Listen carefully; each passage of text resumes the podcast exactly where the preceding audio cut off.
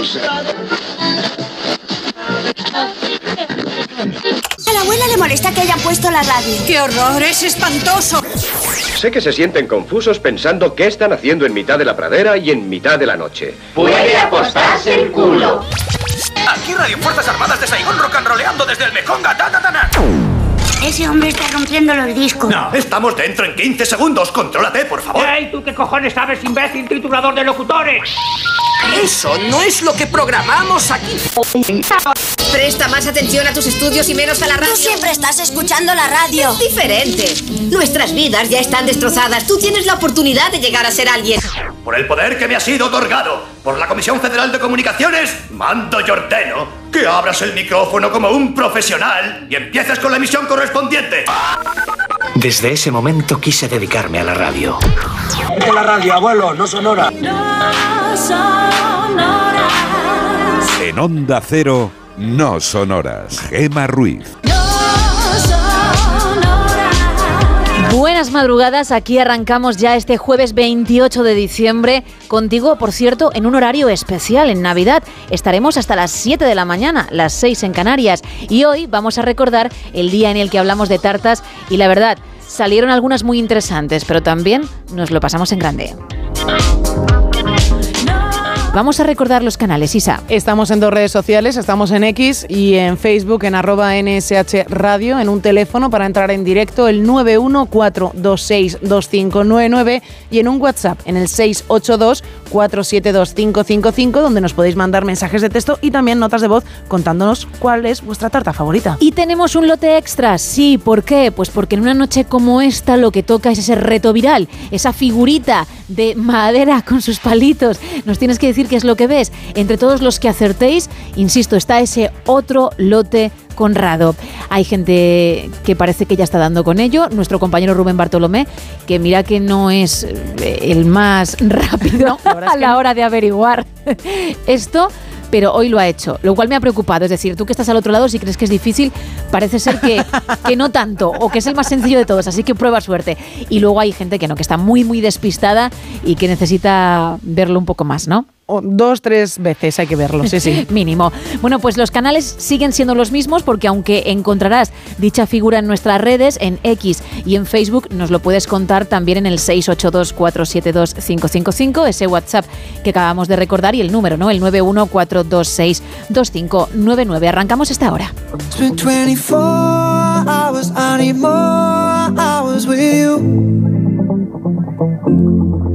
It's been 24 hours, I need more hours with you. You spent the weekend getting even. Ooh. We spent the late nights making things right between us. But now it's all good, babe. Roll that backward, babe, and play me close. Girls like you run around with guys like me till sundown when I come through. I need a girl like you, yeah, yeah. Girls like you love fun and yeah, me do what I want when I come through. I need a girl like you, yeah, yeah. Yeah, yeah, yeah. Yeah, yeah, yeah. I need a girl like you, yeah, yeah. Yeah, yeah, yeah. Yeah, yeah, yeah.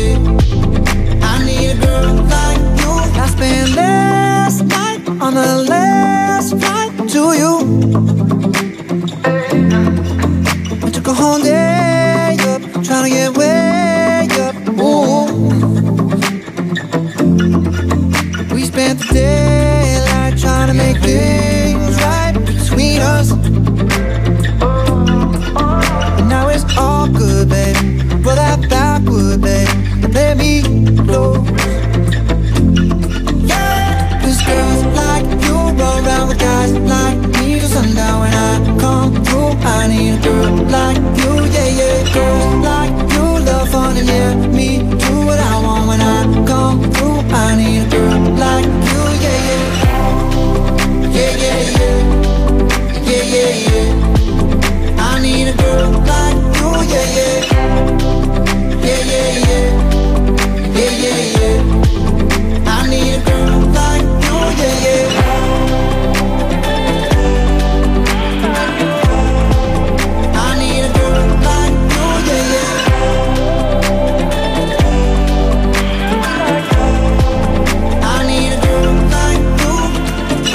Maybe it's 6:45.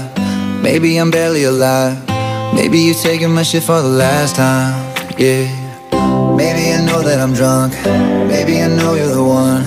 Maybe I'm thinking it's better if you drive. Not too long ago, I was dancing No, it's really real if I let you be my mama. You don't want a girl like me, I'm too crazy. But every other girl you meet is too gazy. I'm sure them other girls were nice enough, but you need someone to spice it up. So who you gonna call? Cardi, Cardi. Come and rev it up like a Harley, Harley. Why is the best food always forbidden? I'm coming to you now doing 20 over the limit. The red light, red light, stop. I don't play when it comes to my heart, let's get it though. I don't really want a white horse in a carriage. I'm thinking more white horses and carriage. I need you right here, cause every time you fall, I play with this kitty like you play with your guitar. Cause girls like you, like you, guys like me. Sundown when I come through, I need a girl like you, yeah, yeah. Girls like you, love fun, yeah. Me do what I want when I come through, I need a girl like you, yeah, yeah. No sonoras. Gemma Ruiz. Monforte, ¿hasta qué fecha nos vamos hoy?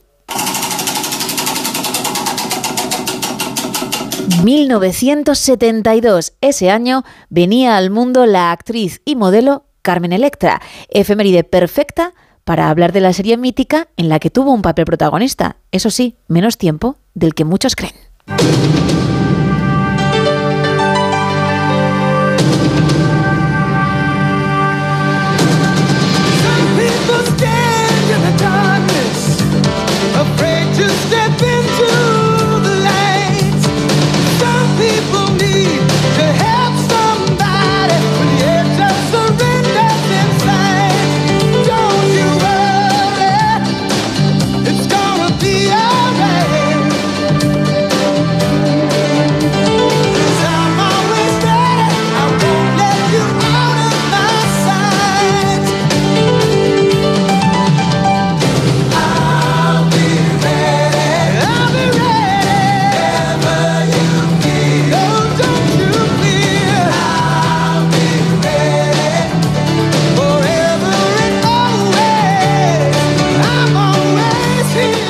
Obvio, son Los Vigilantes de la Playa, la producción que comenzó en 1989 y fue inmediatamente cancelada por falta de audiencia, hasta que en 1991 un tal David Hasselhoff en su papel de Mitch Buchanan y su equipo lograron convertirla en pelotazo. En total 11 temporadas y 243 episodios, casi nada.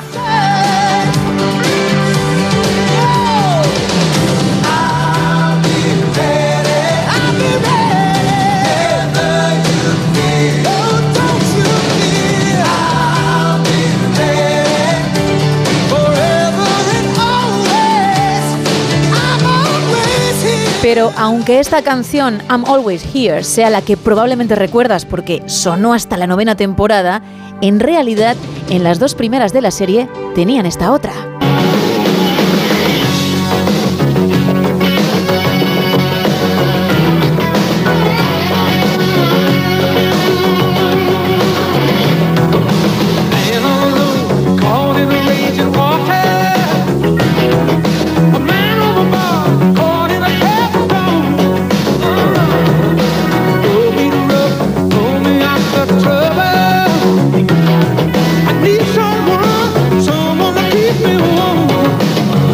Volviendo a nuestra protagonista, Carmen Electra, solo estuvo un año en la serie, de 1997 a 1998, y era la favorita de David Hasselhoff porque, como confesó él tiempo después, memorizaba mejor que nadie sus líneas en el guion. Era la más profesional, desde luego, y no tenía problema alguno en tirarse al agua en cualquier momento. Claro, supongo que pensarás que eso tampoco es una gran cualidad porque se dedicaban a grabar una serie en la playa, pero si te digo que buena parte del reparto no sabía nadar, la cosa cambia. A Pamela Anderson, por ejemplo, tuvieron que enseñarle a correr por la playa.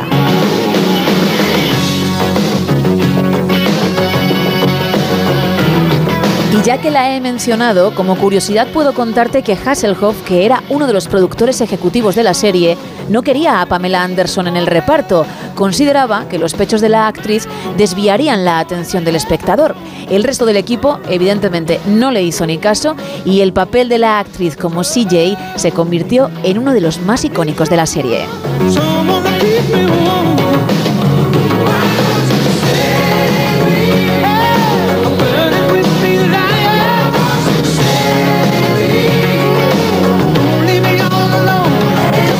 Ha contado en entrevistas que durante la primera temporada solo cobraba 1.500 dólares por episodio, mientras que Hasselhoff ganaba mucho más. También aseguró que para el reboot cinematográfico que se hizo en 2007, con Dwayne Johnson o Zac Efron como protagonistas, le ofrecieron aparecer por muy poco dinero e incluso gratis, a modo de homenaje. Ella lo rechazó, claro. Finalmente tuvo una breve escena en la que no habla, pero sí aparece a cámara lenta, porque dice, llegaron a un acuerdo y no hubo quejas.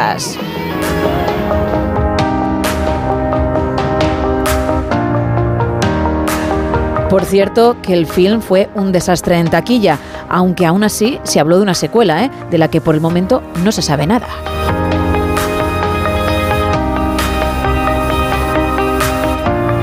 Y ya que hablamos de cámara lenta, hablemos del porqué de su uso en la mítica serie noventera, al menos la versión oficial.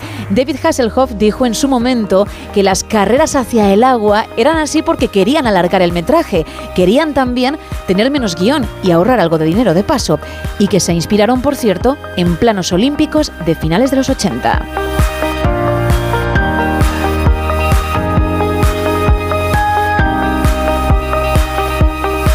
Como curiosidad, puedo contarte también que a nuestro campeón mundial de natación, David Meca, le ofrecieron un papel, sí, un papel que él rechazó porque en esa época se encontraba en uno de los mejores momentos de su carrera. Había sido campeón del mundo por primera vez.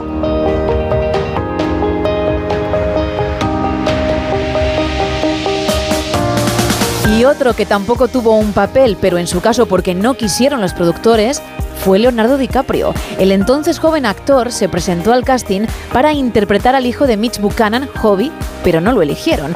Bueno, en realidad sí fue elegido, pero Hasselhoff pensó que era muy mayor para ser su hijo y finalmente le dieron el papel a Jeremy Jackson.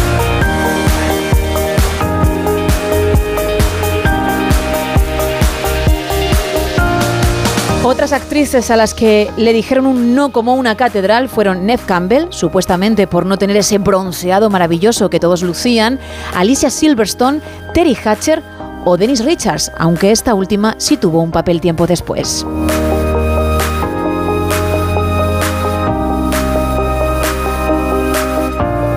Y a pesar de que la serie estuvo mucho tiempo en emisión, nunca ganó un premio Emmy. De hecho, hasta la llegada de Sobrenatural en 2005, tenía el récord de ser la producción televisiva más longeva sin este galardón. Sobrenatural alcanzó las 15 temporadas y los 327 episodios, por cierto.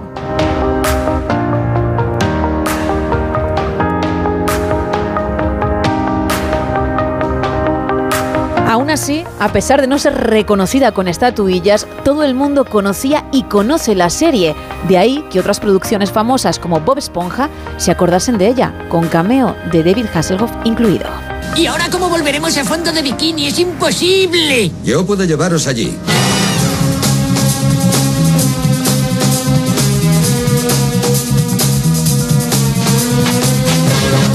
¿Y tú quién eres? Soy David Hasselhoff. ¡Viva! David, ¿dónde está tu barco? ¿Barco?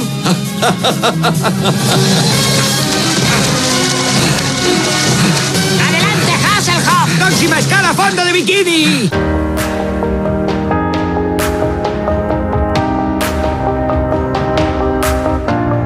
Más curiosidades. Había dos socorristas de verdad en la serie, Mike Newman y Jim Barnett, interpretados por Michael Newman y Gregory Barnett. Fueron contratados para asesorar al equipo en su primera temporada, pero gustó tanto su trabajo que aparecieron en todas hasta 1999, cuando la acción se trasladó de Santa Mónica a Hawái.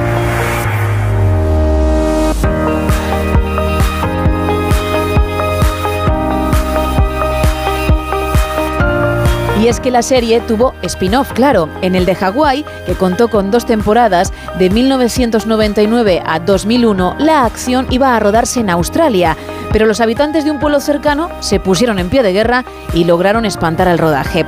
Por cierto, que aquí pudimos ver a un jovencísimo Jason Momoa, Khal Drogo para muchos, Aquaman para otros.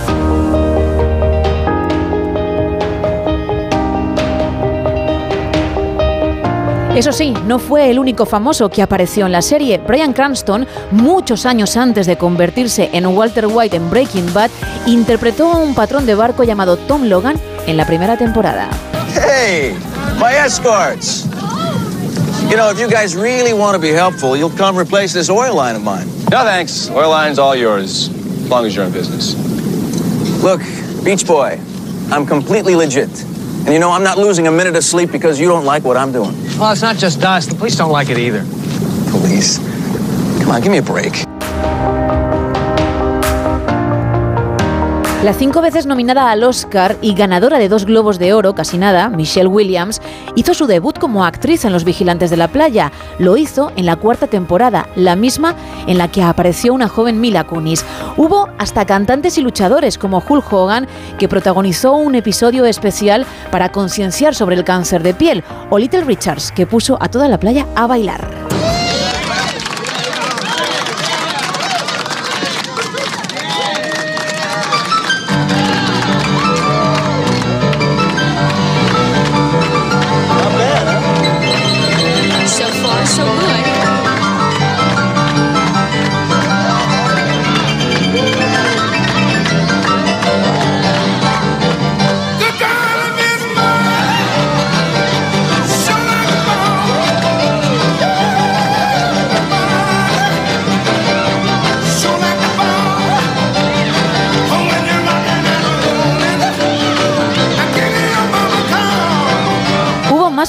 Más caras conocidas. Por ejemplo, Sofía Vergara se interpretó a sí misma casi al final de la serie, mucho antes de Modern Family. Lisa Rina, Danny Trejo, Elizabeth Berkley o Kerry Ann Moss fueron otras de las estrellas invitadas. Y algo que quizá te estás preguntando, ¿qué fue de los protagonistas de la serie?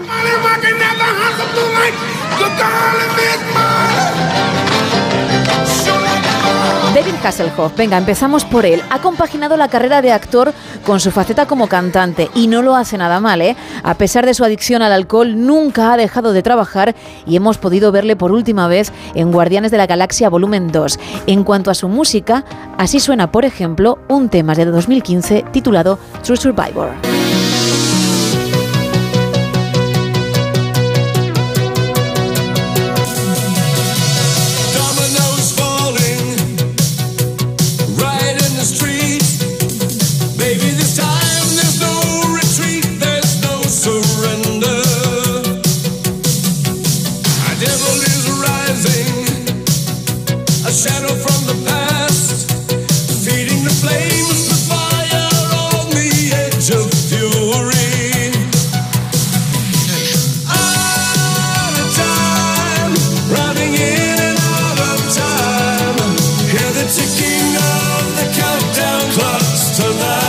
Pues ahí está, David Hasselhoff en ese tema de 2015.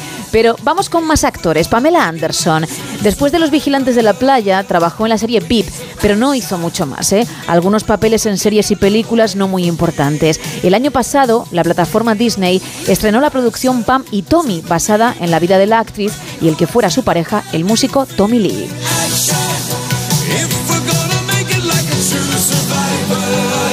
David Charbet apareció después en Melrose Place. Era el guaperas en ambas series, pero su carrera como actor no llegó mucho más allá, a pesar de que tenía y tiene trabajos esporádicos. Pudimos verle hace algunos años en el programa de televisión Dancing with the Stars. Participó en 2008.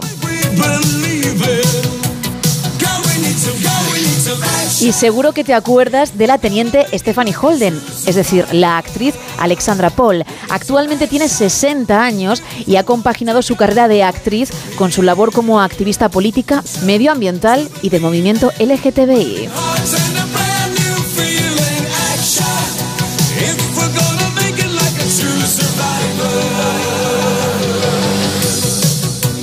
Y terminamos con Carmen Electra. Venga, la chica Playboy estuvo en la serie solo un año, como dije antes, pero no ha parado de trabajar. Sus últimas apariciones han sido en un capítulo de la serie Jane the Virgin y en otro de Alone Together, aunque también la habrás visto en comedias como Scary Movie o Casi 300.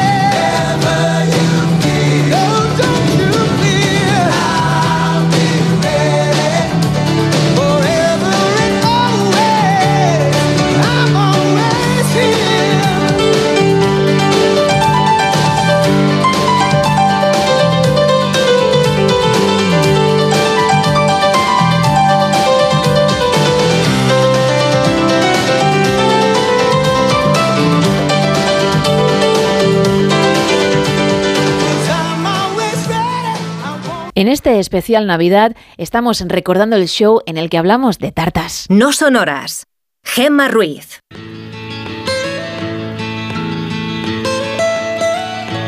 Almost heaven, West Virginia, Blue Ridge Mountains, Shenandoah River. Life is old there, older than the trees, younger than the mountains, growing like a breeze. Country roads, take me home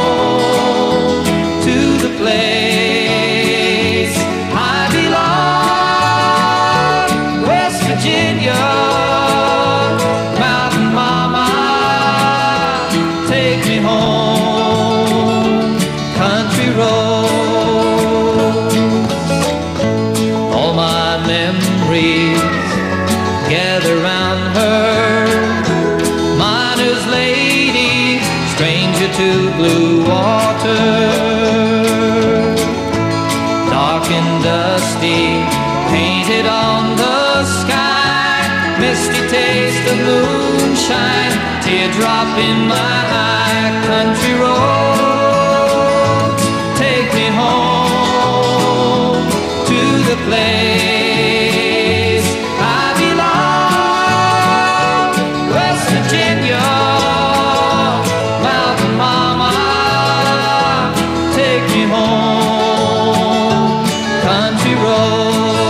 chicas, mi tarta preferida es una de almendras y yema tostada que la hacen aquí en un pueblecito de Castellón llamado Chilches y en la panadería Melchor. Está espectacular, delicatessen. Nos lo creemos, ¿eh? Sí. Madre mía, ¿quién la probase? Más. Buenas noches, soy Hola. Daniel desde Madrid. Hola, Daniel. Y mi tarta favorita es la selva negra. La verdad es que tiene un sabor espectacular y en mis cumpleaños nunca falta. Y además a los pequeños también les encanta. Pues la verdad es que por 6 o 8 euros tienes una tarta grande, cuadrada y está riquísima para toda familia. Así que un saludo y besitos por el programa. Gracias. Mm, He de decir que sí, que también es una tarta que funciona. muy querida, ¿eh? Está muy buena. La selva ¿eh? negra, muy querida. Bueno, más mensajes que van llegando en este caso tanto a redes como a WhatsApp, mensajes de texto. Me quedo ahora por WhatsApp que nos dicen por aquí, mi tarta favorita es la de la abuela, es decir, con galletas mojadas en café, con un chorreón de brandy, una capa de crema pastelera y otra de chocolate, capa sobre capa. También nos dice Gema, felicidades. Y creo que has escenificado una lupa. No. O, y sí, acierta exactamente en su segundo Bueno, bueno, bien, bien. Eso significa que uno no puede tirar la toalla, no debe. Mila desde Madrid nos dice, pues soy una súper repostera y me gusta hacer tartas para los cumples de mis amigos. Lo gracioso es que yo soy más de salado que de dulce, pero me relaja la repostería. Desde una tarta de bizcocho de arándanos con buttercream de limón a tarta de queso al horno que está riquísima. La que siempre hago para mi cumple es la Sacher de chocolate, pero esa es mejor pedirla al Hotel Sacher de Viena que es la original. Dice, te la envían y creedme, una vez que la pruebas ya no quieres otra tarta. También nos cuentan... Por aquí yo soy de tartas de comerlas, pero no de hacerlas. La que más me gusta es la de nata y trufa. O sea, también está muy buena. No nos has dicho la tuya, ¿eh? La mía, no. Pues mm, normalmente la que más me gusta es la tarta de manzana, pero si es por cumple, si es de cumpleaños, prefiero tarta de chocolate. Vale. Pero me gusta, por ejemplo, mucho la selva negra, me encanta, y la de galletas también es una cosa que me Sí. tierra. Fíjate qué sencilla es y qué poco la trabajas ¿eh? para disfrutarla, Isa. qué bien. mal lo estás haciendo en la vida. Lo estoy haciendo fatal. Bueno, un par de mensajes más, venga. Nos cuentan también por aquí mis tartas favoritas, selva negra y la clásica de nata con guindas, aunque cierto es, no hago ascos a ninguna. En cuanto a la obra creada con palitos, creo que es, y sí, Susana, es eso justo lo que nos indicas, que no lo puedo decir en alto. Pues entre todos los que participéis en el Mundo Tartas tenemos un lote Conrado, también el libro El nacimiento del ruido, Leo Fender, Les Paul y la rivalidad que dio forma al rock and roll de Ian Port. Y luego tenemos por otro lado otro lote Conrado para una persona que averigüe ese reto que hay ahí en nuestras redes, en X y en Facebook, en arroba NSH Radio, con palitos de madera, que es lo que tú ves. Hay muchas opciones posibles, pero solo una es la correcta. Además de esas redes para participar, tenemos el 914262599, también nuestro WhatsApp 682472555 para mensajes de texto y notas de voz. Hola, buenas madrugadas. Eh, llevo unos días especializándome con las tartas de queso. Ay. Pero esta última semana he hecho una de manzana que es el 90% de manzana. Y bueno, sin más. Venga, un saludo. Un saludo, además se, no- se le notaba que tenía prisa, obviamente, sí. porque está trabajando. Gracias por escucharnos mientras curras y también por participar. Vamos a bailar un poquito, Venga. vamos a darle al guitarreo y luego regresamos, creo, con estrenos, ¿no? Sí, sí, hay estrenos. Vale.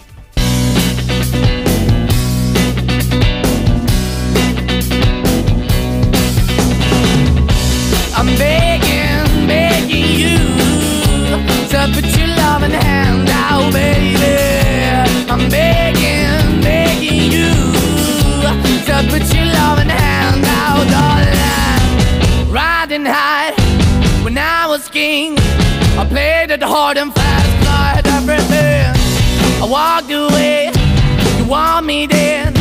But easy come and easy go, and it wouldn't. So anytime I bleed, you let me go. Yeah, anytime I feel, you got me. No, anytime I see, you let me know. But the plan and see, just let me go. I'm on my knees when I'm begging, cause I don't wanna lose you.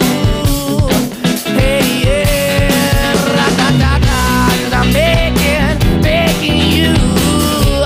put your love in the hand out, baby. I'm begging, begging you. And put your love in the hand out, darling. I need you to understand. Try so hard to be your man. The kind of man you want in the end. Only then can I begin to live again. An empty shell I used to be. Shadow all my life was hanging over me. A broken man that I don't know. Won't even stand, I never stand Why we're chilling, why we're chasing, why the bottom, why the basement, why we got good, she don't embrace it. Why the feel for the need to replace me? You're the wrong way, trying to the good. I went up in a feature town where we could be at. Like a heart in a best way, shit. You can give it away, you have, and you tend to pay. But I keep walking on, keep moving the door, keep open for that the dog is yours, keep also home. Cause I'm the one that live in a broken home, girl, I'm begging. Mm, yeah, yeah, I'm begging, begging you to put your love in the hand now, baby. I'm begging, begging you to put your love hand now, darling. I'm finding hard to hold my own. Just can't make it all alone. I'm holding on, I can't fall back. I'm just a call, but your face is black. I'm begging, begging you. Put your loving hand out, baby. I'm begging, begging you to put your loving hand out, darling. I'm begging, begging you to put your loving hand. No sonoras. Gema Ruiz.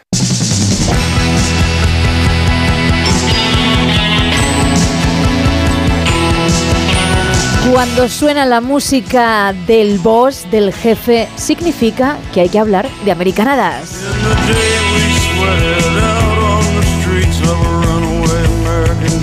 Y el encargado de ello, como cada semana, es Carlos Padilla. Hola de nuevo. Aquí estamos, americanadas, pero en castellano. Sí. Algún día lo haremos versión. ¿Ah, sí? Sí, con subtítulos en la radio. Que nos doble Rubén Bartolomé o algo de eso. Aquí estamos de nuevo en las americanadas. Ya se huele, ¿eh? ¿No lo huele? Que no, no lo niegue, que estamos ya instalados. No, no se dé la vuelta si puede. ¿eh? ¿Me lo dices a mí? Sí, claro, es a, es a usted. Dime, ¿es a mí? Vamos a ver, caballero, que, que sí, que es a usted. Entonces, ¿a quién demonios le hablas si no es a mí? A ver, no, ya, ya le he dicho varias veces desde el respeto que, vamos a ver, que es a usted, que no le tolero que se ría de mí, ¿eh? ¿Con quién puñeta crees que estás hablando? Nah, lo dejamos, lo dejamos. Yo no, no tolero que se me hable así, estamos en una radio, no voy a perder los estribos, mantendré la calma, ya si quieres nos vemos ahí en el parking de atrás media para aclarar las cosas. ¿Con quién puñeta crees que estás hablando? Nah, ven, ven, bájamelo Monfort, baja el sonido de este caballero que ya luego arreglaremos nuestros asuntos. No le hablo al tipo este, no. Les hablo a todos vosotros, a todos ustedes, ciudadanos de este mundo, que le dais la espalda a la felicidad. Oh. Que no queréis que exista la época más feliz del año, la Navidad. Oh. It's the most wonderful time. Hay quienes la odian. Aquí estoy. Personas que no le dan ni una sola oportunidad a la Navidad. Allá ellos, allá ellos. Eso, eso. Allá vosotros. Os tendrá que visitar algún fantasma de las Navidades pasadas, presentes o futuras para advertiros que estamos en la época más bonita del año. Ha pasado porque es Nochebuena. Así ha sido. No estoy loco. Es Nochebuena, es, es la única noche del año en la que todos somos más bondadosos y, y sonreímos más fácilmente. Y, y estamos dispuestos a compartirlo todo. Durante unas horas, en todo el año, nos comportamos como la persona que siempre hemos querido ser. El milagro, el milagro que se repite año tras año, nos convertimos un momento en buenas personas, ¿eh? Sí. Sí, sí, de Un verdad, ratito, pero- De verdad, un bueno. ratito, un ratito. Ahí está. De verdad, ¿eh? Subiros al tren de la Navidad. Chu, chu, chu, la alegría está aquí y no podemos hablar de Navidad. Está prohibido por ley hablar de, de las entrañables fiestas navideñas y no hablar, claro, de Santa Claus, o sea, de Papá Noel.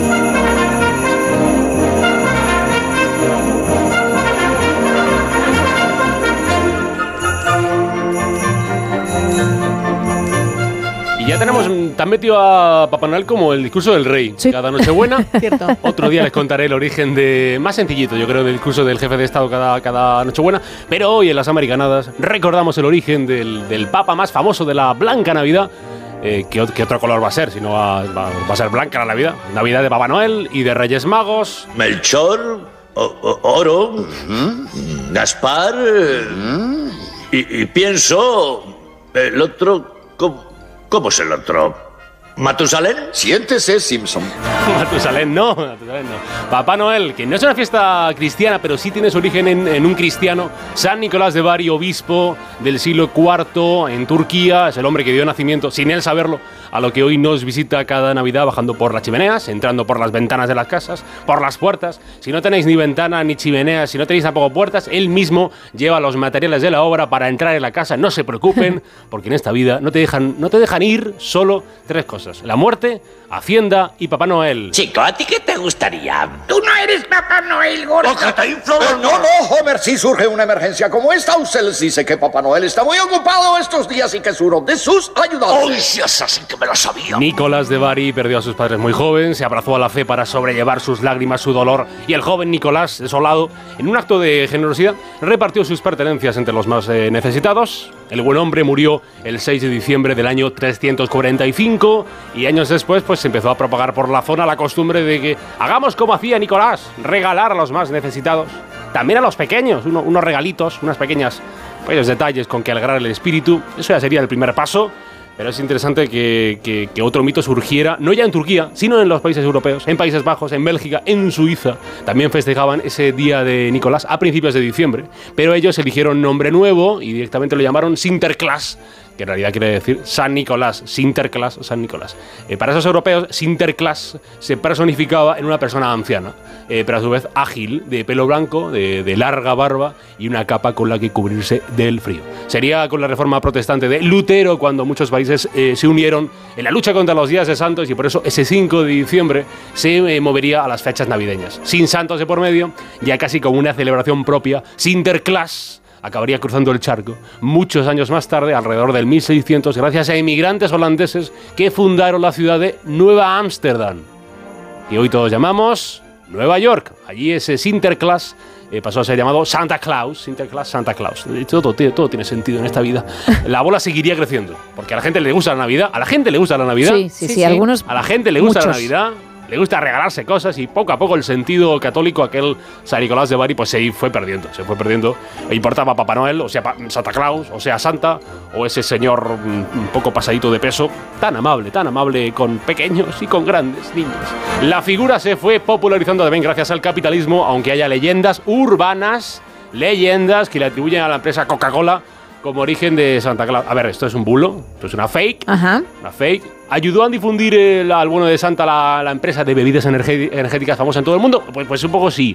¿Le venía aparte bien que los colores fueran el rojo y el blanco? También. Pero que no lo inventó la empresa. Hay gente que siempre cae de pie y le viene bien el Santa Claus y los colores y todo, todo, todo. todo.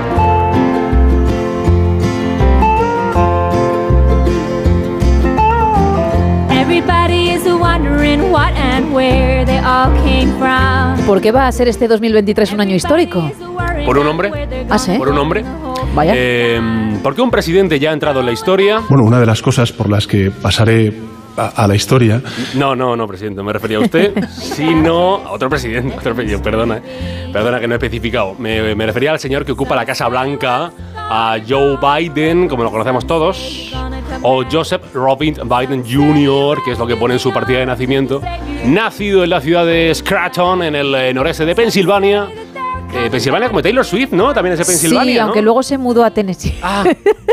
Qué mal todo. pero, pero nació allí. Tienes toda la razón del mundo. Siempre Taylor aquí, ¿eh? Dos presidentes eh, de- nacieron allí, eh, Biden y Taylor Swift. Nació este Dale hombre, tiempo. este hombre en Scranton, en Pensilvania, hace ya 81 años. ¿eh? 81 añazos ha cumplido este 2023, que se nos está yendo, el presidente de los Estados Unidos. Es eh, la misma edad que tiene Felipe González. ¿Por quién me toma? No, no, no, pues no lo tomo por nadie, pero es verdad que el señor González pues tiene mejor estado que el pobre Biden al que hemos visto alguna vez, que si se cae de una bici, que si se pierde un discurso, hay que pie que se trastabilla, que si no se... Presidente, ¿dónde va usted? Presidente. Bueno, pues que el hombre lo normal, cuando eres el presidente más anciano en activo en la historia de los Estados Unidos. Por otra parte, soy yo quien necesita un chequeo médico. Amenaza a Biden con volver a presentarse en las presidenciales que se van a celebrar el 2024. Veremos si cumple la amenaza, veremos si hay que hacer un referéndum para poner un tope de edad en la presidencia. Eh, pero aquí en las americanas lanzo yo una pregunta aquí al aire, aquí al aire. Si la queréis responder, respondedla.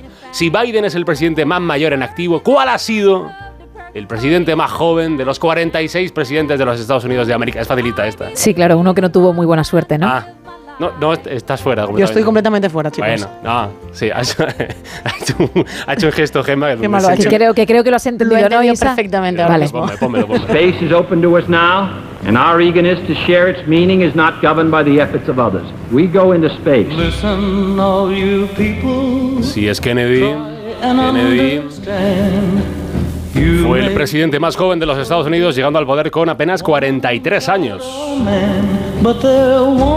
Y lleva, lleva engaño esto, porque Kennedy era joven, sí, fue el presidente número, número 35, hombre icónico. Que sí, Jacqueline Kennedy, que sí, Marilyn Monroe. Eh, que te después también, pues que si la lucha contra los soviéticos, los misiles de Cuba, la alianza para el progreso, bueno, todo un lío, todo un lío. Llegó con, con apenas 43 años, pero decía que lleva engaño lo que era muy joven, y era el más joven, sí, pero por lo visto tenía eh, terribles dolores de espalda. Lo cuentan los historiadores. Los dolores se le atribuían a heridas sufridas durante la Segunda Guerra Mundial, eh, cuando su barco fue hundido en el mar. Y Kennedy, eso es una historia que después vende muy bien para ser presidente, Kennedy sobrevivió. Sobrevivió porque vale el espíritu. Así que felicidades a Kennedy porque luchó. Este hombre icónico, 35, presidente número, presidente número 35, presidente más joven de los Estados Unidos que corrió mala suerte porque, pues, pues eso, que, se, que lo mataron al final. Hace, hace justo este año, 60 años se ha cumplido del asesinato de Kennedy y, en Texas. Y hay gente que todavía cree mm, que hubo, hubo gato encerrado lo de Kennedy. ¿eh? Las conspiraciones son siempre gustosas, no siempre, no, nos ponen siempre ahí respuestas que quedan muy chulis en la mente. Pero claramente en muchos casos son simplemente paranoias mentales colectivas.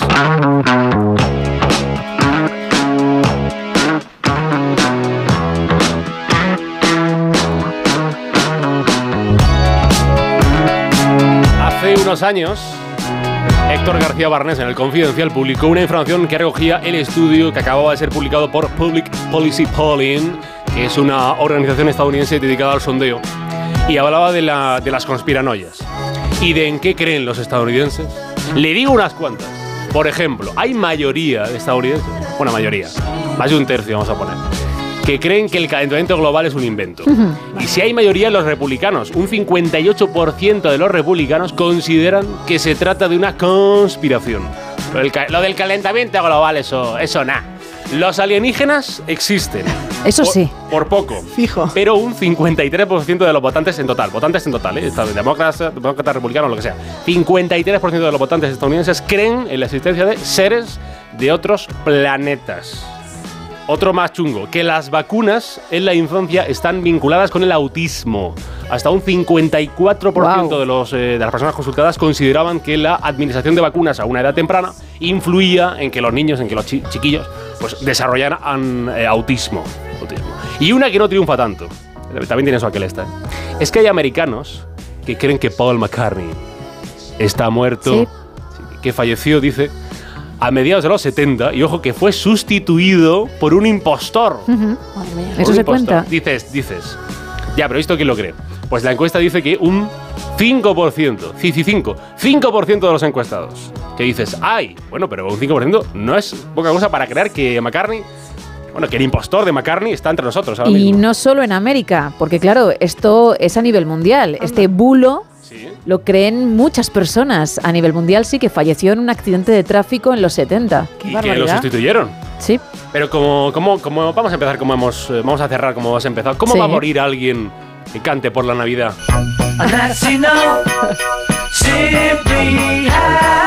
A wonderful Christmas time. Simply having a wonderful Christmas time. The party's on. The feeling's here. That only comes this time of year.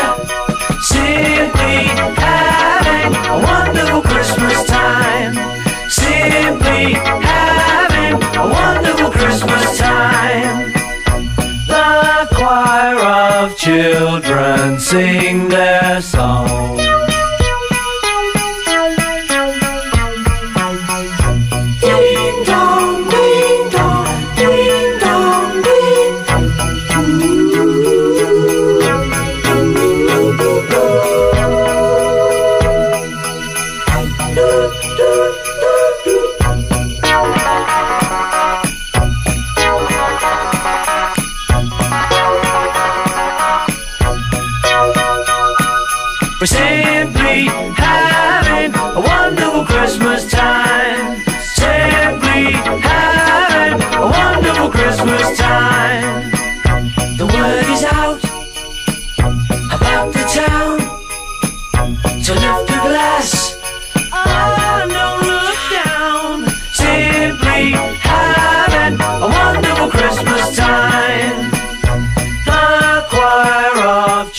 No sonoras.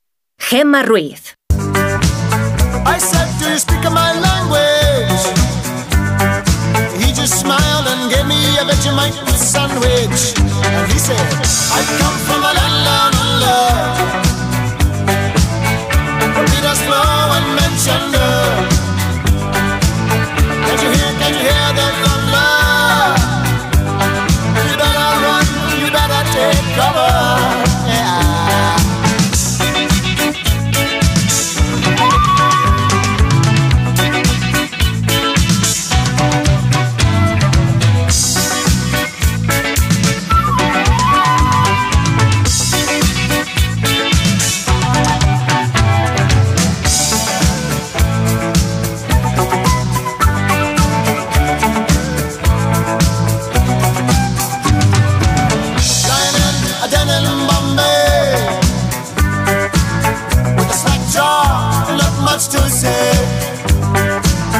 Tartas, cuéntanos cuál es tu favorita. Si la haces en casa, pues qué ingredientes le pones y también si hay un sitio de referencia donde las hacen buenísimas y siempre acudes a él. Puedes lle- llevarte un lote conrado de ricos chocolates. También estamos regalando un libro súper chulo, El nacimiento del ruido, con las guitarras Leo Fender, Les Paul y la rivalidad que dio forma al rock and roll. Y luego hay un reto que encontrarás en X y en Facebook, en arroba NSH Radio, esa figurita con palitos, nos tienes que decir qué es lo que ves y entre todos los que participéis y averigüéis la figura, pues vamos a regalar un lote Conrado extra. 914262599, ese WhatsApp para notas de voz y mensajes de texto, ese 682472555 y luego las redes que acabo de mencionar. ¿Qué van contando? ¿Qué te van diciendo, Isa? Pues nos dicen por aquí, mi tarta favorita es una que preparan en mi pueblo Villahermosa, en una confitería muy antigua, y cada vez que voy nos pedimos una y esos sabores nos hacen volver a nuestra infancia. Otra oyente nos dice que ella siempre come la tarta de coca hecha con bizcocho y chocolate. Dice que también ella normalmente la hace en las navidades y en los cumpleaños y le unta todo al final con medio bote de nocilla, muchos toppings como los emanems o los conguitos. Nos cuentan también en arroba NSH Radio, me encanta la selva negra y la de turrón, no tengo mano para hacer tartas, se me da mejor ser el catador, di que sí, eso es lo mejor de todo. Florencia nos dice, la de zanahorias y la red velvet son sus favoritas. Hoy precisamente he comido de zanahorias por el cumpleaños cumpleaños de mi hija. Me gusta la de Nata y la de Santiago. Antes sí hacía repostería, nos dice esta oyente, en casa, pero ahora no tengo tiempo y cuando lo tengo no hay ganas. Además, luego hay que fregar. Nos siguen contando por aquí, mi tarta favorita es la de queso. En casa la hago con la receta Las Viñas, sale fabulosa. fabulosa. También hago la de tres chocolates y te felicitan el cumpleaños, Gema. Gracias. Nos di- siguen diciendo más mensajes y además nos mandan una foto de una tarta que tiene una pinta espectacular. Nos dicen, me encanta hacer tartas y postres, pero la que me piden siempre es la Red Velvet, que yo le cambio el relleno y la cobertura y la hago con una ganache de chocolate blanco, es decir, nata y chocolate blanco. Y aquí nos, es la foto que nos manda, la, se la hice a mi madre por su 80 cumpleaños y hay que decir que tiene una auténtica pintaza la tarta. ¿eh? Bueno, pues seguimos buscando eso, ¿eh? Luego me dices cómo va el reto, qué figuras están diciendo nuestros oyentes, pero es que tenemos que hablar de salud, que es muy importante. De hecho, es lo primero.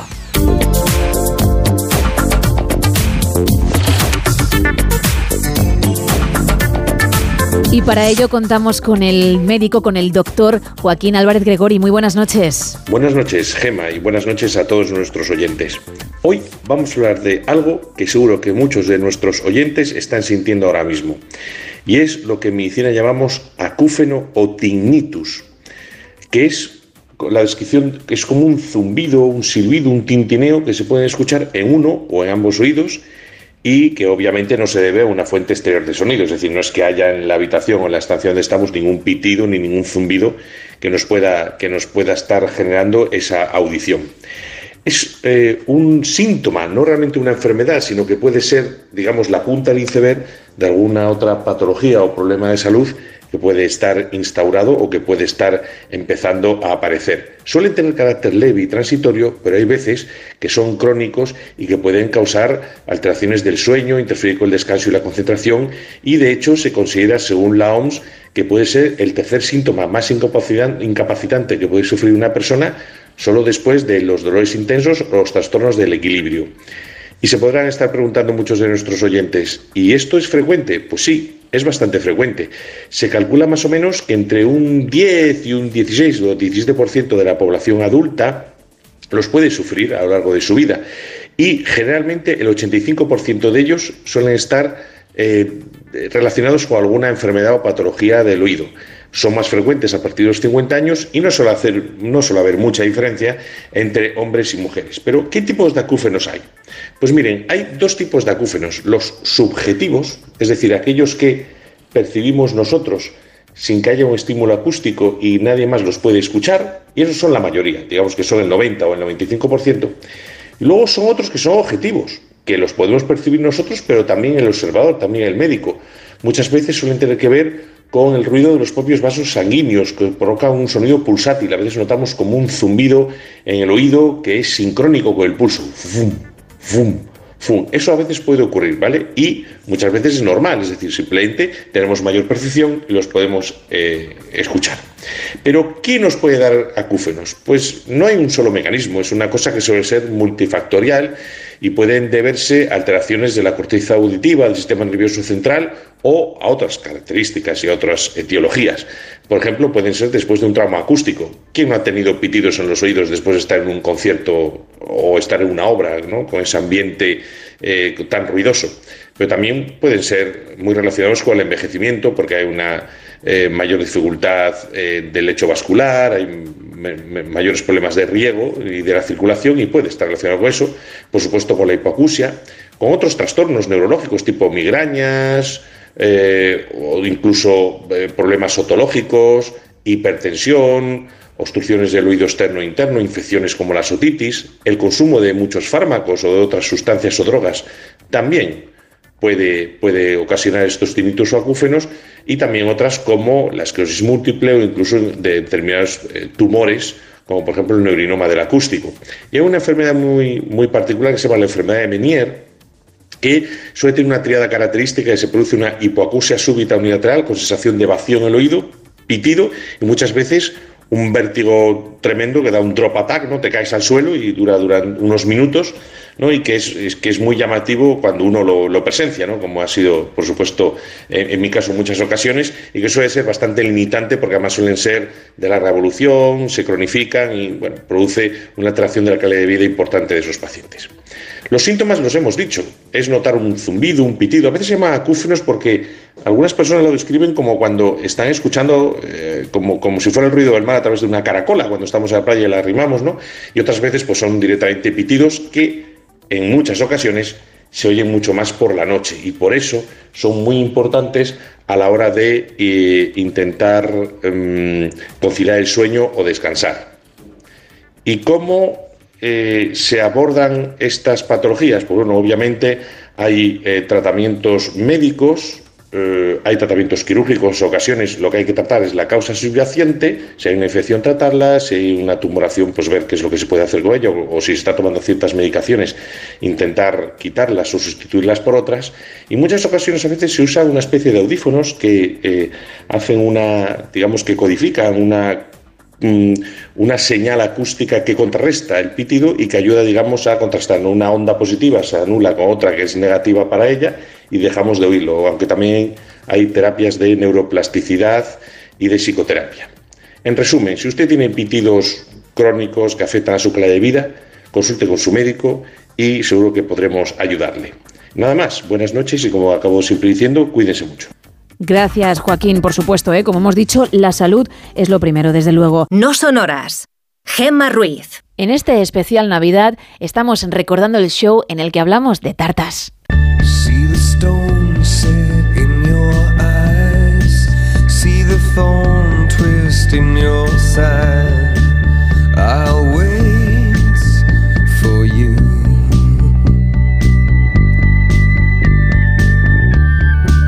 Sleight of hand and twist of fate.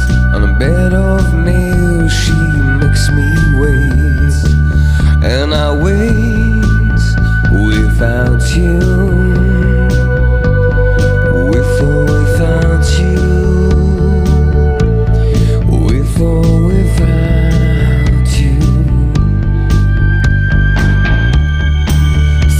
storm, we reach the shore.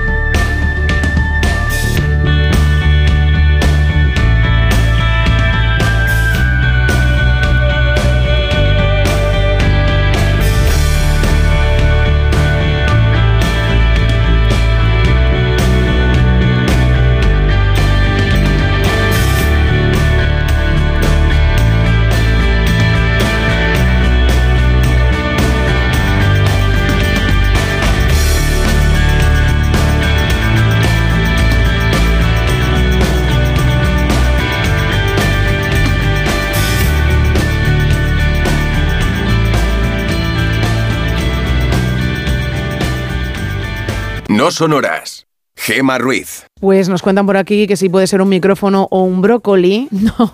También nos ponen. El brócoli, bueno, bueno. Fíjate el eh, brócoli, ¿eh? Si te quedas mirando la figura un rato, igual sale, ¿eh? Hay que tener hambre para pensar también que es un brócoli. José Antonio dice, ah, claro, ¿cómo no? Será una rotonda y calle sin salida. No, pero también podría valer si te imaginas el plano, ¿eh? Un globo con cuerda. No. No, tampoco. Eso sí que no. También nos siguen diciendo por aquí un micrófono, nos dicen por aquí un espejo de mano, eh, una... eh, sal- algo de, de freír, ah, una sartén para freír. Digo, o sea, No, no, está bien que no cocines nada, pero por lo menos tienes que conocer la sartén. Es que, es que se, nos, se, les ha- se le ha saltado una letra y me Ah, está vale, cortando vale, un poco. Una sartén para freír nos ponen No, por tampoco, aquí. tampoco, pero Una- valdría. Un atrapasueños, fíjate. Bueno, no es, no, ya digo que no, ¿eh? Pero podría valer, sí, sí, sí, sí, de verdad que todo encaja. Una lupa. No. Un sonajero. La lupa la han mencionado varias veces, ya decimos que no, el sonajero tampoco. Cualquier cosa, nos dice Rafael directamente. Así no vale. Ojo, claramente, nos dice Ricardo, es un crío aguantándose el pipí. No. También te dicen por aquí... Eres ¿Cómo una- te quedas? No. También dicen por aquí que eres una gran profesional, pero muy cachonda. O sea, que eres muy divertida y te mandan Sí, así no, un sí. guiño. ¿eh? Me hace mucha gracia que me, que me expliques las, las cosas, los mensajes en modo profe de primaria. María dice, genial, es un espejo, yo tengo uno igualito. Bueno, hemos dicho que, que si se ve, vale, pero no es el caso, ¿eh? Con lo cual hay que seguir intentándolo. ¿Por qué? Porque hay un lote Conrad en juego para ese reto. Y además, otro lote y el libro El nacimiento del ruido si participas en el mundo tartas, que es el tema de la noche. 914262599 es uno de nuestros canales. También estamos en WhatsApp en el 682472555 y obviamente en las redes donde está el reto, en X y en Facebook, que valen también para el tema, ¿eh? Arroba NSH Radio.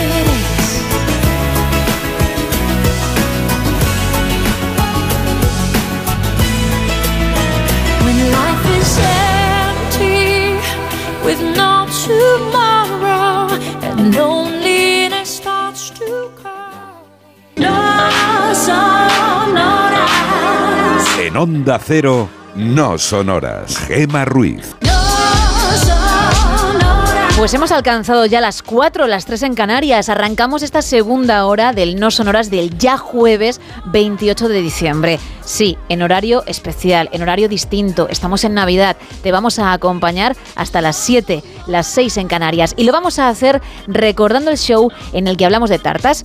Fue muy bueno porque la verdad es que todas las que se nombraron estuvieron genial pero es que también lo pasamos en grande y queremos que tú, si no lo escuchaste, te lo pases bien ahora. Y si ya lo hiciste, pues nada, otra vez a reír, que la risa es salud.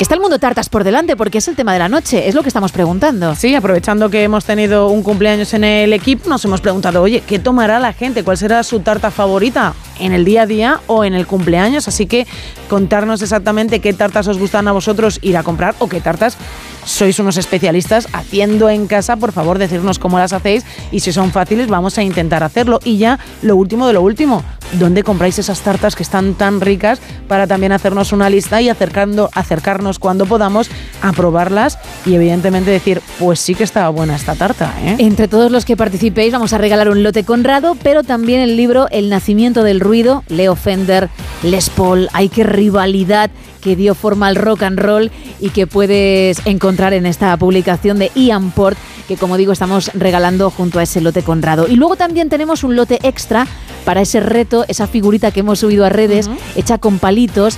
Es algo, obviamente. ¿El qué? Bueno, tú échale un vistazo, decide y nos lo cuentas, porque entre todos los que averigüéis, una persona se va a llevar, como digo, ese lote más.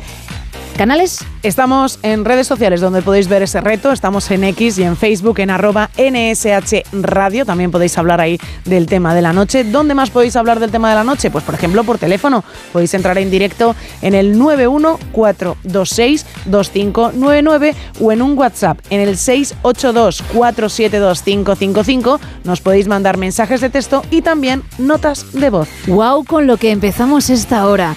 ¡Qué viaje a los 90! Está Miguel Jurado ahora mismo de pie, que yo le digo, por favor, siéntate, porque al final tienes que estar controlando los mandos. Pero es que me da la sensación de que lo va a bailar. seguro. Bueno, es que vamos a flipar con Jurado. vamos con ello.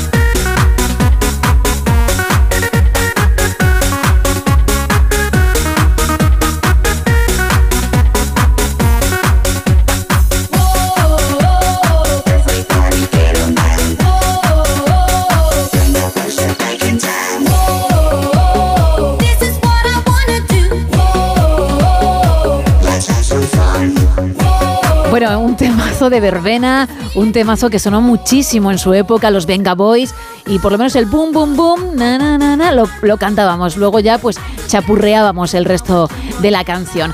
Con ella lo que tenemos que hacer es abrir la tercera y última taberna de la noche.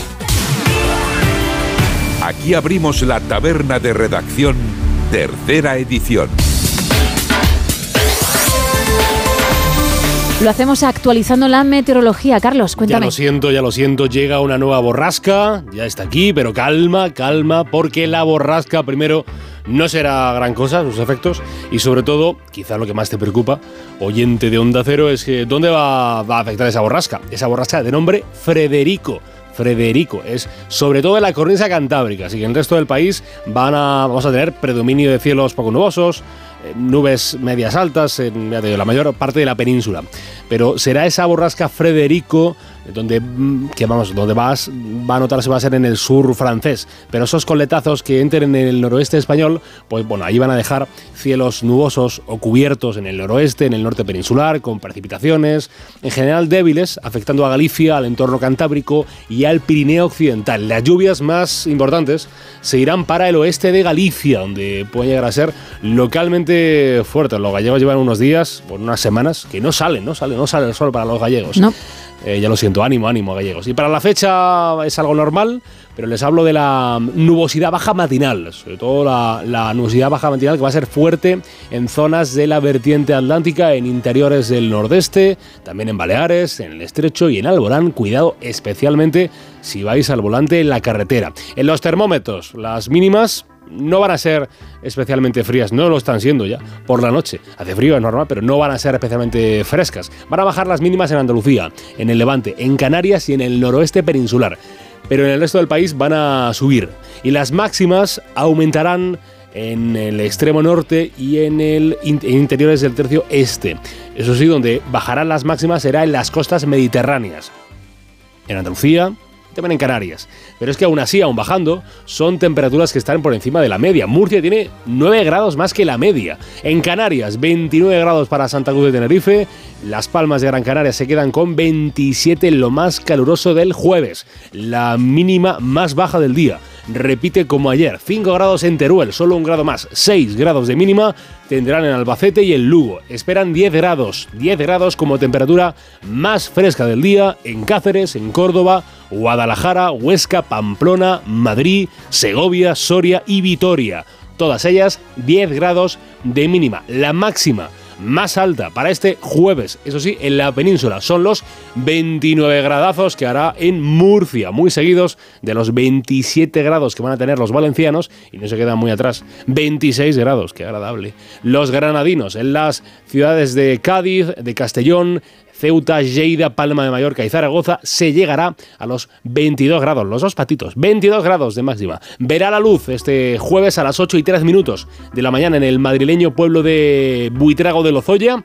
Qué buena agua hacen allí. Y se esconderá el sol para dejar paso a la noche del jueves, noche divertida para algunos, para muchos, en la radio o en cualquier otro Sí. sitio.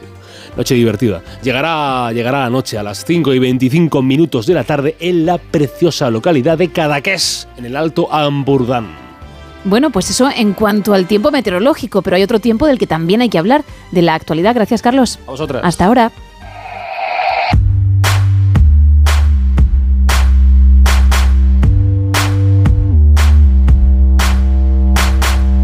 Arrancamos con el diario de Cádiz, la estación de tren Bahía Sur, afectada desde hace 10 días por la avería total del centro de transformación. También en asunto ferroviario, retraso de casi dos horas del tren media distancia Sevilla-Cádiz por una incidencia de Adif. Y Copa del Rey, el Cádiz Club de Fútbol se enfrentará al Arandina en la segunda eliminatoria. En el correo, la Diputación tutela más de 300 menas y sus centros llevan meses saturados. Un coche abandonado en un parking de Bilbao acumula 120.000 euros de deuda. Lleva 12 años en la estación de Abando desde que falleció su propietario y nadie se hizo cargo del automóvil.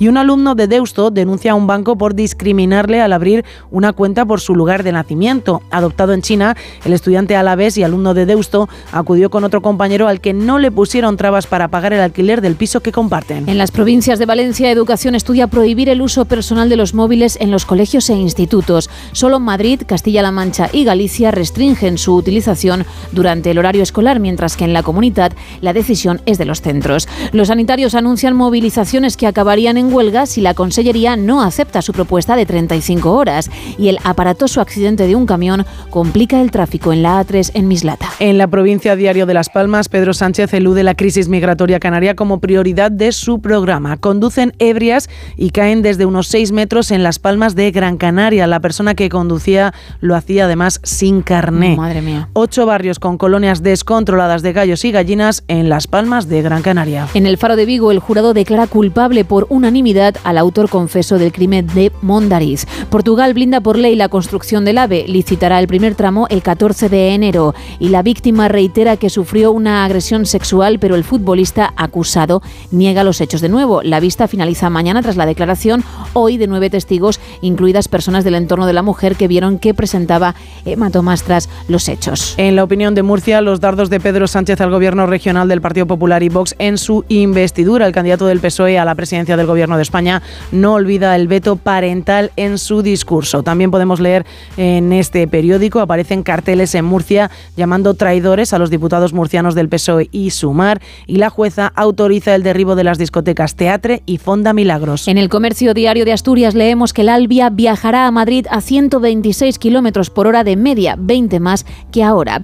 Muere un montañero obetense a 100 metros de coronar el pico Peña Negra en Somiedo. Y Arcelor producirá en Asturias a partir de enero polvo de acero para fábricas 3D de todo el mundo. En el diario Montañés, las protestas vuelven a la sede del PSOE en Santander. Unas 700 personas se concentran a la puerta de las oficinas socialistas. Dos hombres resultan heridos al estrellarse su helicóptero en Cobreces y los empresarios cántabros creen que no se valora su riesgo y suspenden a la colaboración pública. Tres apuntes más en el Heraldo de Aragón, detenido por agredir a un escolta de Jorge Azcón en la protesta contra la amnistía en Zaragoza. El joven intentaba irrumpir en la manifestación del pasado domingo encapuchado y con una bandera de España pintada en una tabla que pretendía manchar con su propia sangre. Zaragoza podría perder 7,4 millones en ayudas al transporte por no enviar a tiempo la solicitud y muere un trabajador atrapado por una cinta transportadora en una empresa de garrapinillos. También tenemos tres apuntes en Huelva Información, alerta en la redondela por un tiroteo en, en, las afueras del municipio, descartan muerte violenta en el cadáver hallado en las marismas del Odiel en Huelva y Junta cree encapsulada la negociación de Doñana ante el ruido político. No estamos con calculadora electoral. En la nueva crónica de León también tres apuntes. La licitación de la unidad de reanimación despeja el camino para poder ampliar la UCI. Detenido el segundo sospechoso de la paliza mortal al leonés José Antonio Justel en Gijón y destinan 34 millones a ayudas a la indemnización de agroseguro para 12.508 agricultores. En hoy Extremadura muere un hombre de 67 años en Plasencia tras recibir un disparo en la cabeza. El suceso ocurrió en torno a las siete y media del miércoles en el barrio de La Esperanza y la víctima falleció a los pocos minutos de ingresar en el servicio de urgencias del hospital.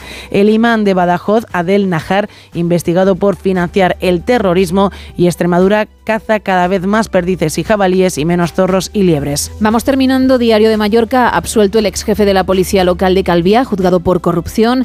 El conseller de Educación, Antonio Vera, ha dicho modificaremos los presupuestos cuando sepamos qué cuesta la libre elección de lengua. Y tres empresarios suecos abren el primer club social privado de Mallorca en plena plaza Santa Eulalia de Palma. Y cerramos con Diario Sur. La investidura de Pedro Sánchez caldea el Parlamento andaluz. Juanma Moreno asegura que los acuerdos del PSOE con los secesionistas catalanes costarán 50.000 millones de euros. Y también el presidente andaluz, Juanma Moreno, replica a Pedro Sánchez que es la Junta de Andalucía la que protege Doñana y no ve cerca aún un acuerdo con el gobierno. Y cierro con un último titular. Los alcaldes del Partido Popular de Málaga activan una ofensiva institucional contra la amnistía. Eso en cuanto a la actualidad. Luego hay otra actualidad la que también hablamos, que no aparece en portada, pero que tendría que tener su sitio en algún lugar. Claro. Por ejemplo, en el No Sonoras. Venga ese teletripi. Un misterioso zumbido mantiene despiertos a los residentes de una ciudad de Irlanda del Norte toda la noche y los funcionarios dicen que aún tienen que determinar su fuente. No tienen ni idea de dónde viene ese zumbido. El sonido que dicen los habitantes de esta ciudad es como una especie de zumbido que está todo el rato. Sí, y súper incómodo, ¿no? Claro. Es, bueno, se dijeron que empezó a además a sonar con bastante frecuencia sobre las 10 de la noche y la medianoche en Omagh, en el condado de Tyrone, y dicen que era insoportable y empezaron evidentemente a realizar llamadas a decir, oye, por favor, este, sueño, este ruido está, está evitando que todos podamos dormir en, la zona, en toda esta zona. Llevamos varias semanas con este ruido a partir de cierta hora. Es insoportable, es imposible conciliar el sueño.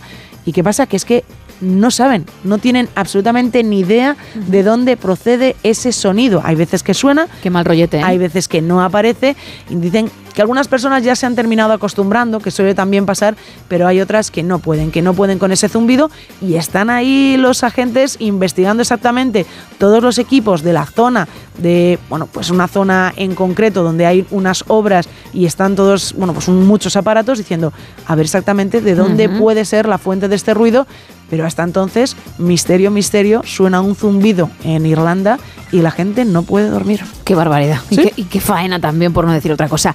Vámonos con el faranduleo, venga. Vamos a hablar de Sam Asghari, del modelo, el ex marido de Britney Spears. Se divorciaron en agosto, es decir, hace muy poquito. También estuvieron muy poco casados, un, un solo año. De relación sentimental algo más, unos siete, ¿eh? mira. Pero nada, duró año, año y medio ese matrimonio después de una boda, por cierto, súper bonita. Bien, pues ha sido dejar a la cantante y coger proyecto tras proyecto. Sale en Lions, que tú hablaste de esa producción, que él obviamente no para de promocionar, pero también está siendo imagen de importantes marcas en importantes campañas y asegura que tiene más proyectos en Hollywood. Ya había hecho sus pinitos, no rec- Hacks se llama la serie, te iba a decir que no recordaba el título, que me encanta, Sí, una sí. comedia, por cierto, de la que estoy esperando la tercera temporada, Uh. y tenía ahí un papelito muy breve, haciendo de Papá Noel sexy. ¿Y qué tal? Pues solo aparece sentado Vale, o sea que no tiene mucho guion, ¿no? en un trono y la protagonista se sienta nada, un minuto. Bien. Pero bueno, había salido en esa producción y en otras muchas, también en un videoclip de Britney, donde se conocieron, por cierto, pero poco más. Y de repente le vemos ya en, en Lions, le vemos preparándose para mm, películas y series que tienen que ver pues con tema militar o tema policial, por el, cuerpo que tiene. Exacto. Es, grande. y, y de modelo importante. Así que le ha sentado muy bien la soltería porque no para de trabajar. Sam Asghari. Fíjate, ¿eh? ¿Quién lo, quién lo, quién lo diría? ¿Quién lo diría, como ¿quién te escuche? Sí, sí, sí, porque madre mía. ¿Quién diría que iba a tener un papelito como actor? Pues tiene varios, tiene varios y no lo debe hacer del todo mal cuando le siguen llamando según cuenta. ¿eh? Bien por él, que está trabajando para ello. Exacto, es que tiene que mantener el nivel de vida que ya no puede llevar si no ocurra. Claro, el que ha llevado con Britney, las cosas como son, hay que dar el callo. Así que sí, hace muy bien y, y nos alegramos por ello. Eso es, sí, sí. Porque encima ya no solamente el nivel de vida que quieres llevar, es que como no estés en activo, Hollywood te da la patada en cuanto te despistas, ¿eh? es, Es- increíble. se olvidan de ti, evidentemente. Y, y- y eso que es un hombre, porque mucho más difícil lo tienen las mujeres, especialmente cuando envejecen, que es una triste realidad de la que todavía se habla en 2023. Pues con este apunte cerramos la última taberna de hoy.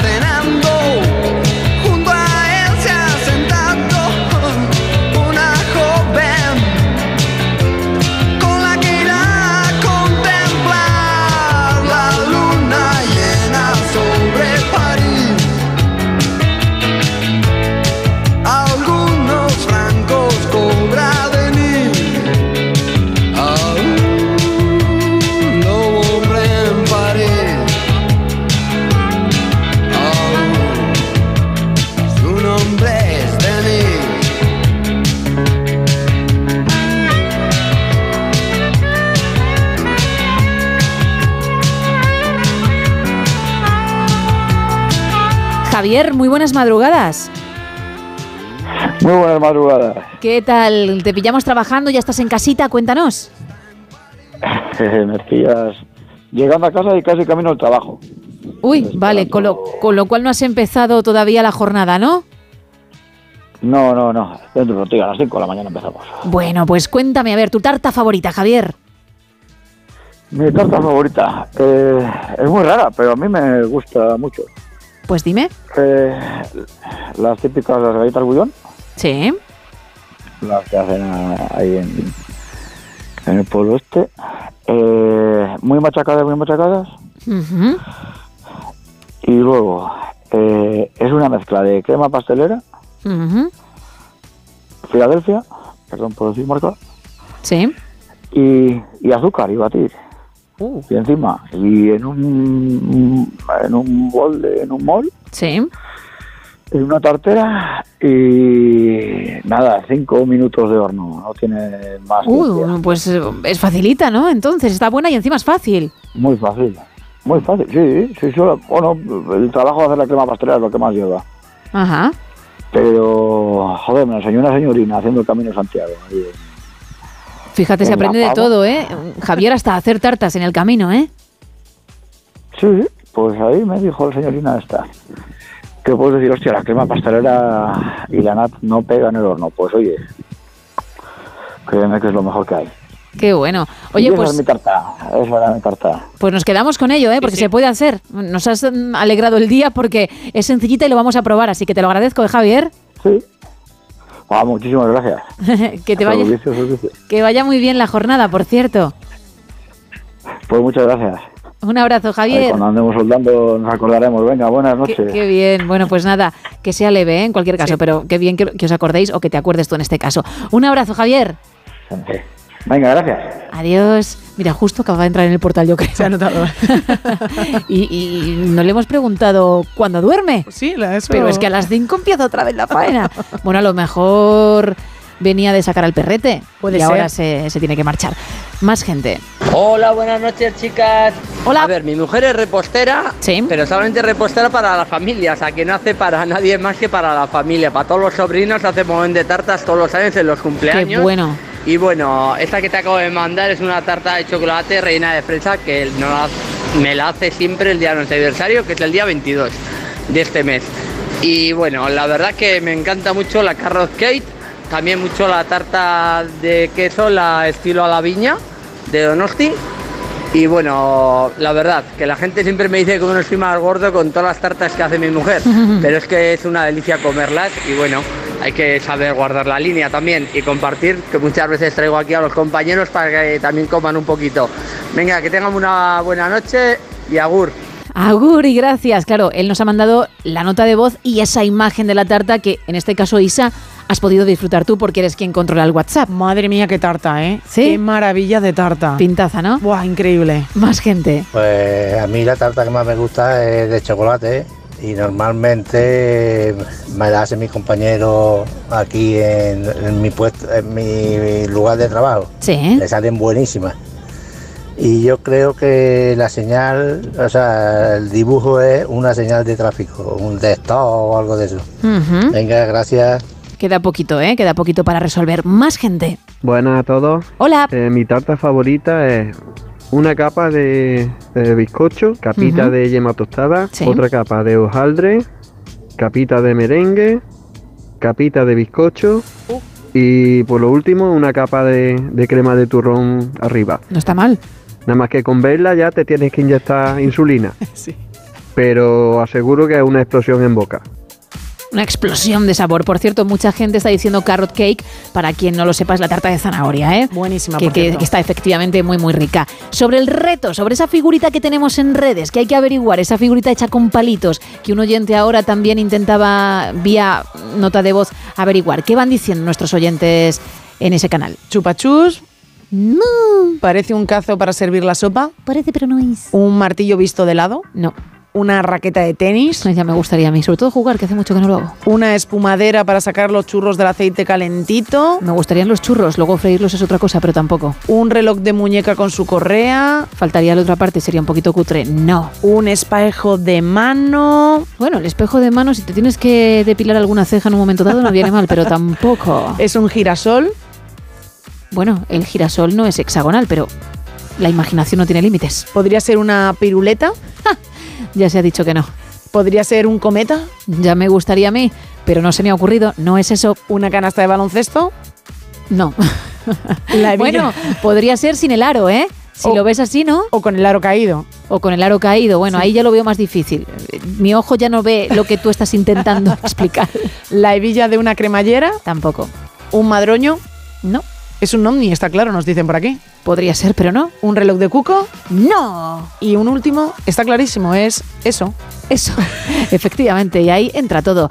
Bueno, si alguien averigua esta figurita, que sepa que se puede llevar un lote conrado, porque entre todos lo que, los que lo averigüéis, vamos a regalar eso, ¿eh? un lote extra. Digo extra porque luego tenemos otro lote más un libro muy, muy chulo, que además tiene que ver con el guitarreo, tiene que ver con el rock para el tema de la noche, el mundo tartas. El libro es El nacimiento del ruido, Leo Fender, Les Paul, grandes, obviamente, de la música, de las guitarras y esa rivalidad que dio forma al rock and roll. Bueno, pues insisto, en el mundo tartas tenemos el libro y el lote Conrado y luego aparte ese lote extra para el reto. 91426 2599 682 472 555 nuestro WhatsApp y las dos redes donde además de participar en el tema está el reto. Estamos en X y estamos en Facebook con el mismo nombre, con arroba NSH Radio. Seguimos.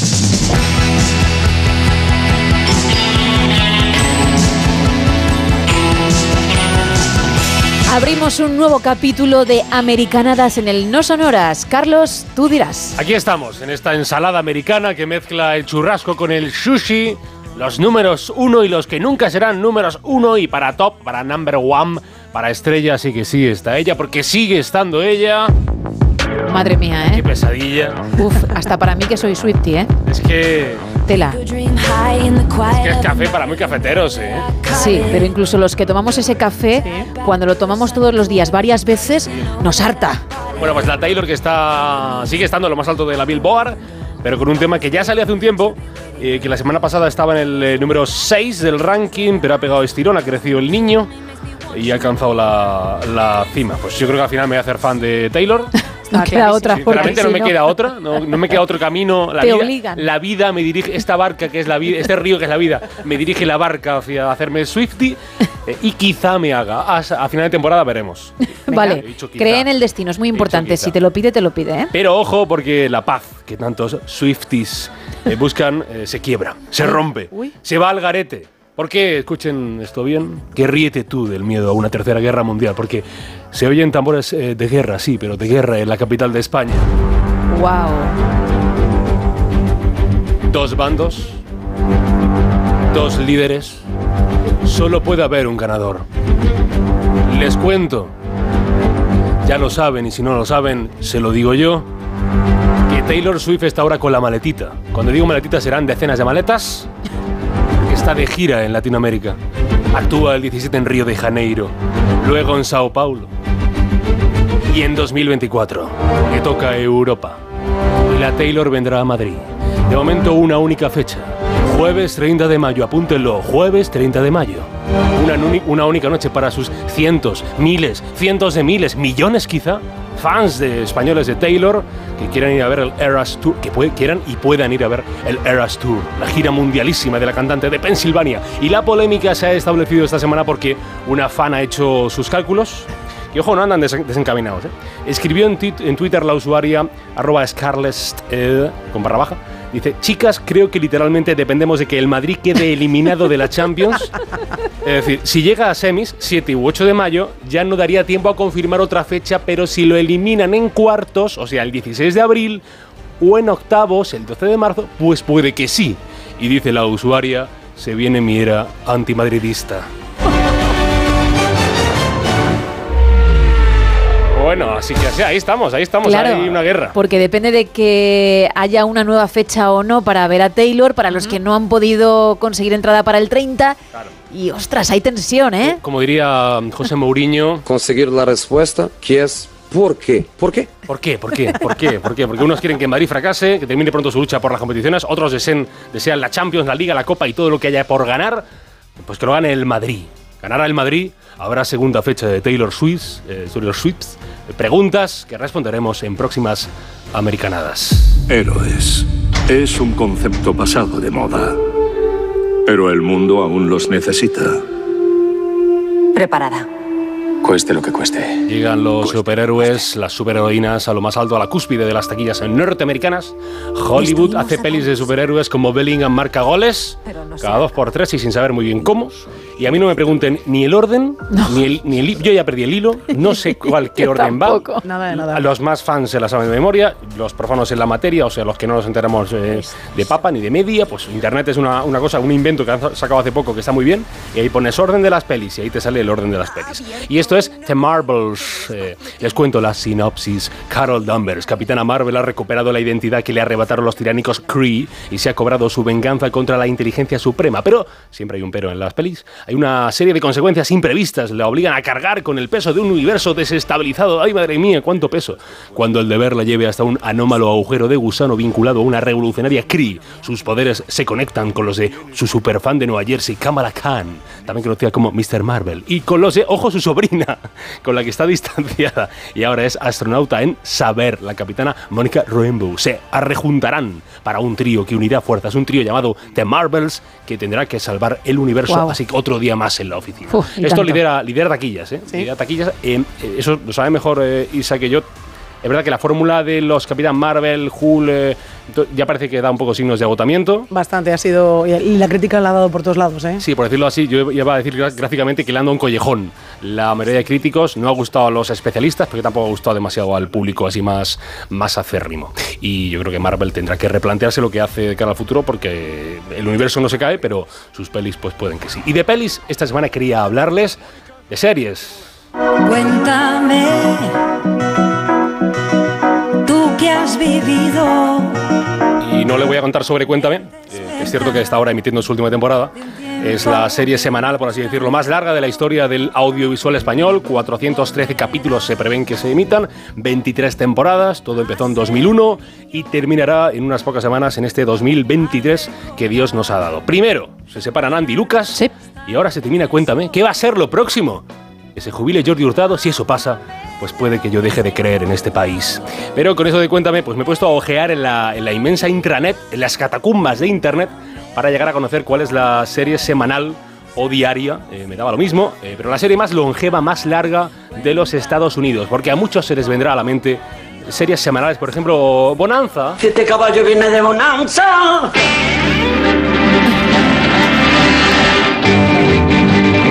Serie, mira, mira, estamos como montados a caballo, ¿eh? Total, y es más, aunque le repusieron, porque Sí. obviamente es de los 50 y mucha gente no había nacido, Sí, sí, otros muchos no llegamos a ver jamás ni un solo capítulo y sí que conocemos la sintonía y la cabalgamos. Sí, sí, sí, y la frase mítica de Chiquito de la Calzada, lo de siete caballos que vienen de Bonanza. Claro. Esta serie de Webster que se emitió entre el 12 de septiembre del 59, finales de los 50, y el 16 de enero del 73. 431 episodios repartidos en 14 temporadas, pero no es la serie más longeva de USA.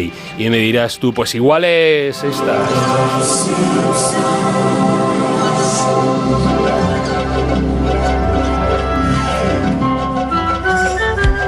la serie de Matt Groening para la Fox y que se emite aquí en, aquí en Neox y que durante tantos años educó a los niños españoles gracias a Antena 3. La echaban ahí a las 2 de la tarde y todos los niños la veíamos, la veíamos. Ahora los niños pues la verán en Neox, supongo. Y bueno, en la tablet, donde, sea, porque todo lo ha cambiado tanto. ¿Es, ¿Es larguísima la serie? Pues sí.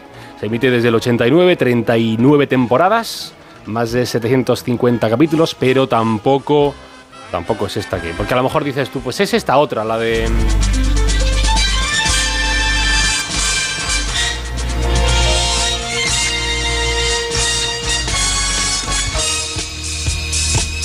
Mira, mira, mira, mira, mira, mira. mira. Qué sintonía, ¿eh?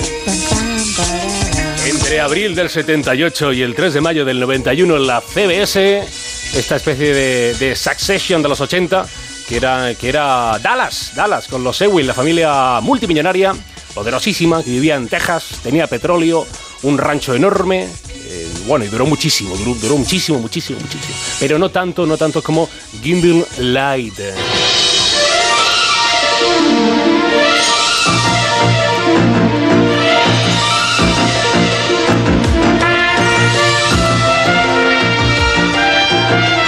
Esta es la sintonía, la sintonía de la serie que, que se llama Gimbal Light. Gimbal Light duró 73 temporadas y más de 15.800 capítulos. ¿En serio? En serio, totalmente en serio, pero, pero tiene truco, claro, que he dicho que a mí me, da- me daba igual si la serie era semanal o era diaria. Sí. Y ahí cambia la cosa, porque la serie más larga de Estados Unidos eh, no es que sea demasiado conocida fuera de las fronteras norteamericanas, pero es como su, ¿cómo decirlo? Su secreto de Puente Viejo. El secreto de Puente el secreto, pues ese es Ahí secreto. estamos, amo, y es que esta serie, esta telenovela que gira en torno a las historias de, de grandes familias ricachonas que viven en la ciudad mm, de Springfield, la ciudad imaginaria de Springfield, se empezó a emitir en la NBC, pero en la radio, NBC Radio, año 1937, y llegaría a la CBS, a la televisión CBS, en el 52. Primero con capítulos que duraban 15 minutos y luego con los años aumentaron a 30 minutos. Tiene el récord Guinness de ser la serie dramática de mayor duración de la historia. ¿Y usted la conocía? Yo, yo la verdad que no. Esta Kindle Light yo no la conocía, no tenía ni idea. Nosotros tampoco. Es la serie, la telenovela más larga de la historia. Si empiezas a ver la serie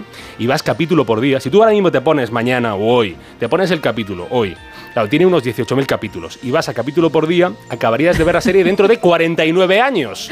O sea que acabaríamos en el 2072. ¿En serio? Ahí estamos, ahí estamos, ministro, ahí estamos. Que sí, que sí, todo, todo, todo es en serio. Como, como esta canción para ir cerrando. Ah, Ay, aquí uno abre los brazos, ¿eh? como Sí, estando. sí, sí. eh, ay. en un transatlántico al que a lo mejor no subirá jamás, ¿no? A ese desde luego no. No, no, Me no, imagino a otro, ¿eh? Pero tampoco.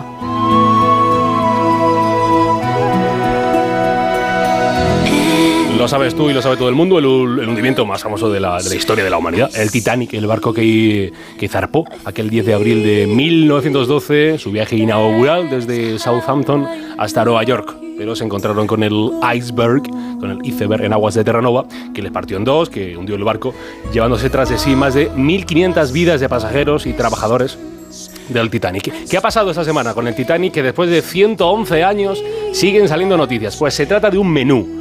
Un menú que se sirvió en la noche del 11 de abril de 1912, tres días antes del hundimiento. Y claro, no- hablo de la comida del menú, sino de la carta propiamente. Es decir, lo que los pasajeros tuvieron en sus manos para elegir qué era lo que más les apetecía cenar. El postre estrella fue el pudding Victoria, acompañado de albaricoques y helado francés. Pero es que antes de eso había ostras, salmón, ternera, pichón, pato y pollo. Servido todo con patatas, arroz y puré de chiribías. Se pusieron la bota los, Y tanto, madre mía. los tripulantes del Titan, pobres tripulantes antes de fallecer. Pues esta copia del menú ha sido subastada esta semana por la casa Henry Albright Son por el valor de 84.000 libras, que son unos más de 95.000 euros. Es una cartita, de verdad, es una cartita. Es tremendo. Que no, es ni un folio. Casi 100.000 euros por una copia del menú que cenaron los pasajeros del Titanic. Una copia que encontraron en los 70 en Canadá en un álbum de fotos del historiador recién fallecido por entonces, Andrew, Andrew Albright. Pues alguien ha tenido la panoja y se lo quería, se lo quería llevar. 100.000 euros y no probará ni uno de los platos. Estoy seguro de que a Alberto Chicote esto no le gusta nada, de nada, de nada. Never let go till when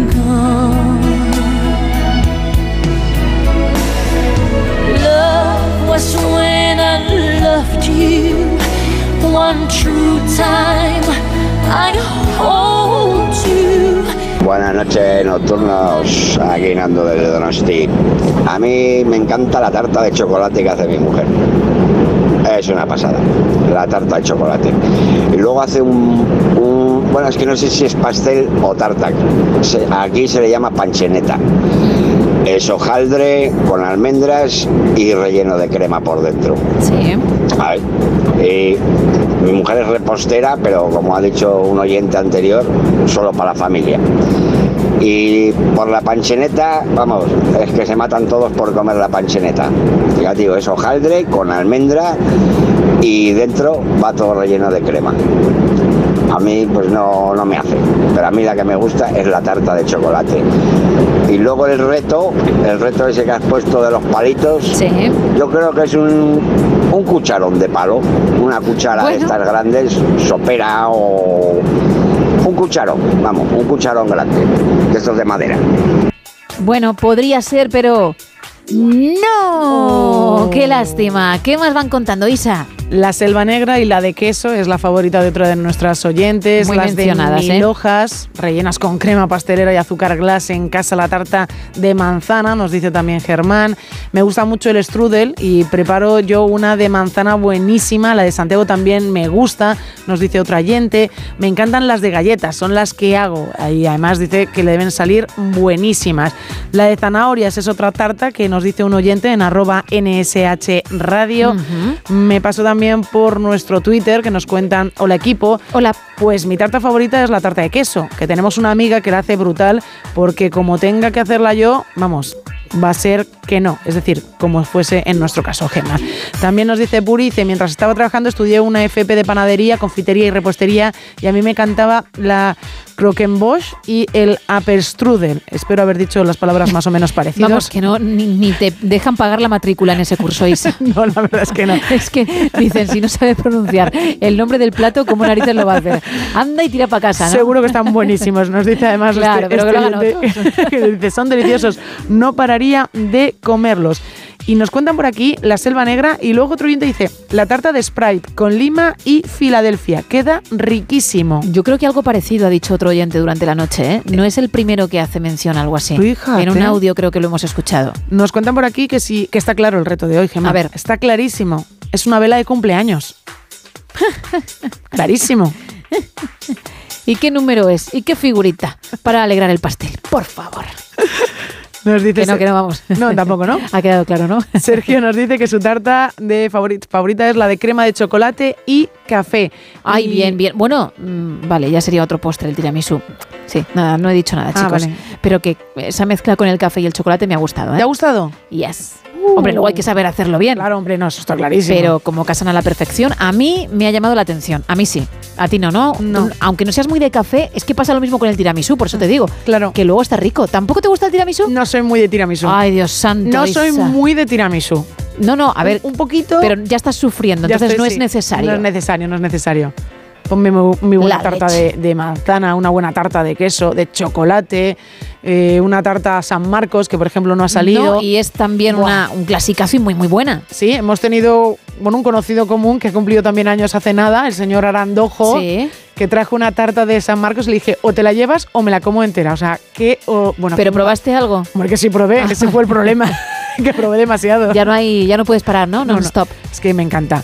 Nos cuentan por aquí desde Vitoria, la tarta Gasteiz es de hojaldre, una delicia. La tarta Gochua, esta es de nata, bizcocho crema, esta es para morirse allí donde estés. Estas dos tartas son de lo mejor que he probado en la vida, nos dicen desde Vitoria. Venga, queda poquito para participar porque a partir de las 4, como hacemos en una noche como esta, pues hay un cinerama de José Luis Salas, que es una mezcla de canciones de Disney con West Side Story, muy interesante, nos has dicho antes, Isa. Bueno, pues sonará y luego regresaremos, claro, en directo con la sección o con la edición Buenos Días, la última hora, el último tramo de este show. Por eso antes que otros días es cuando resolvemos. Pero insisto, aunque son unos minutos, hay tiempo. Nos puedes llamar al 914262599, mandar una nota de voz o un mensaje de texto, lo que quieras, al WhatsApp 682472555 y en X y Facebook, en arroba NSH Radio, donde además encontrarás el reto, la figurita de la que estamos hablando. Toca ligar. Venga. Eso es sagrado en el No Sonoras. Hablo español. No hablo español. No hablo español. No hablo español. I don't speak Spanish. Vamos a ver el capítulo de hoy. Ayer ya averiguamos de qué iba la cosa. Espero que hoy sorprenda un poquito más. Lo vamos a hacer en otro idioma, obviamente. Así que, ¿por dónde van hoy los ligoteos? En griego. Griego. ¿Te gusta mucho porque te parece sensual? Nos has dicho en alguna ocasión, ¿verdad? Sí, pero hoy no venimos sensuales. Uy. Hoy venimos directos. Bueno, bueno, bueno, que se nota que el fin de poquito a poco está llegando, ¿no? Se está nota, cada vez se más nota, cerca. se nota que llega el fin de llegan así. Vale. Bueno, pues esa primera parte en castellano, ¿cuál sería? ¿A qué número llamo? Claro, es que es verdad que es una opción que, que da para, para mucho, ¿no? Hay un mundo abierto de posibilidades. Sería algo así como... Dimos calientes, ¿eh, Gemma? Ah, calientes, vale, porque iba por el tema del corazón. Gracias, gracias por, Calientes, por haber entrado en esa pausa. Bien, vuelvo a entrar en, en modo A por ello. barbecho. ¿Todo tuyo? A ver, eh, sería algo así como para probar ese cuerpo del pecado. Venga, me arriesgo. Yo no lo diría así, pero me parece que es tu estilo, que te pega. Siempre pienso en ti, ¿eh? Me pega un montón, la verdad. Así me va. Bueno. Ay, los cuerpicos Ay. del pecado. Bien, esta primera parte en griego. Se pilló número caló. Número, número es igual que, Número, sí. que en español. Bueno, te, lo- te vamos a creer, claro. Creo. ¿Con quién? Claro, es que vaya tela. ¿Con quién vienes? Con una amiga. ¿Qué tal? Muy bien. ¿Muy bien hoy? Sí, sí, muy bien. Vamos a escuchar. Se pio número caló. Perfecto tú, ¿eh? ¿Eh? Copiándola en todo, qué Fíjate, guay. ¿eh? Bien, me gusta, me gusta. Oye, a mí, ¿quién sabe? Bueno, y ahora que alguien que sepa griego diga, las dos es para que lo Vale, dejéis. sí. Pero el ligoteo y el griego. Bueno, y esa segunda parte, venga, ¿cómo cierras? A ver si yo he acertado o me he acercado. ¿A qué número llamo Sí. si quiero marcarte de por vida? Hoy por Si es que no, si la risa, desde luego la, la produces.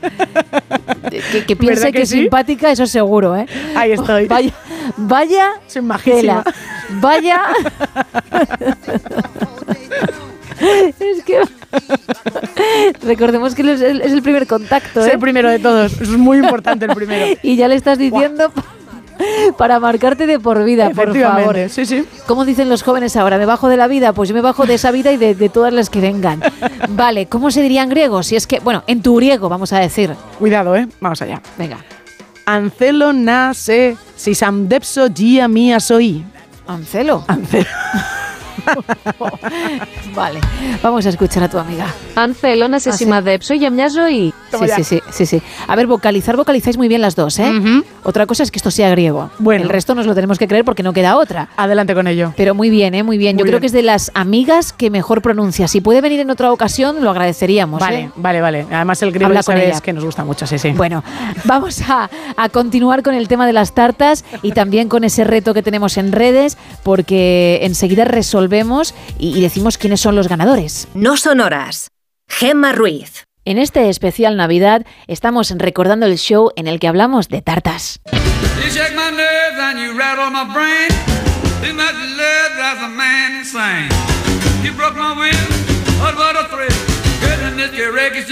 Balls of fire. I let you love all I thought it was funny. You came along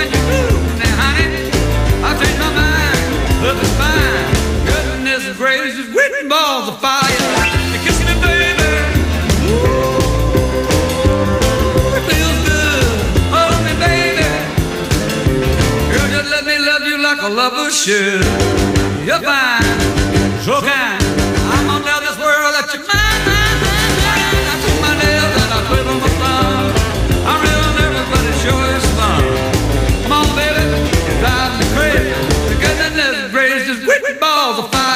Enrique, muy buenas madrugadas.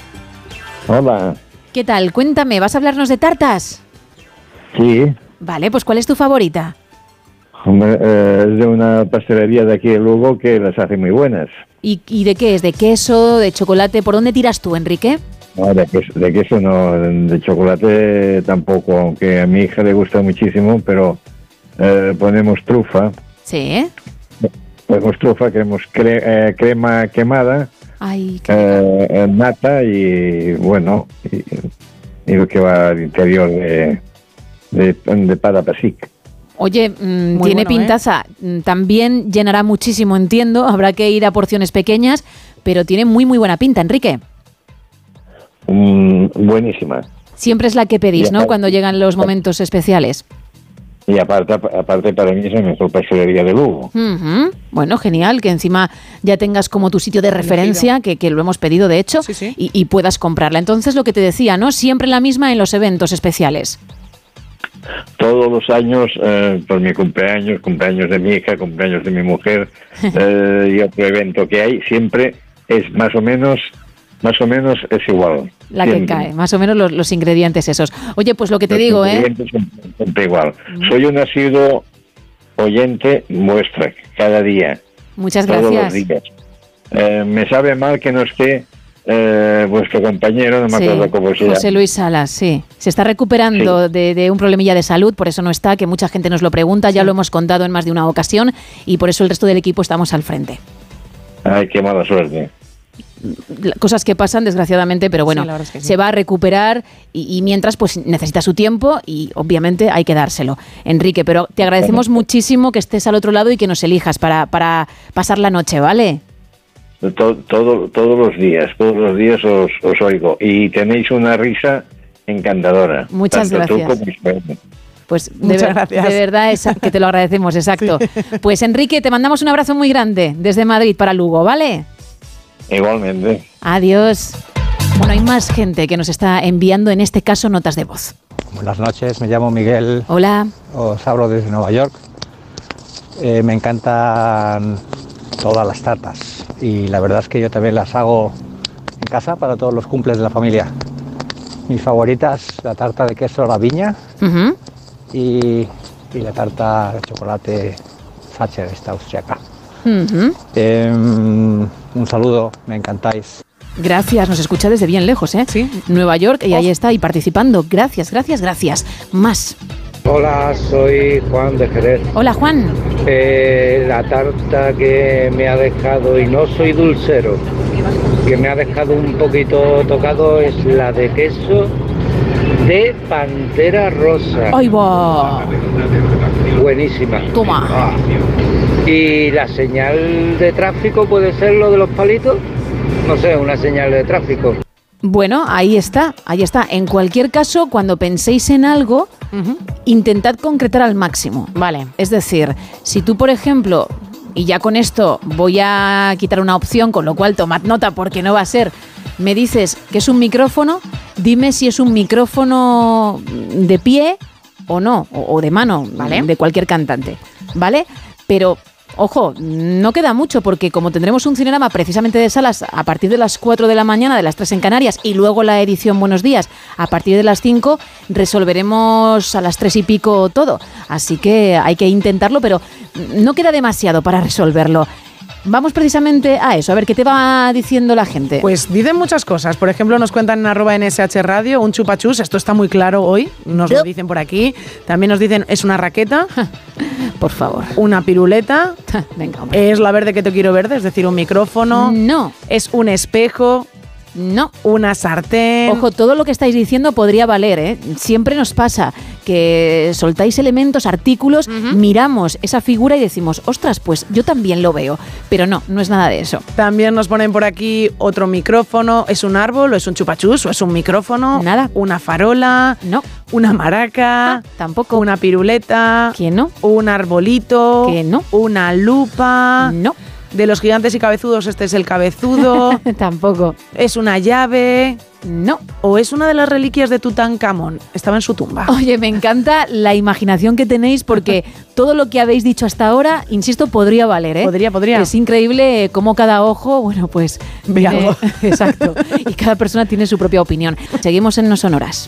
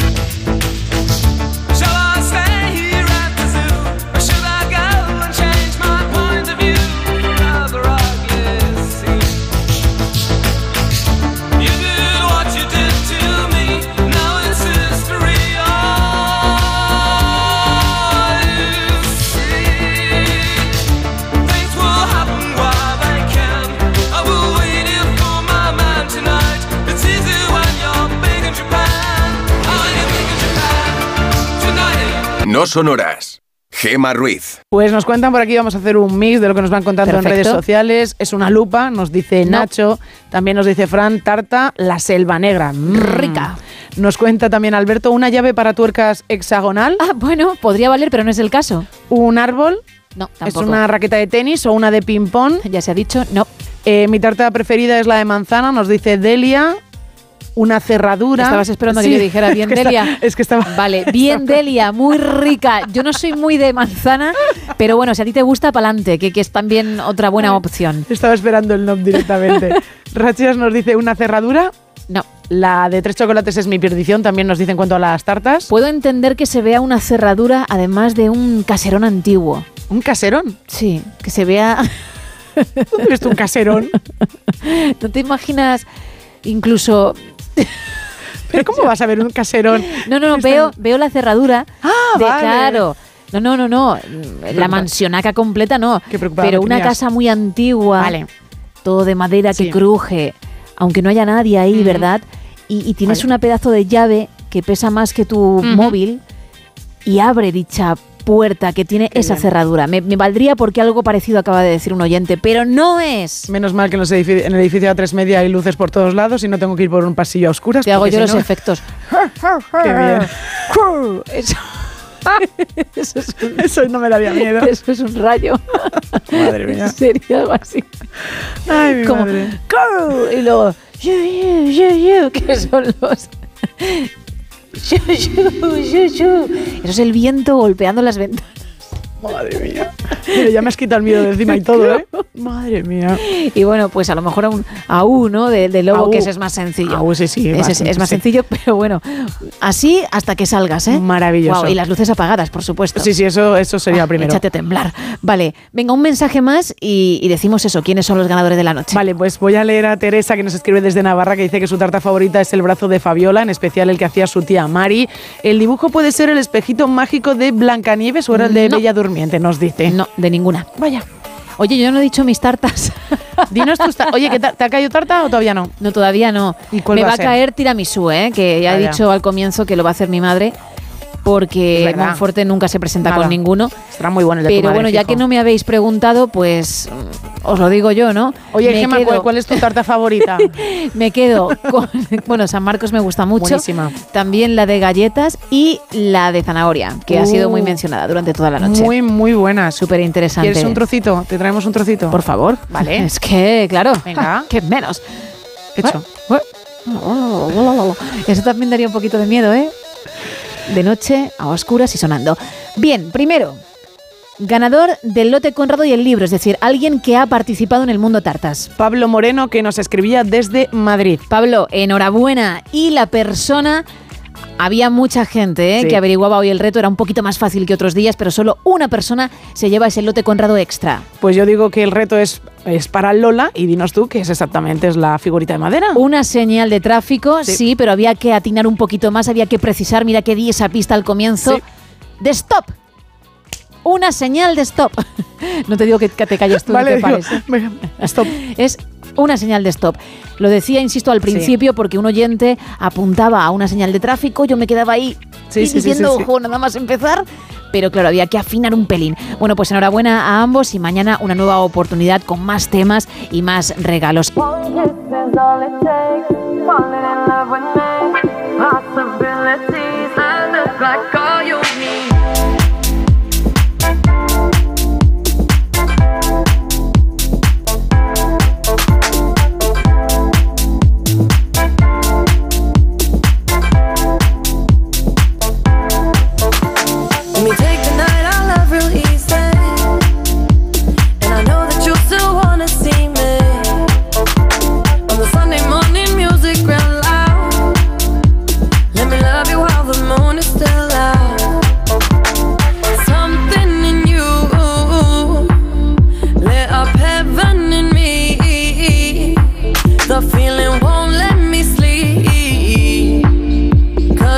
The way you move, the way you feel.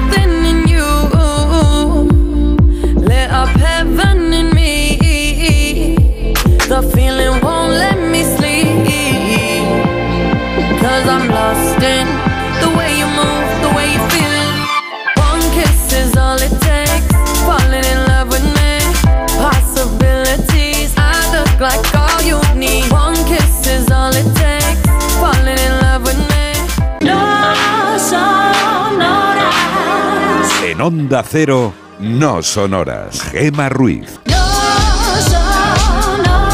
Ya hemos alcanzado las 5, las 4 en Canarias. Esto pasa volando. Estamos a jueves ya, 28 de diciembre. También el año ha pasado volando, ¿eh? En nada 2024. Nosotros te vamos a acompañar hasta las 7, las 6 en Canarias. Sí, porque tenemos horario especial navideño. Así que aún nos quedan dos horas por delante. No te lo pierdas.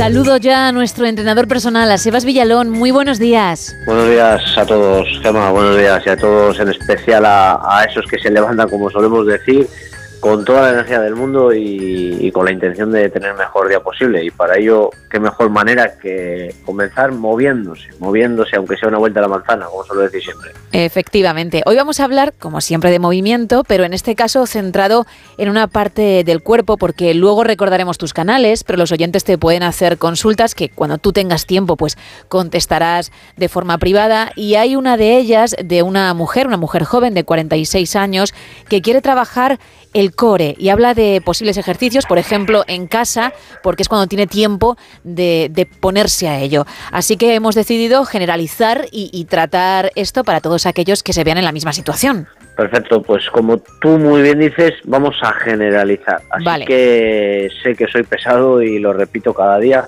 pero por favor que nadie acuñe como suyos muchas de las cosas que decimos porque todo lo que tiene que ver con el movimiento, la salud, el ejercicio físico, eh, etcétera, eh, es completamente individualizado. Pero sí que es cierto que por, por, por norma general se pueden dar pinceladas genéricas que pueden ayudar a, a estas personas. Entonces, vamos a partir de intentar describir de manera coloquial, como decimos siempre, qué es el core. Vale. Bueno, es la parte, la parte central del cuerpo. ¿Qué es la parte central del cuerpo? Pues bueno, eh, muchas personas lo único que piensan eh, cuando se habla del core es en los eh, famosos abdominales, ¿no? En el sí, sí. six-pack. Eh, pues bueno, eh, sobre todo a modo de estética. Resaltamos también que tener un buen core mm, muchas veces no es sinónimo de marcar más o menos abdominal.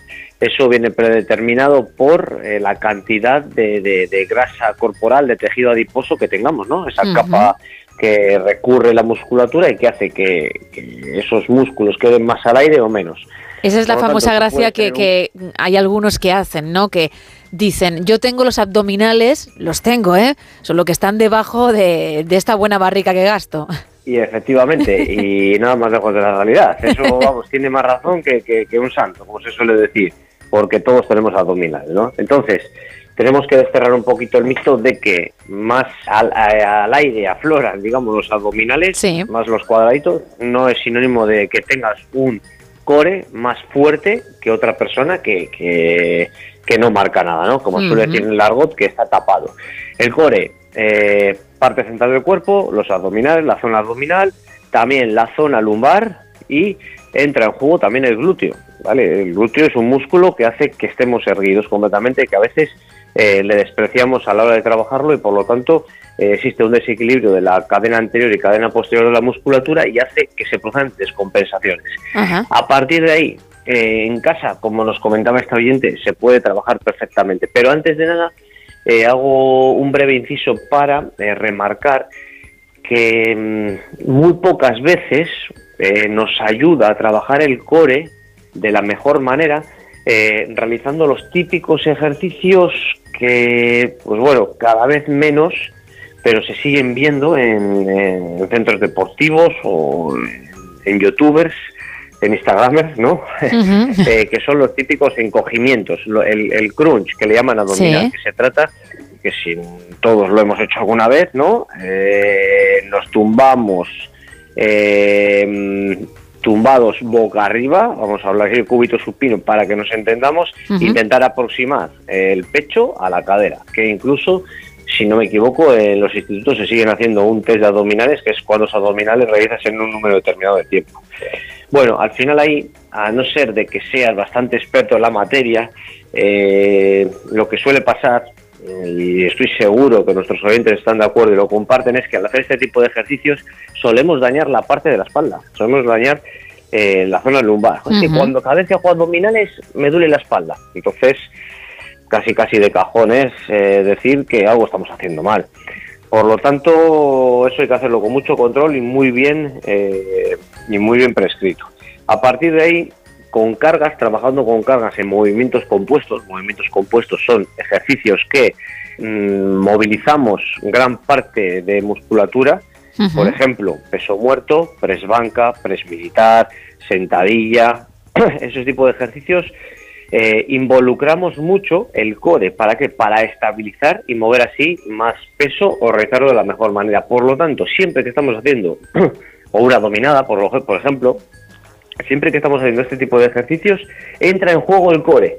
Sí que es cierto que es de una manera, mm, no me gusta decir secundaria, pero está eh, visto desde fuera como de una manera secundaria, efectivamente, visto desde fuera. Pero para mí hay un gran trabajo del core en una sentadilla. Pero quizás para esa persona eh, no lo ve de esa manera y por lo tanto ese efecto, entre comillas, placebo, eh, hay que utilizarlo realizando algunos ejercicios específicos. Así que si tú eres uno de esos que trabaja con cargas en el gimnasio o con cargas altas, estás trabajando el core. Pero a su vez también es interesante hacer un trabajo analítico de ese core para después que tengas más rendimiento en los movimientos compuestos. No sé si me he explicado muy bien. Yo creo, vamos, yo sí te he entendido. Yo en- espero que, que los oyentes también, aunque se trabaje de forma secundaria, se está trabajando y eso es positivo porque luego a la hora de hacer otro tipo de ejercicios donde esa parte tenga una mayor implicación, pues será más sencillo. Así es, así es, así es. Perfecto, muy bien. Vale. Toma la traducción simultánea porque a veces me hace falta. No, no, yo entonces luego- soy buena alumna, ¿eh? he tomado buena nota de lo que nos cuenta el experto, que eres tú. Eh, eh, y luego, a partir de ahí, eh, sí que es interesante un trabajo específico del core. Pero por favor, no veamos esto, eh, este trabajo, por el hecho de lucir abdominales, ¿no? Como lo que estábamos diciendo, sí. lo que estábamos diciendo. Veámoslo como una forma de ganar salud. Eh, vamos a ver un ejemplo fácil. Salimos con las bolsas de la compra. Ahora que vienen ¿no? Lo- las navidades y demás, y cargamos muchas bolsas, mucho trayecto con él en la mano. Ese eh, core hace que la musculatura estabilizadora del cuerpo nos deje, nos permita, mejor dicho, nos permita andar erguidos, por lo tanto, completamente. Por lo tanto, eh, vamos a, a producir menos desequilibrios musculares y va a hacer que nos duela menos la espalda. Va a hacer, eh, sobre todo, que nos duela menos la espalda. Entonces, por lo tanto, eh, ese trabajo es necesario para reforzar esa musculatura y tener más salud.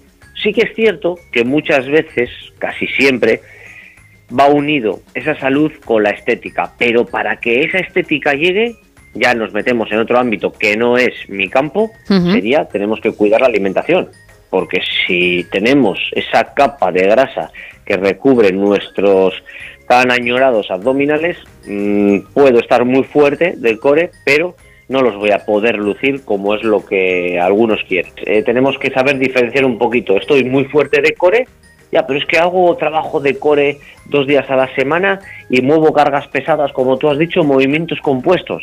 Y joder, y sigo sin marcar eh, ese abdomin- los abdominales. Efectivamente, entonces ya eh, eh, tienes eh, muy bien asentada una patita de la mesa. Pero claro, quedan otras muchas, como son el descanso y como es una correcta alimentación. Iba a decir una buena alimentación, pero una correcta alimentación en función de tu objetivo, que es marcar el famoso six-pack. Ujú. No sé si me querías comentar algo. Sí, que luego la gente no tiene que olvidarse de que la parte de la que estamos hablando es importante, pero que hay que complementar con otros ejercicios, bien sea de fuerza o ejercicios aeróbicos, que no hay que descuidar otras partes del cuerpo. De hecho, la oyente que realizaba la consulta esto lo tenía muy claro. Oye, quiero trabajar esta zona, pero sé que también tengo que hacer otro tipo de ejercicios para el resto del cuerpo, claro.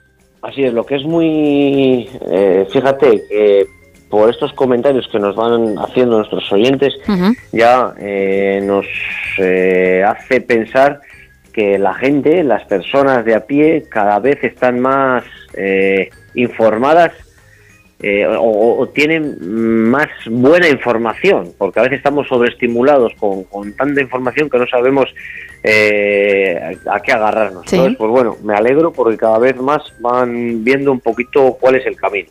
Eh, uno de los errores más comunes a la hora de trabajar el core, los abdominales, es que efectivamente relacionamos core igual a abdominales y despreciamos el trabajo de glúteo, eh, zona lumbar, isquiosurales. Por lo tanto, eh, no veamos solo el core como el abdominal.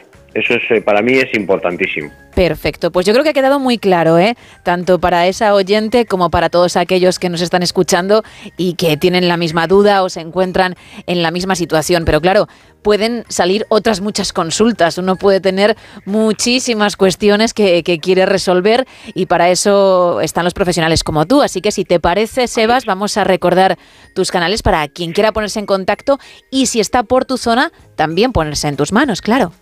Así es. Eh, os recuerdo que estamos en la zona de Cicero, cerquita de, de Colindres, la de una zona preciosa, y aquí en, en la comunidad de Cantabria. Así que a partir de ahí os dejo mis canales y, pues bueno, a vuestra disposición. Y eh, lo repito siempre, mil disculpas por la tardanza, pero sinceramente me es muy difícil contestar eh, con la mayor brevedad posible. Así que os lo dejo por aquí, que sería un teléfono que es el 623 473 164 623 473 164 también un correo electrónico info arroba entrenaconsebas.com y en el Instagram en arroba entrenaconsebas pues eh, vamos intentando sumar poco a poco intentando enseñar eh, o mostrar ejercicios que hacemos a diaria con gente de a pie, con gente eh, pues, que tiene diferentes trabajos como eh, no son, quiero decirte, la, mayoría no son deportistas profesionales y que buscan eh, estar fuertes más que de una manera estética para el día a día y, y, por lo tanto conseguir unos hábitos que sean duraderos y que tengan esa adherencia que les permita pues eh, hacer eh, un poquito de deporte un par de veces o tres a la semana, pero alargado y prolongado durante, durante un largo periodo de tiempo. Perfecto, pues yo creo que ha quedado muy claro, Sebas, así que como siempre agradecerte estos minutos que nos brindas en el No Sonoras y dentro de unos días hablamos, ¿vale? Pues nada, muchas gracias a vosotros y desde aquí insisto en que por favor todo el mundo se mueva, porque aunque a veces eh, pues despreciemos eh, subir y bajar en las escaleras, no coger el ascensor, eh, dejar el coche aparcado un poquito más lejos de lo normal o, ir hasta el gimnasio que le tienes a, a 10 minutos eh, andando, 15 minutos, eso eh, en el día a día es un granito de arena, un granito de arena y al final pues eh, todo suma y que nadie olvide que uno siempre es más que cero. Así que desde aquí ánimo y, y nada, y a seguir. Claro que sí, pues un abrazo muy grande, Sebas, te haremos caso. Un abrazo, buen día a todo el mundo. Buen día.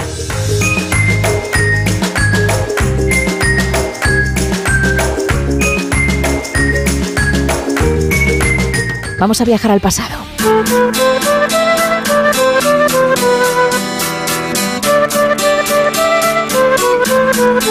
Juste, profesor de Historia de la Medicina de la Universidad de Deusto, muy buenos días. Hola, buenos días, ¿qué tal por ahí? Muy bien, ¿y por allí? Pues bien, lloviendo, pero bien. Bueno, a mí me encanta la lluvia, lo he dicho en más de una ocasión, así que ahora mismo te cambiaba el tiempo, ¿eh? Pues aquí llevamos cuatro o cinco días de lluvia, o sea que sí, te regalo uno. Mm, Vale, fíjate, pensé que me ibas a decir que me regalabas todos, pero bueno, venga, con uno me conformo. No, no, que aquí también tenemos lechugas y cosas así. No, También es necesario. Claro. Bueno, cuéntame, porque hoy creo que vamos a hablar de elecciones, pero en Dinamarca.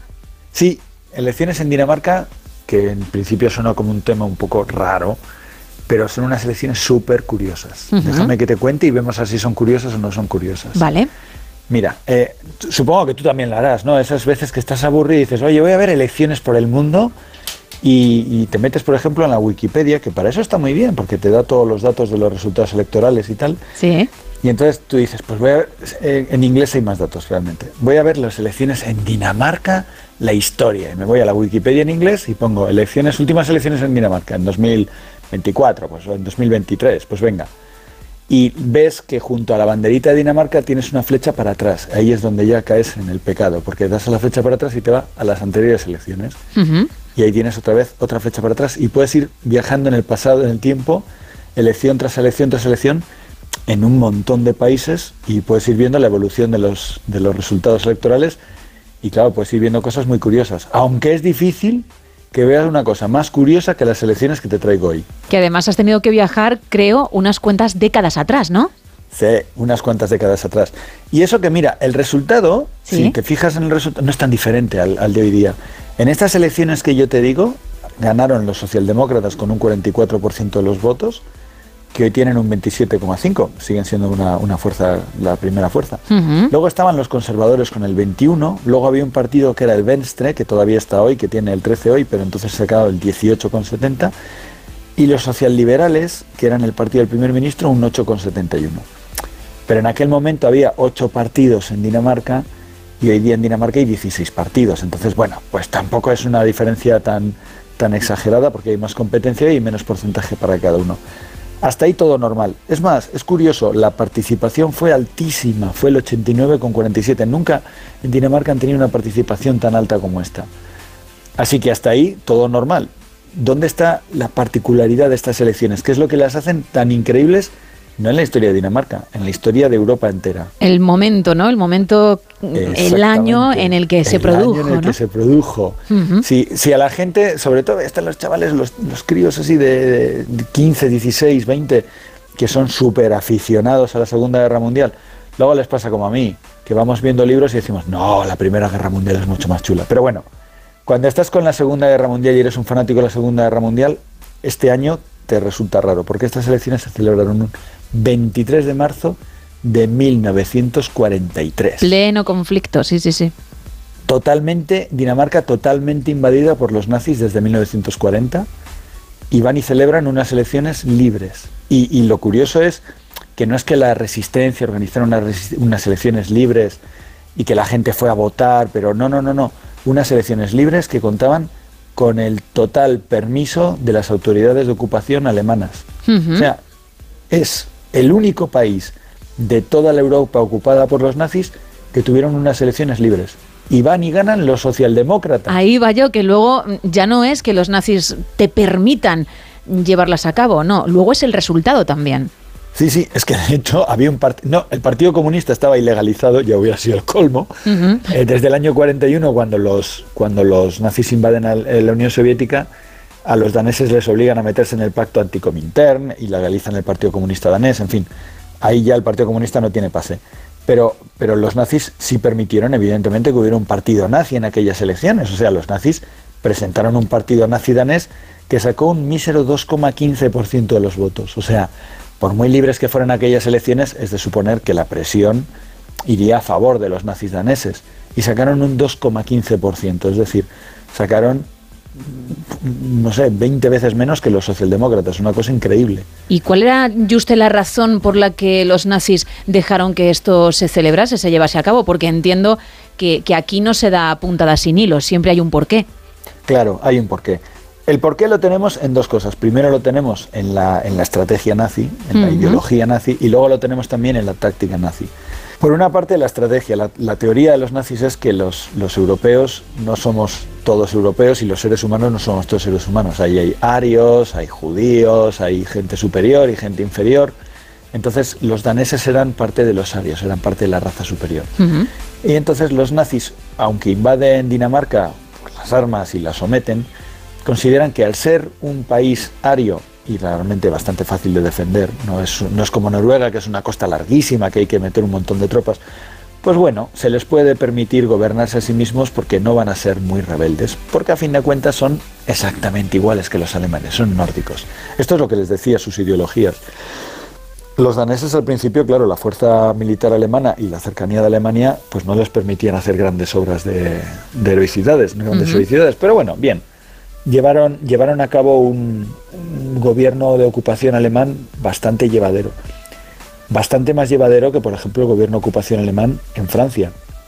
Pero en Francia, a fin de cuentas, es que, claro, el Reino Unido estaba al lado y había tropas alemanas en la costa, pero desde luego no tienen ni comparación al gobierno de ocupación alemán que pudo haber en, en Polonia, en lo que quedó de Polonia, en el gobierno central, el gobierno general, o, o, por ejemplo en Serbia, o por ejemplo en Grecia. En Grecia murió eh, centenares de miles de personas de hambre, por la pura miseria, por el hambre que provocó la ocupación alemana que les dejaba sin comida. En Serbia, desde el principio, en Serbia en concreto, en Yugoslavia en general, desde el principio eh, empieza a surgir un movimiento guerrillero, al que está al frente Tito, que no es muy conocido hoy día, pero que entretuvo un montón de tropas alemanas porque fue un movimiento guerrillero durísimo. Y bueno, qué decir de la Unión Soviética, la, ocupación alemana de la Unión Soviética, eh, se suele decir, fueron recibidos con, con el pan y la sal cuando entraron en determinados pueblos de Lituania de Ucrania y demás. Y, a las pocas semanas ya no les podían ni ver porque fue un, equipo, fue un ejército de ocupación durísimo, brutal. Pero coincidía con, su, con sus leyes raciales, o sea, hay inferiores, hay que tratarles mal, hay iguales a nosotros, hay que tratarles bien. Pero esta forma de tratar mal a los, a los ocupados funcionó al principio cuando las tropas alemanas no había quien les parara. Pero en 1942 los alemanes decidieron que era una buena idea ir a por los pozos de petróleo en el Cáucaso. Y para proteger ese avance hacia los pozos de petróleo en el Cáucaso, tenían que ir hacia el Volga, una parte de sus fuerzas, y tomar una ciudad que en principio no era tan importante, pero que lo va a ser, que se llamaba Stalingrado. Ese verano las tropas alemanas se acercan a Stalingrado, tratan de conquistarlo, la resistencia es durísima y cuando ya están a punto de conquistar Stalingrado, están ya que pueden mojar los pies en el río Volga, de repente los soviéticos, contra todo pronóstico, les hacen un ataque por el norte y por el sur de Stalingrado, les hacen un cerco y dejan a todo el ejército de Paulus, al sexto ejército alemán, cercado dentro de Stalingrado. A las pocas semanas, Paulus, contra todo pronóstico, se tiene que rendir. De hecho, Hitler fue bastante perverso, porque le dijo a Paulus que no se retirara.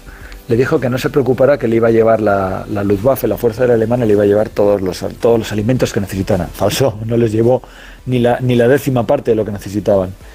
Entonces, como Paulus estaba a punto ya de rendirse porque no tenía otra, Hitler le cogió y le nombró mariscal. Porque ningún mariscal alemán se había rendido jamás. Bueno, pues Paulus con su, con su nombramiento de mariscal se rindió. Dijo, ya está, aquí no aguanto más. Entonces, en el mes de marzo de 1943, los alemanes tienen, por una parte, esa teoría de que los daneses son superiores al resto de europeos, son iguales a ellos. Y entonces se hacen unas elecciones, va a ganar el partido nazi porque son todos del mismo equipo. Y, van a dar un mensaje a todo el mundo diciendo, mira qué bien nos va nosotros, qué bien lo hacemos todo. Y luego, por otra parte, claro, lo de Stalingrado ha sido un palo muy gordo. Entonces, tienen que tratar de lavarse la cara de alguna manera. Porque cuando en Europa la gente ve que en Stalingrado los nazis les han parado los pies, ya te digo, en Yugoslavia, en Polonia, en Grecia ya había resistencia. Pero en aquellos lugares en Europa Occidental donde los nazis se habían comportado bastante mejor con la población local que en el este, es cuando empieza a surgir la esperanza de que a lo mejor se puede derrotar a los alemanes y es cuando realmente empieza a surgir la resistencia. Porque pensamos que la resistencia, esto es algo que se construyó en 1945, cuando acaba la guerra, uh -huh. que en la resistencia estaba todo el mundo metido, y ni mucho menos. Estaban metidos los polacos desde el principio, o estaban metidos los yugoslavos desde el principio, porque, porque era resistir o morir, porque los nazis allí se portaron como auténticos salvajes. Pero en Bélgica, en Francia, en Dinamarca, en Noruega, la resistencia era muy pequeña. De todas maneras, a pesar de que hubo una luz al final del túnel con esa victoria de los socialdemócratas en esas elecciones, duró poco la alegría, ¿no? Duró muy poco, claro. Para, los, para la prensa alemana, evidentemente prensa controlada por los nazis, eh, aquellas elecciones fueron un fracaso. Aquellas elecciones fueron una excepción. La palabra es decepción. Uh -huh. Ellos pensaban que iban a ganar los nazis y los nazis no consiguieron ningún buen resultado pero permitieron que hubiera un gobierno, permitieron que el Parlamento se quedara como había sido elegido. Lo que ocurre es que a medida que los nazis van perdiendo batallas en Europa, a medida que los rusos, los soviéticos demuestran que pueden frenarles, eh, el clima de tensión social va creciendo en Dinamarca y se empiezan aquel verano de 1943, fíjate que las elecciones han sido en marzo, uh -huh. empieza a haber huelgas generales, protestas y claro, ahí ya los alemanes les dicen a los daneses, para de esto, y como no son capaces de pararlo, bueno, de hecho, como no quieren pararlo, pues entonces los alemanes deciden hacerse cargo de la ocupación y ponen una ocupación militar pura y dura, como lo que podía haber en la zona ocupada de Francia, y empiezan por exigir que se les entreguen los 8.000 judíos que viven en Dinamarca. Eso ya para empezar. Ahora son los dueños de la barraca, son los que ordenan todo lo que tienen que hacer. Claro, disuelven el gobierno, establecen la ley marcial, aquello ya mm, vuelve a ser suyo, vaya. Exactamente. Ahí volvemos al punto de partida cuando han invadido todo. Entonces, los daneses, eh, en principio aquí, podían demostrar que son un país valiente o no son un país valiente. Porque en este momento, bueno, un país valiente o no valiente, a ver, que te están apuntando con una pistola, hay que ser muy valiente, vamos. A los daneses les dicen ahora nos tenéis que entregar a los judíos, tenéis que aceptar la ley marcial, no sé qué. ¿Y sabes lo que hacen los daneses? Dime. Se las arreglan para que esos 8.000 judíos de repente, de la noche a la mañana, desaparezcan. O sea, tú imagínate la cara que se les puede quedar a los alemanes cuando ni siquiera se llevan ese cruel premio de consolación, Sí, sí, ¿no? sí, que es que, que, por ejemplo, en, en Hungría, cuando se hacen con el control de la situación en Hungría, lo van a hacer. O sea, van a, van a llevar un montón de judíos húngaros a los campos de exterminio directamente. Pues los daneses demostraron que se puede resistir. Hace falta mucho valor, ¿eh? Yo no sé si en su caso hubiera sido tan valiente, porque, porque realmente eh, en los regímenes de ocupación durante la Segunda Guerra Mundial cualquier broma te costaba, te costaba la vida. Y lo digo en serio, no digo cualquier acto de rebeldía, o sea, No, cualquier no. chiste te podría costar acabar con un serio problema. Entonces, sí, la verdad es que aquellas elecciones de 1943 son un ejemplo de que, de que dentro de la Europa ocupada había muchos matices y dentro de los matices donde la gente podía vivir más o menos bien, incluso fue muy posible ser, ser valiente como fueron, como fueron los daneses. Y hay una frase de, de Winston Churchill que viene que ni pintada, yo creo, para cerrar la sección, ¿no, Juste? Pues mira, sí, una frase y un libro. La frase de Winston Churchill, la verdad es que está muy bien. Solía, solía comentar lo de, se ha dicho que la democracia es la peor forma de gobierno, excepto por todas las otras formas de gobierno que han sido probadas alguna vez. no, es, no es mala frase. No, no, no. Y sobre, y sobre este tema, sobre este tema, y ahora mismo ha publicado un libro recientemente David Alegre Lorenz, que se llama Colaboracionistas, Europa Occidental y el Nuevo Orden Nazi, que no se refiere a la Europa del Este, sino a eso, a la Europa Occidental, a, a los colaboracionistas que había pues en, en Bélgica, bueno, Valonia, en, en Holanda, en Francia, en Dinamarca, en Noruega, y habla un poco también de España, aunque no fuera ocupada, también hubo colaboracionistas con, el régimen nazi. Eh, de todo tipo, además, ¿eh? no, no, no sencillamente gente que era nazi, gente que se iba a trabajar a Alemania pensando que iban a cobrar bien y que iban a estar bien y que fueron completamente engañados. O sea, es una historia de, fanatismo, pero también es una historia de pobre gente que es engañada. Y, y lo recomiendo, lo recomiendo. Tiene un libro sobre la batalla de Teruel también que está muy bien y, y seguro que este también está muy, muy recomendable para que lo apetezca leer, seguro que lo disfruta. Pues tomamos buena nota, ¿eh? Muchísimas gracias. Y también gracias, Juste, profesor de Historia de la Medicina de la Universidad de Deusto, por este nuevo capítulo en la historia. Pues nada, gracias a vosotros por darme la oportunidad, que ya sabéis que me paso muy bien. Dentro de unos días hablamos, ¿vale? Pues nada, feliz Navidad y feliz año, equipo. Igualmente. Adiós. Venga, hasta luego. Chao.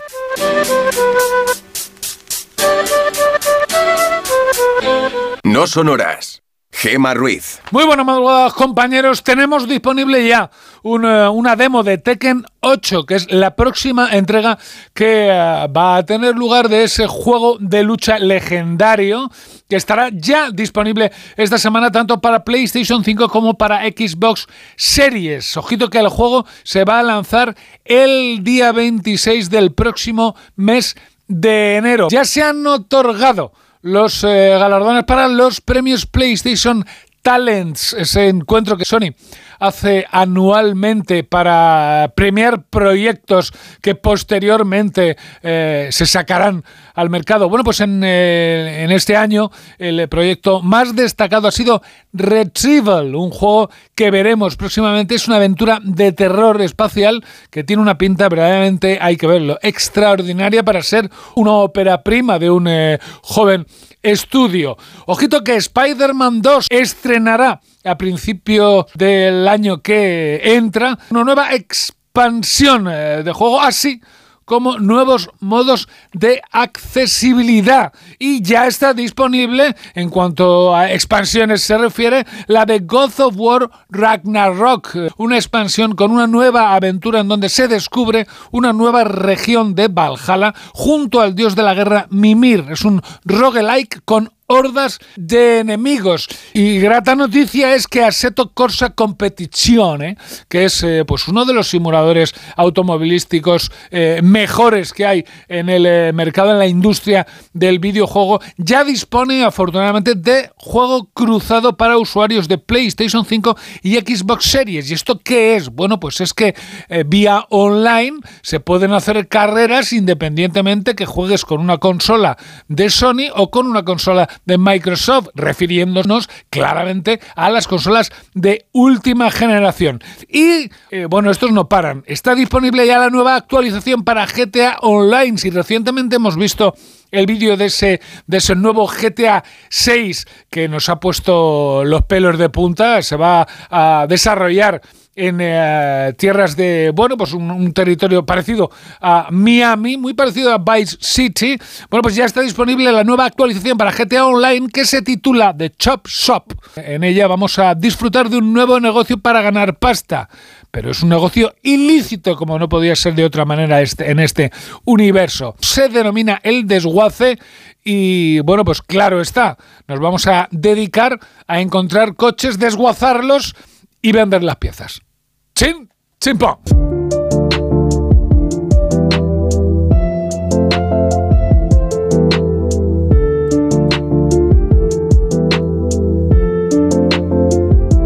Saludamos ya a nuestro psicólogo, a Javier Sánchez Gil. Muy buenos días. Muy buenos días, Gemma, ¿qué tal? Muy bien, ¿con qué vienes en esta ocasión? Pues la pasada Navidad dedicamos una sección por estas mismas fechas a ayudar a los oyentes con los regalos de Papá Noel o de los Reyes Magos, ya Cierto. según gustos. Sí, sí, es verdad.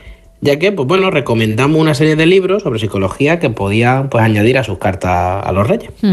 Recordemos por si alguien quiere echarle un vistazo los que, bueno, recomendamos hace un año. Vale. El primero fue Potencia tu creatividad de la mano de la neurociencia, de Mónica Curtis, Hábitos atómicos, de James Clear, Invicto, de Marcos Vázquez, No te ahogues en un vaso de agua, de Richard Carlson, y El efecto Lucifer, de Philip Zimbardo. Hoy, si te parece bien, pues vamos a volver a recomendar otros cuatro libros para mm, aumentar esa lista y que puedan incluirle sus cartas a los reyes. Perfecto. Pues vamos con el primer libro. Este primer libro que vamos a recomendar es de un autor que, que ya hablamos la pasada Navidad, Marcos Vázquez, que recientemente ha publicado un nuevo libro titulado Vive Más. En él, Marcos Vázquez nos acompaña en un camino que nos ayuda a diferenciar la edad cronológica de la edad biológica. La primera avanza para todos igual. Un año tiene 365 días y tu cumpleaños es una vez al año, teniendo como resultado que añades un número más a tu edad cada vez que llega. En cambio, la edad biológica puede o no corresponder con la cronológica y nos enseña que todo lo que hagas a nivel de hábitos saludables, tanto en tu esfera física como en tu salud mental, puede hacer que añadamos años a nuestra edad biológica o le restemos. Vale. Es un libro muy práctico, fácil de leer, con muchas ideas interesantes para poner en práctica desde ya. Además, creo que esto le va a interesar a muchos oyentes porque aquí entiendo que entra en juego el famoso término viejoven para aquellos que tienen poca edad pero parece que tienen más y los que ya peinan canas o tienen unos cuantos años según el DNI, pero ese espíritu joven de hace a lo mejor dos décadas, ¿no?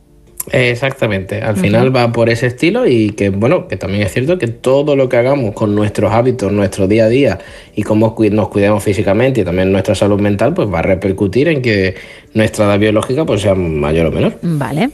Muy bien, pues pasamos a la segunda recomendación. Cambiamos completamente de tercio y vamos a virar a la sociología y a la psicología evolucionista, de la mano del psiquiatra Pablo Malo y su libro Los peligros de la moralidad. La tesis de este libro parte de intentar explicar fenómenos sociológicos como los linchamientos en Twitter, las cancelaciones, los tribalismos ideológicos de que mi pensamiento es lo correcto y el tuyo basura, Ujú. desde una perspectiva relacionada con el sentimiento de moralidad o más bien de sentirnos elevados moralmente. Para abrir el gusanillo me gustaría citar una frase del libro que yo creo que invita a la reflexión. Y es que Pablo Malo dice que el mundo no consiste en gente buena que hace cosas buenas y gente mala que hace cosas malas. Pues la mayoría de maldades a lo largo de la historia las cometió gente que creía estar haciendo el bien. Además, el libro tiene mm, en la portada una monja con un piercing en la nariz. Y eso ya no convence, Claro, para que nos hagamos una idea de lo que vamos a poder encontrar. Vale, vale, vale, vale. Bueno, interesante también, ¿eh? Esta segunda recomendación. Eso es. ¿Pasamos a la tercera? Venga. Venga. Esta tercera es Café para muy cafeteros. Oh, vale. Gente con ganas de aprender de neurociencia de una forma pues amena y divertida. La autora es Lisa Feldman y su libro La vida secreta del cerebro. En este libro la doctora Feldman desmiente muchos mitos relacionados con las emociones, ya que eh, pues bueno, muchas cosas que se creían ciertas gracias a la experimentación pues ha resultado no serlo. Hasta hace bien poco pensábamos que las emociones parecen como algo automático, ¿no? Que las personas no controlamos, que vienen y que tal como vienen se va. Sí. Simplemente pues las experimentamos. En contraposición a esta tesis, muchos estudios actuales demuestran que las emociones se construyen en el momento, por lo que tenemos más influencia en ellas de lo que creemos. Lectura 100% recomendable. Bueno, ya van tres muy buenas, ¿eh? Has dicho cuatro, creo, ¿no? Pues vamos con la última entonces. Venga. Venga, para acabar, no traigo un libro, sino que traigo un cómic. Perfecto. Mira, eso le va a gustar a Raúl Shogun, a nuestro experto en la materia, seguro, seguro. Pues él seguro que entiende más que yo. Y, pero bueno, yo voy a ver qué puedo hacer. Es un cómic que, bueno, que a mí me, que a mí me ha marcado especialmente cuando lo leí, debido a su sensibilidad a la hora de tratar un tema tan peliagudo como puede ser una enfermedad tan dura como el cáncer. Sí. Donde muestra el camino y la aceptación de la muerte cuando ya no se puede hacer nada y el duelo de la gente, pues que bueno, que quedan cuando la persona que lo padece fallece. Qué historia tan dura, ¿eh? Tan difícil de plasmar y entiendo haciéndolo de una forma más amable. Exactamente, porque el autor de este maravilloso cómic es Jim Starlin y su obra La muerte del Capitán Marvel. Este cómic nace de, pues bueno, por una pérdida de derechos de Marvel de este personaje, por lo que encargan a este señor, a Jim Starlin, un cierre y este decide enviarlo a luchar a un planeta del que vuelve el personaje con una enfermedad muy parecida a lo que los humanos llamamos cáncer. Sí. El cómic nos cuenta cómo Capitán Marvel acepta la muerte como una vieja amiga, ayudando por muchos de los personajes estrellas de la compañía, como es Hulk, Spider-Man, Iron Man, y sobre todo del Titán Thanos, que a mucha gente le sonará de ser el villano de Marvel hasta hace poco. Sí. No te lo puedes perder, vaya, es muy, muy recomendable. Qué bueno, además diferente, ¿eh? Algo que, que no te esperas, pero, pero ahí está y además con un, con un mensaje duro, pero que por desgracia pues mucha gente tiene que vivir y bueno, la aceptación al final de eso que te ha tocado por desgracia. Vamos ahora a abrir los minutos, la sección dentro de tu sección, podríamos decir, porque siempre dedicamos unos minutos a consultas, dudas que los oyentes te formulan a través de un número que también ahora vamos a recordar.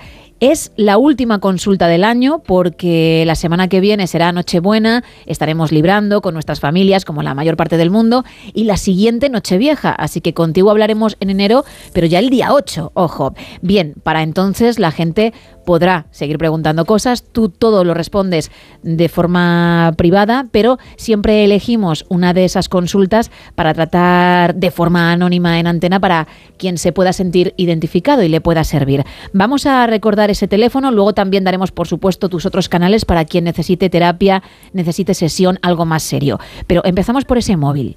Por supuesto, aunque hay que reconocer que te ha quedado muy bien la calendarización, ¿eh? Gracias. Hay que, hay que reconocer. Menudo lío tengo yo en la cabeza. El teléfono es el 656-550484. Perfecto. ¿Y cuál es la consulta de esta ocasión? Venga, la consulta de hoy me dicen por ahí, hola Javi, quizás no sea oportuno hacerte esta pregunta, pero ¿por qué decidiste estudiar psicología? Entiendo que es bonito por ayudar a la gente, pero también muy duro. ¿Cómo separas o desconectas de ciertos casos? Interesante, ¿eh? Sí, lo pensamos muchos cuando hablamos con, con psicólogos, en este caso contigo. Sí, sí. Pues una pregunta muy interesante, totalmente, que voy a intentar pues, contestar desde el Javi más íntimo que pueda. Vale. Centrándonos en la primera pregunta, porque en realidad son dos, eh, la de por qué decidí estudiar psicología, pues en un principio eh, yo tengo que reconocer que quería ser biólogo, Vale. Pero yo los insectos no nos llevamos bien. Ah, vamos, te pasa como a mí que quise ser pediatra, pero la química y la física no se llevaban tampoco muy bien conmigo, ¿eh? Claro, y a mí es que incluso me dan miedo las mariposas, pues imagínate. Bueno, ento- entonces entiendo que lo tienes claro, pero por si acaso ya te digo yo que buen biólogo, buen biólogo no habría sido, ¿eh? No, no, desde luego. Además, por otro lado, siempre me había pues, llamado la atención saber cómo, gracias a un órgano físico con conexiones físicas, podía dar lugar a emociones, a personalidades, a pensamientos, en fin, a tanta variabilidad. Básicamente entré buscando respuestas de la carrera y salí con muchas más dudas, porque en realidad no se sabe prácticamente nada de todo lo que se podría saber, pero bueno, enamorado de la profesión. Eso es importante, desde luego. Y luego la segunda parte, que me pregunta que cómo separas o desconectas de ciertos casos, yo creo que Pues bueno, hay que ser conscientes de que nosotros no debemos ser parte del problema, ni somos los que tenemos el problema. Nuestra función como psicólogos es ayudar y si nos dejamos atrapar por las historias que nos cuentan, pues seríamos parte más del problema que de la solución. Tiene que ser difícil. Yo entiendo que, que eso también se ejercita, ¿no? Ese control. Exactamente, nosotros somos al final expertos en analizar los procesos en los que la gente se mete, a ayudarles a detectarlo y salir de esos bucles, independientemente de que el tema por el que vengan a sesión sea más o menos jugoso, más o menos doloroso o más o menos traumático. Bueno, e incluso más o menos similar a algo que le puede pasar al propio profesional. Por eso digo que, que el control es importante y muy difícil. Bueno, bueno, eso por supuesto. Yo me acuerdo uno de mis primeros casos, que recientemente había fallecido mi abuela, y era un señor que vino a, porque había fallecido su abuela. Entonces, pues, Claro. en ese momento tienes que saber separar, ¿no? Efectivamente. Al final son años de formación, de práctica y muchísimo entrenamiento que uno lleva a las espaldas. Pues esa experiencia, esos años que hacen que seas un buen profesional y si alguien que nos está escuchando necesita más ayuda, necesita acudir a terapia, tú tienes unos canales para ponerse en contacto contigo, además de ese número para las dudas de las que hablábamos. Por supuesto, yo soy psicoterapeuta en el Centro Elemental de Málaga. También, por supuesto, hago consulta online para absolutamente todo el mundo. Y mis canales serían el Instagram, arroba no te sientes en el diván, que me podéis seguir y preguntar cosas por privado, que ahí estaré. Mi web, eh, www.javiersanchezgil.com, que en el apartado de pedir cita también podéis contactar conmigo, o directamente en el número de teléfono 656 550484. Genial, pues Javier, que usted pase unas bonitas navidades, que disfrute mucho con los suyos y nos escuchamos de nuevo en enero, ¿vale? Muchísimas gracias y felices fiestas. Igualmente, chao.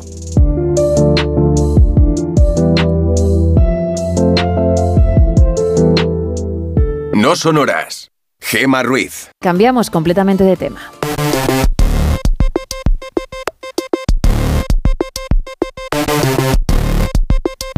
Porque ya me está esperando nuestro experto en tecnología, Manuel Delgado Tenorio. Muy buenos días. Buenos días, Gema, ¿cómo estás? Muy bien, ¿y tú? Pues nada, muy bien, con ganas de empezar el día ya. Y además lo haces prontito, primero por nosotros, lo cual te agradezco, y segundo porque así se aprovecha la jornada. Hoy vamos a hablar de algo que nos tienes que explicar a la mayoría de mortales. Sé que es complicado, que el tema se las trae, pero siempre que has traído algo parecido, al final nos ha quedado claro y confiamos en ti. Hoy vamos a hablar de la computación cuántica. Bueno, pues gracias por la confianza. Vamos a ver si Así es. estoy a la altura de las expectativas, porque efectivamente es un tema que tiene su dificultad para explicar. Eh, a ver, la computación cuántica es una forma avanzada y distinta, muy distinta de computación, de esto que llamamos la computación, llamémoslo convencional, ¿no? O clásica. Esto a lo que estamos todos muy acostumbrados eh, que es la base de los ordenadores, de nuestros teléfonos móviles y de la mayoría de los eh, componentes y dispositivos electrónicos que hay a nuestro alrededor. Esto es algo ya que tenemos pues todos muy conocido y que pues, se basa en principios eh, pues que ya nos resultan muy familiares, como por es. ejemplo pues el tema de los ceros y los unos. ¿no? La computación convencional pues utiliza los ceros y el cero y el uno, es decir, utiliza componentes electrónicos que son capaces de registrar si en ese momento lo que contienen es un cero o es un uno. Pues si tiene una carga eléctrica o no la tiene, pues en función de eso tiene un cero o un uno. La computación cuántica no es tan sencilla porque este tipo de ordenadores se están desarrollando basándose en los principios de la física cuántica, que es esa rama de la física que a veces, pues cuando oímos cosas eh, que vienen ¿no? de, de- de esa línea, pues nos resultan tan curiosas, ¿no? Como por ejemplo eh, la metáfora esta que mucha gente conocerá del gato de Schrödinger, ¿no? Desde que no sabemos si está vivo o muerto y si hacemos algo por saber si está vivo o muerto, entonces cambiamos su estado, ese tipo de cosas, ¿no? Pues todo eso es de lo que hablamos de física cuántica. ¿Qué ocurre con eh, pues una de las, digamos, consecuencias o una de las características ¿no? de cuando se trabaja desde la perspectiva de la física cuántica es que una partícula pues puede no solamente tener eh, esa información que decíamos de un 0 o un 1, Ujú. sino también la suma incluso de esos dos estados al mismo tiempo, ¿no? que eso es, una vez más, pues es la metáfora del gato de Schrödinger, ¿no? que está vivo y muerto al mismo tiempo, pues esto, eh, que suena así como un poco frívolo, es lo que es la base de la computación cuántica ¿no? y que nos permite eh, guardar más información, por decirlo de alguna forma, en una unidad de cálculo que va mucho más allá de lo que es posible eh, con un transistor convencional de un ordenador normal y corriente, ¿no? que solo es capaz de guardar el 0 y el 1. Pero en realidad la- la- digamos que las ventajas o las capacidades de la computación cuántica, aunque la base es eso, ¿no? esa capacidad que hay para guardar, digamos, más información que un simple 0 o un simple 1, eh, viene también dada por el hecho de que los elementos, los componentes con los cuales se crean estos ordenadores cuánticos no son piezas físicas convencionales, ¿no? sino que aunque hay distintas formas de hacerlo, pues digamos que una de las que más a menudo se utilizan en investigación para crear este tipo de máquinas, pues son eh, mantener partículas, mantener partículas subatómicas, ¿no? Eh, controladas dentro de un campo electromagnético o mantener eh, materiales superconductores pues, a temperaturas bajísimas, cercanas al cero absoluto. Todo esto lo que nos permite es tener muchísima velocidad de procesamiento eh, en unos órdenes de magnitud muy superiores a los de la computación convencional. Es decir, un ordenador cuántico, en caso de que llegue a ser posible construir uno ¿no? a la escala suficiente y con la funcionalidad suficiente, sería exponencialmente más potente que el ordenador convencional más potente que hayamos desarrollado hasta entonces. Imposible de imaginar a día de hoy. Aunque uno lo intente, es imposible. Es muy difícil efectivamente de, de imaginar esas capacidades. Pero fíjate que cuando hablo de estas cosas hablo de si se llega, si se construye, ¿no? Porque Sí, aunque sí. llevamos mucho tiempo ya oyendo hablar de computación cuántica, en realidad eh, todo esto que hemos oído hasta ahora eh, siempre está, digamos, eh, todavía en fase de investigación. Es decir, no, un ordenador cuántico no es algo que podamos comprar. Existen modelos, existen prototipos, existen avances e iteraciones sobre pues, lo que se ha ido construyendo en la última década. Pero en realidad no hay modelos comerciales ni hay una explotación comercial todavía de ningún ordenador cuántico. Siempre nos movemos, cuando hablamos de computación cuántica, todavía en el campo de la mera investigación. ¿no? Entonces, claro, eh, de momento todo esto de lo que hablamos, pues son, pues digamos, es el potencial de lo que teóricamente nos puede llegar a ofrecer la computación cuántica. El caso es que, aunque, como bien dices, es difícil imaginarse lo que puede venir, eh, sí que podemos imaginar, sí que podemos ir intuyendo por dónde van los tiros de lo que nos puede ofrecer. Y claro, ofrece posibilidades enormes, ¿no? porque estaríamos hablando de ordenadores con una capacidad, pues como hemos dicho, ¿no? Notablemente superior a la de cualquier ordenador que se haya construido, ordenador convencional, que se hubiera construido hasta entonces. Pero claro, fíjate lo que eso significa. Hoy confiamos en que hay cosas que son seguras gracias a que ningún ordenador actual es capaz de, digamos, de romperla. ¿no? Y hablo muy específicamente de cuestiones relacionadas con criptografía, con la seguridad de la información. Sin embargo, un ordenador cuántico, en caso de que llegase a existir con capacidad, eh, digamos, de cálculo suficiente y que fuera funcional suficientemente, tendría suficiente capacidad como para romper los códigos criptográficos más avanzados que tenemos hoy día. Qué barbaridad.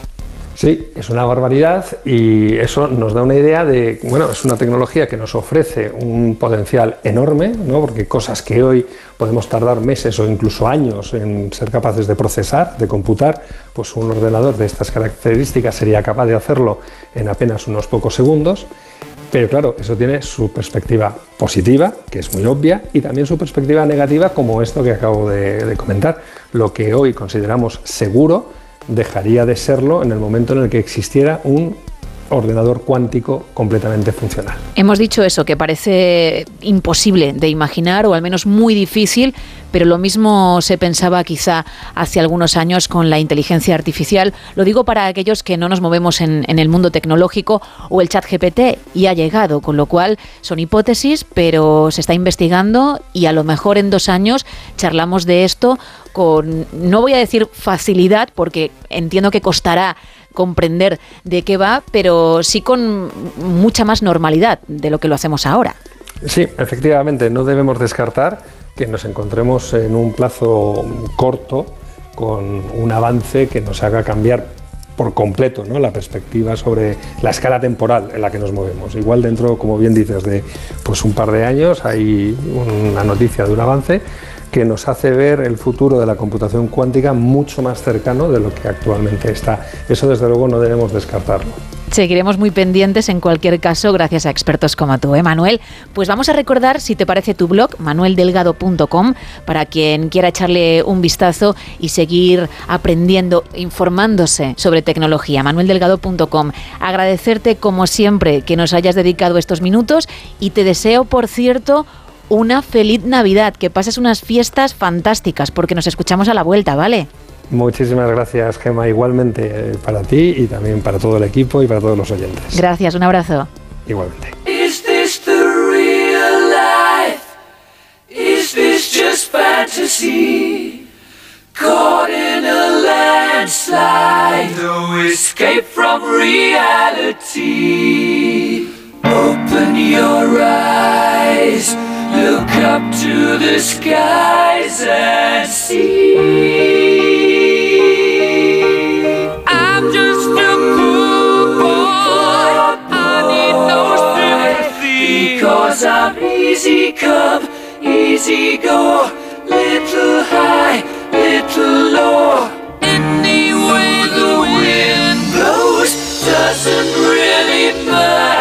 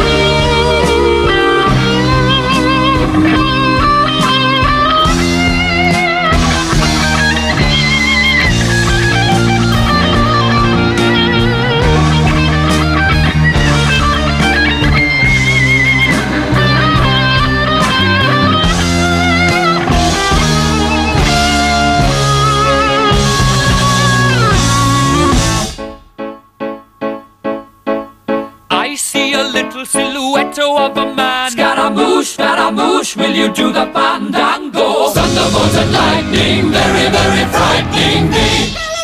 Galileo, Galileo, Galileo Figaro. Magnifico! I'm just a poor boy, nobody loves me. He's just a poor boy from a poor family, sparing his life from this monstrosity. Easy come, easy go, will you let me go? Bismillah, no, we will not let you go. Let him go. Bismillah, we will not let you go. Let him go. Bismillah, we will not let you go. Let me go. We'll not let you go. Let me go. We'll not let you go. Let me go. Mamma mia, mamma mia. Mamma mia, let me go. Beelzebub has a devil put aside for me, for me, for me.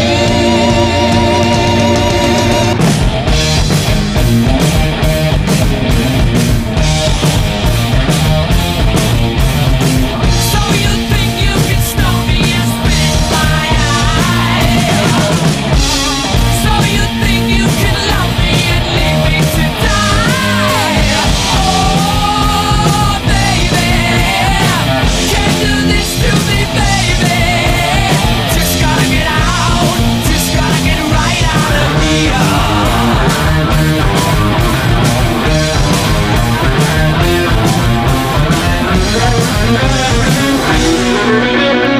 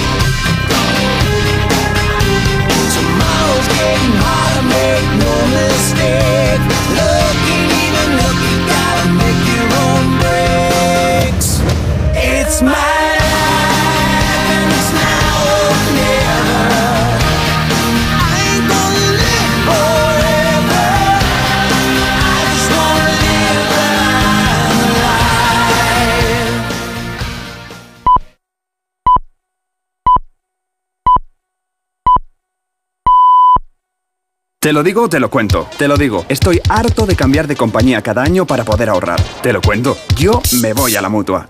Vente a la mutua con cualquiera de tus seguros. Te bajamos su precio, sea cual sea. Llama al 91 555 5555. 91 555 5555. Te lo digo, te lo cuento. Vente a la mutua. Condiciones en mutua.es. ¿Qué tal, Susana? ¿Estás bien? Mi madre, que vive sola y se ha vuelto a caer. ¿Por qué no le pones la alarma de Securitas Direct? Aparte de estar protegida en casa, tiene un botón SOS para avisar emergencias. Así te quedarás mucho más tranquila. Protege tu hogar frente a robos y ocupaciones con la alarma de Securitas Direct. Llama ahora al 900-272-272. Recuerda, 900-272-272. Ayudo a hacer los deberes a los niños y descanso. Vale, ayudo a hacer los deberes a los niños, acerco a mi madre a Aquagym y descanso.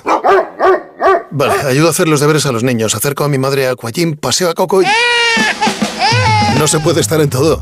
Bueno, Onda Cero sí, porque está en web, en app, en Twitter, en Instagram, en TikTok, en Facebook, para que puedas escuchar lo que te has perdido en directo, para que puedas comentar y disfrutar de contenidos exclusivos en la comunidad digital de Onda Cero. Onda Cero, tu radio. ¿Qué tal, Susana? ¿Estás bien? Mi madre, que vive sola y se ha vuelto a caer. ¿Por qué no le pones la alarma de Securitas Direct? Aparte de estar protegida en casa, tiene un botón SOS para avisar emergencias. Así te quedarás mucho más tranquila. Protege tu hogar frente a robos y ocupaciones con la alarma de Securitas Direct. Llama ahora al 900-272-272. Recuerda, 900-272-272.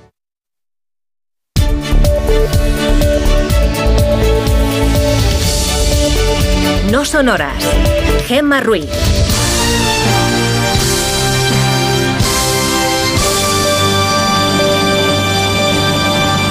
Jueves 28 de diciembre y vamos a por la última hora de este No Sonoras con horario especial de Navidad que te va a acompañar hasta las 7, las 6 en Canarias, momento en el que arrancará más de uno con todo su equipo. Hoy tenemos un montón de contenidos muy muy interesantes para ti, así que quédate pegadito, pegadita a la radio, seguimos.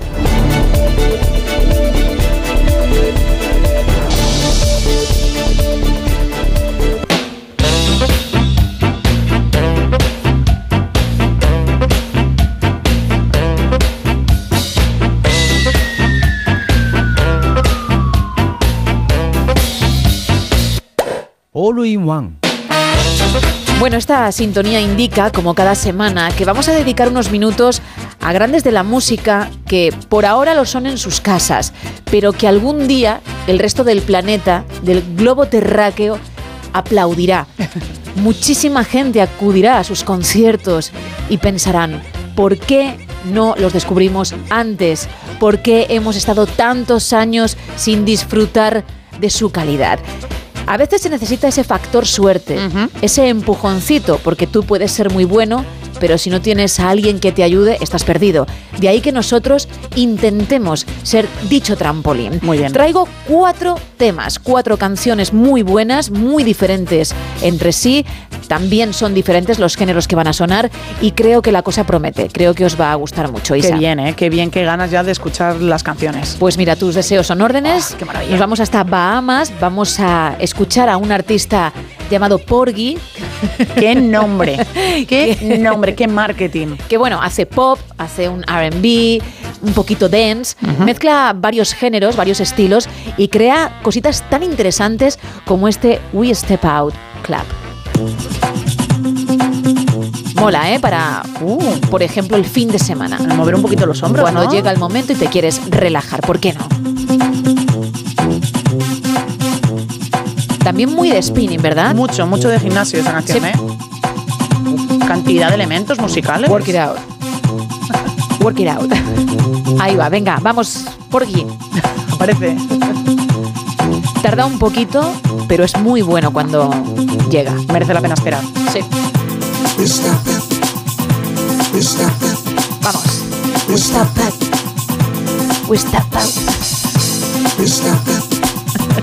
¿Afónico? no, no. Ese es el encanto. Ah, vale. Ahí va. Ah, no. Espera un poquito más. Me gusta mucho la base musical, ¿eh? Muchísimo. Para mí está muy alta y cuando llevas ya tres minutos de canción se te hace bola.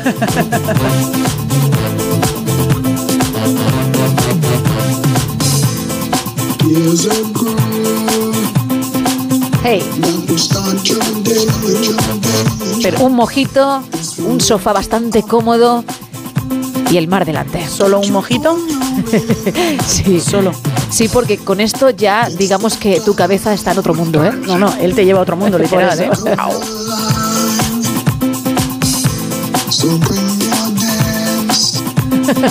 Pero que lo ha grabado con el móvil y luego lo ha metido en la base musical. Hombre, yo creo que con casete, que a lo mejor encontró mis baladas 1 de los 90 y, y lo adaptó a una versión algo más moderna, ¿no?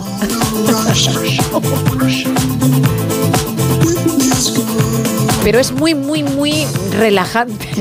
Bueno, me has muy de tiempo libre, de ocio. Me has quedado la palabra de la boca, es relajante, es lo que me venía a mí, el término que me venía a mí a la cabeza. Bueno, es que no te dejas llevar, ese es el problema. No, no, no, pero yo cuando estoy afónica tengo una voz bastante parecida, ¿eh? Bueno, pues mira, puede ser porga. Porgy y porga, Porga. girando como Taylor Swift por el mundo.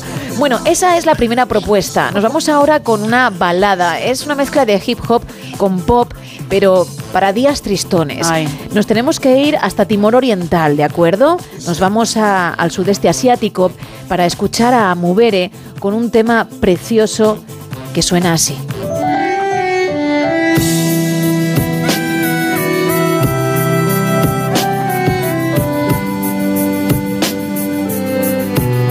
Ves, te traslada, te, te lleva hacia un día lluvioso. Total. Pero es muy bonita, se titula Admet Ao. Mirando por la ventana, Claro. cae la lluvia. Un café caliente.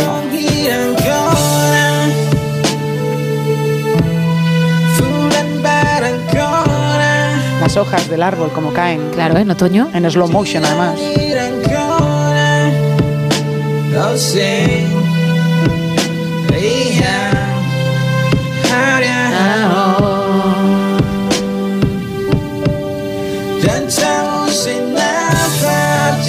Siento si estás pasando por una ruptura, si estás teniendo un pequeño bache amoroso, porque este tema te puede tocar la patata. Soy consciente de ello. Pero bueno, a veces uno necesita también estos momentos, ¿eh? Adelante. A Mubere, tú lo vales.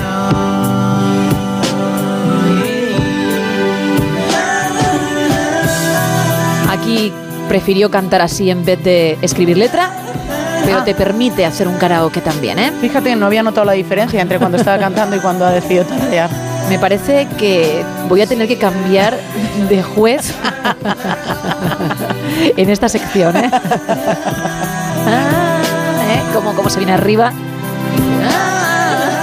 Momento de, de sacar la linterna en el concierto. ¿eh? Total. Increíble, mover los brazos de un lado para el otro. Es ese tema, esa canción Sí. que estás deseando que toque, aunque disfrutas de todo el show, pero estás deseando que eso llegue. Y llega, ¿eh? Ahí llega. Todo llega. Ahí está él. Hip hop, como he dicho también, ¿eh? Vamos.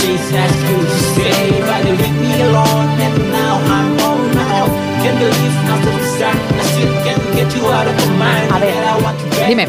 Cantar está cantando, lo que pasa es que ha metido un, un ritmo como si fuese rap, pero está cantando. Pero es muy Ed Sheeran. Ed Sheeran juega con eso también. Hace Vale. un hip hop, pero algo más cantarín que, por ejemplo, el de 50 Cent o el de Eminem. O sea ¿vale? que Ed Sheeran se fijó en él. Puede ser. Puede ser, ¿no? Y aunque a Mubere hubiese bebido de la fuente de Ed Sheeran, no pasaría No nada. pasa absolutamente nada. Ambos son dos grandes con talento. Efectivamente. Bueno, ahora vamos con alguien que repite, repite en la sección porque en su día os cautivó a todos. Es una mujer de California llamada Gina Barkey. Va a sonar ob- obviamente otro tema muy diferente al que sonó en esa ocasión, pero en cuanto escuchéis su voz vais a saber a quién me refiero. El tema, la canción seleccionada en esta ocasión es I Gotta Be Free, Free as a Bird. En cuanto la escuches, Isa, y nuestros fieles oyentes también, sabréis quién es.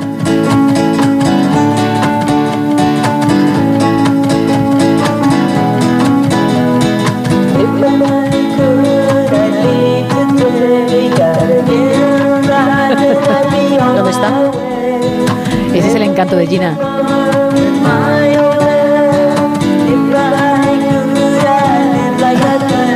Madre mía. Madre mía, Gina.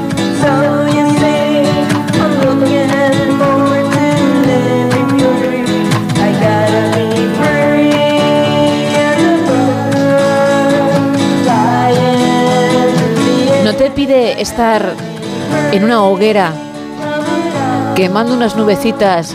Menos mal que lo has especificado. Claro. Como si fueras un Boy Scout.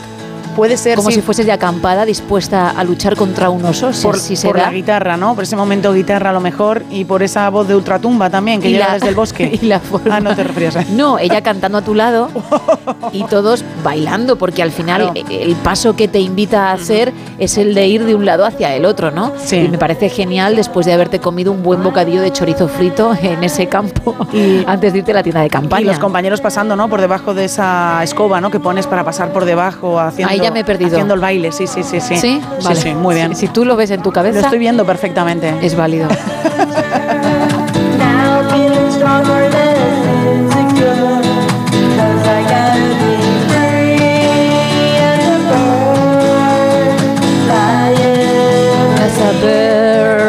Pero esto está mandado desde un audio de WhatsApp, ¿no? Puede haber hecho lo mismo que, Sí, ¿no? que hizo Porgy, ¿eh? Utilizar el casete. Lo que pasa que ella es muy, muy fuerte, muy, muy buena en la guitarra. En la guitarra es espectacular, ¿eh? Claro, y la voz, bueno, pues al final queda en un segundo plano, como puedes comprobar. Una fuerza le da a la guitarra que es increíble, ¿eh? Hombre, por eso está como está. Que la tienes Está ya ahí a un nivel Aquí, aquí está. La guitarra la tienes aquí al lado. que el móvil te indica que hay mucho ruido en el ambiente, ¿eh? Y hay que bajar un poquito el volumen. Y bueno, vamos a terminar con un extra. Uh, qué bien. Con el extra que últimamente siempre traigo, ese regalo que nos lleva hasta Países Bajos. Arian Van Begon. Esto se llama O Web de Mo. Qué bonito el título, ¿eh? Muy bonito. o, o Web. Rev de Moor. También. El es- caso es que es otra cosa distinta, pero- castellano es sueño de amor. Se enfada un poco, ¿eh? O me lo parece a mí, ahora escucharás.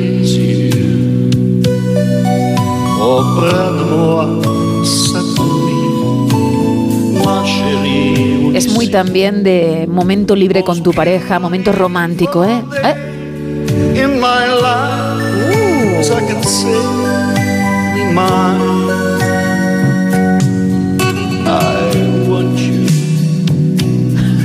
Yo creo que hay una tendencia a que la música esté muy en primer plano y la voz esté muy, muy, muy lejos del A que micrófono. cuando comenzó a llevarse el reggaetón tú jamás pensaste que eso podría triunfar. Efectivamente. Pues estás viendo una nueva corriente que Eso algún es. día llegará. Sí, sí. Valóralo. I need your love. I will shout it out. Let me feel. Creo que va ahora, ¿eh? Energía.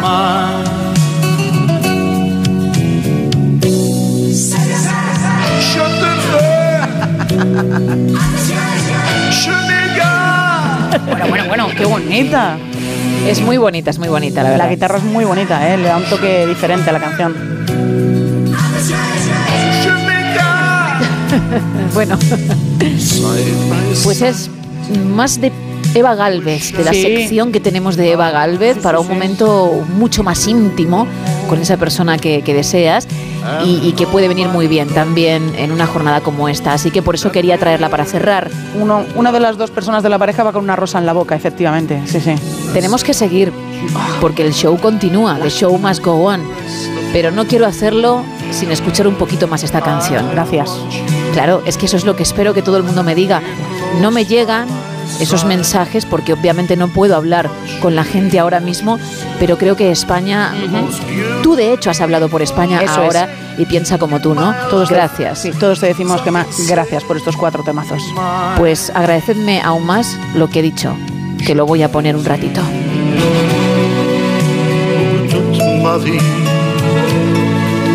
Je te désire. Cambiamos completamente de tema.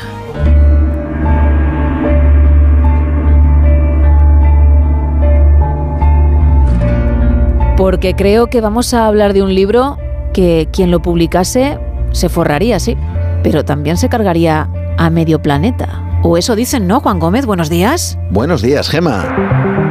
Aquí en esta sección hemos hablado de vez en cuando de historias sobre, por ejemplo, músicas que dicen son capaces de llevarte a la locura.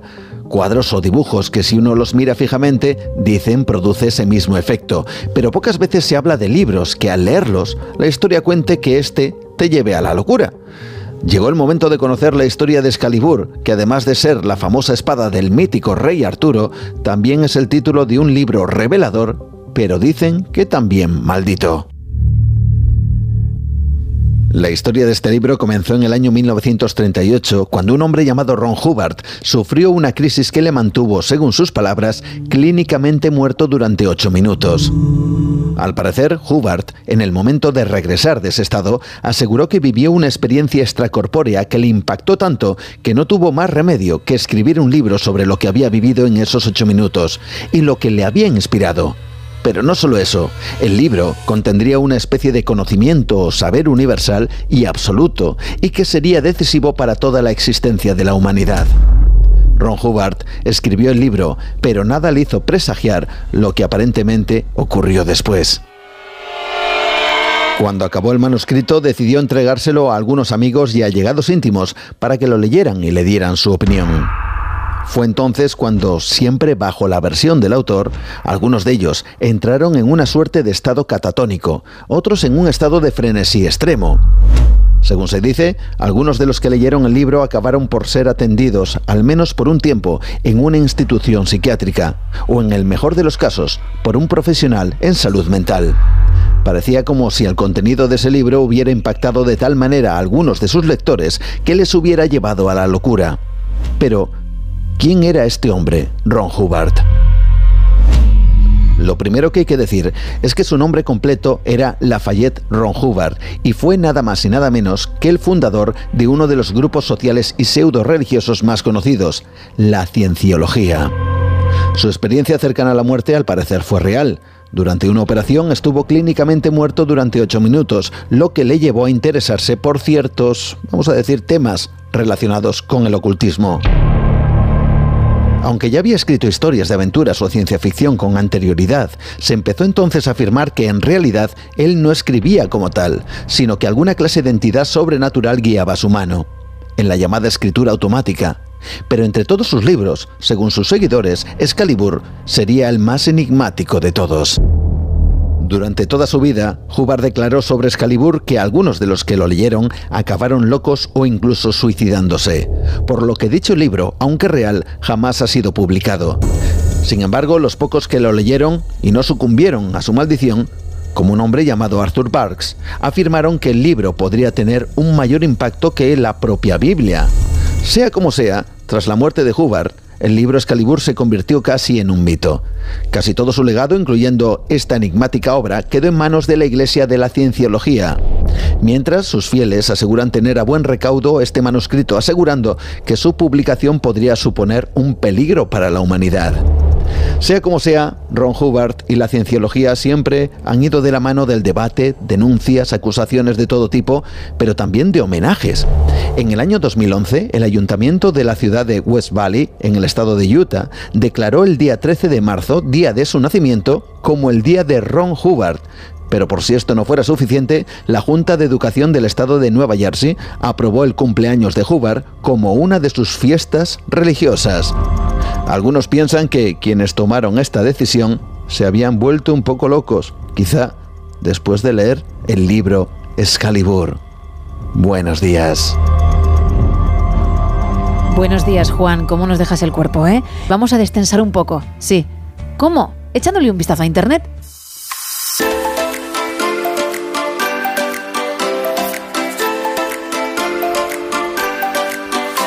Abrimos la sección No te lo quitan de las manos. ¿Por qué? Pues porque algunos intentan vender artículos un tanto estrambóticos y no hay suerte. No, en este caso no te lo quitan. ¿Con qué empezamos? Pues empezamos con una antigüedad, ¿vale? Que yo de primeras, cuando vi el, el producto, Sí. el- el- bueno, lo que nos intentan vender, dije, oye, qué chulo, ¿no? Esto, pues la verdad está muy bien, una plancha antigua, esto quedaría muy bien como elemento decorativo. Luego me di cuenta que en la segunda fotografía que adjuntan, vemos que la plancha antigua está sobre la mano de una persona. Es decir, que no, esto no es decorativo, no es de un tamaño interesante, que como muchas veces contamos en esta sección, pues, bueno, pues contar una historia, pues esto era de un antiguo antepasado mío que lo usaba para... No, no, no. Esto es una figura que me tocó en un roscón de reyes más bien, ¿no? Efectivamente, lo has hecho muy bien, lo has dicho de forma muy rápida. Es muy pequeñita, muy, muy, muy pequeñita. Y es que resulta que es un antiguo sacapuntas. Ahí donde lo ves, está que tiene forma de plancha antigua, realmente es un sacapuntas. Nos pone que funciona perfectamente, que es de metal. Pero no sabe de qué metal y además nos lo pone, no sé cuál es, pero algo pesa. ¿Cómo va a pesar? ¿Cómo va a pesar esto si es un sacapuntas chiquitito, chiquitito? Pero tú que eres muy de lápices, siempre estás con el botecito en cuestión y tal. Claro. ¿No, no te parece buena idea para ti, para una persona como tú, quiero decir? No, no para todo el mundo, claro, y menos 28 eurazos. Pero. Tener un sacapuntas con la forma de una plancha antigua que no, que, o sea, que va a ser muy complicado meterlo al final en el estuche. Me parece un poco más lógico el tener un sacapuntas de toda la vida chiquitín que no abulta absolutamente nada. A ver, lo veo caro, pero, pero es muy cookie, ¿eh? Hombre, 28, Es muy original. 28 euros, Gema, por un, por un sacapuntas que funciona perfectamente, nos pone, pero que de verdad que es del tamaño, es que es mucho más pequeño que el de Domeñique, o sea, que es la mitad del de No, Domeñique. no, que cuando yo he dicho que es del tamaño de un rey mago que te puede Sí, sí. tocar en un roscón, mm, lo decía de verdad. Es que es así. Es que es muy, muy pequeñito. Eso sí, nos dicen, se ve muy bonito Sí. y es muy difícil de encontrar. ¿Sabes también lo que ocurriría? A ver, que si se cayese al suelo, claro, a lo mejor no te das cuenta, es muy difícil de encontrar, lo pisas de madrugada yendo, por Oh. ejemplo, al baño a oscuras y tiene que doler, tiene que doler muchísimo. Muchísimo, ¿eh? porque además esto tiene sus puntitas, o sea, tiene está afilado, también se ve, se ve que esto efectivamente si lo pisas, el, bueno, eh, la palabra malsonante sale de tu boca fijo. 28 euros, si te gustan los sacapuntas raros, aquí tienes un auténtico detallazo y si conoces a alguien que le gusta, aquí tienes un auténtico regalazo. Pero lo que traes ahora también puede ser un regalo, es, es también decorativo, ¿no? Hombre, es, un, es una cosa maravillosa, es un tronco. Un tronco decorativo erosionado por el mar. Aquí ya hay encanto, ¿eh? Hay, hay- hay sus cositas, hay sus Ojo. cositas. 24 euros, es más barato, es más barato que el sacapuntas con forma de plancha de vapor. Y, y para mí, claro, es mejor porque Sí. está erosionado por el mar. Es grande. Claro, es otra cosa. Es de buen tamaño. Esto si tienes un jardín interesante en casa, pues lo puedes poner. O la entrada de tu casa también lo puedes poner. Y dices, oye, pues queda muy, pero que muy bien. Claro, hasta que te topes con el arbolito tres o cuatro veces, mm, vayas cargado y te moleste al entrar. Y a ver, por cierto, está barnizado, no sé si lo has dicho. No, ¿Sí? no, no lo he dicho, no lo he Ah, dicho. vale. Es- está Me parece bien, ¿eh? Está barnizado, es muy bonito, todo hay que decirlo. Eh, Gemma, eh, te, das, te das muchos golpes, porque en el primero has, has dicho que te vas a pisarlo y te vas a hacer daño, en el segundo algunos golpes. Más que golpe con este, me refiero a que sea incómodo, que esté en medio, que digas, jolín, el trasto este al cuarto día. Al cuarto día, efectivamente. Pero, oye, nos lo venden muy bien. Nos Vale. ponen, es una pasada, en mayúsculas. Es decir, vamos, es como si nos estuviesen gritando. Bonito y decorativo, barnizado, como bien marcabas tu gema. Dice, al haber estado en agua salada, asegura no tener carcoma. Es una pieza muy decorativa, no decorativa, no, muy decorativa. Parece que gusta, ¿no? Gusta, gusta. 23 personas lo han visto. Guau. 23. De todo internet, vamos. Pero solo dos personas han Oh. dicho, me gustaría tener este tronco que Gema Ruiz piensa que me podría molestar al cuarto día, pero a mí me gustaría tenerlo en casa. Pues fíjate, para el vendedor ya, Ya. es un plus, porque como solo necesita a una persona que pague esos 24 euros, ya con dos va servido. Pero ¿tú no crees que esto sería como muchas bicicletas estáticas que hay en muchos hogares que serviría para poner ropa encima? Soy la primera que ha dicho que hace aquí esto, que también se podría decir de la bici estática. Perfectamente. Y también al cuarto día, por cierto. Más artículos. Bueno, pues traigo una cosa también muy vintage, porque es antiguo, es retro, es vintage, así nos lo ponen en la Oye, descripción. vienes efectivamente eh, muy, muy, muy de DeLorean, ¿no? Muy de DeLorean, coger sí, sí. el coche y viajar al pasado. ¿Pero de qué manera? Es que se lleva mucho esto ahora, Gema, se lleva muchísimo. Y además, Vale. el precio no es nada barato, 35 euros. Hoy también viene Eso. sacando los billetes. Sacando billetes, ¿eh? Bueno, tirándolos, ¿eh? Te da exactamente igual todo. Venga, pues vamos a pagar 35 euros porque por un antiguo servilletero de bar, tal cual. Es de madera, es- nos ponen que es un servilletero palillero de madera con Oh, mira, propaganda. mira qué detalle, ¿eh? Que además también puedes meter los palillos Hombre. por 35 eurazos, Es una ¿vale? auténtica maravilla. Eh, vamos a intentar describirlo porque no es fácil. Es de madera, está muy usado, está muy sucio. Hay una especie de publicidad que no se distingue muy bien porque está to- levantada toda la imagen de esa publicidad.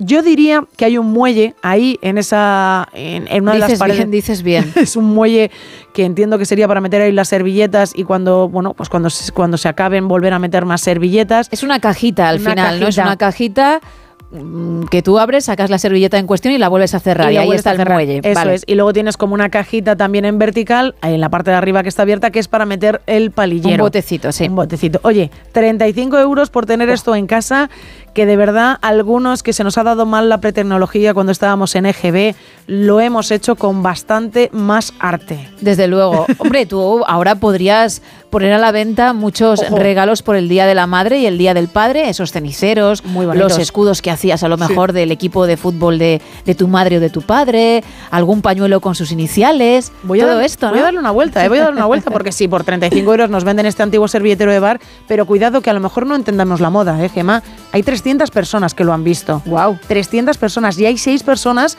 que se están pensando si llevarte este, se- llevarse este servilletero de bar hecho de madera y que está un poco sucio a sus casas. Se han bajado muchos del tren, ¿eh? Sí, bastante. Pero muchos, ¿eh? 294 personas. Claro, a lo mejor al ver las fotografías ya luego han dicho, bueno, pues vamos a seguir. Siguiente producto. No, ver. para hacer clic puede hacerlo todo el mundo. Otra Todo el cosa es que interese. Bueno, más. Y sigues subiendo. Y seguimos subiendo y seguimos yéndonos hacia atrás por 150 euros. Son cuatro cositas. Cuatro cositas que pueden ser todo tuyas. Claro que, que si dividimos 150 entre 4, pues sale la cosa apañada, ¿no? Ah, sale bastante apañada. Son unos cubiertos nobles. Cubiertos nobles de siglos de antigüedad. ¿De qué siglo?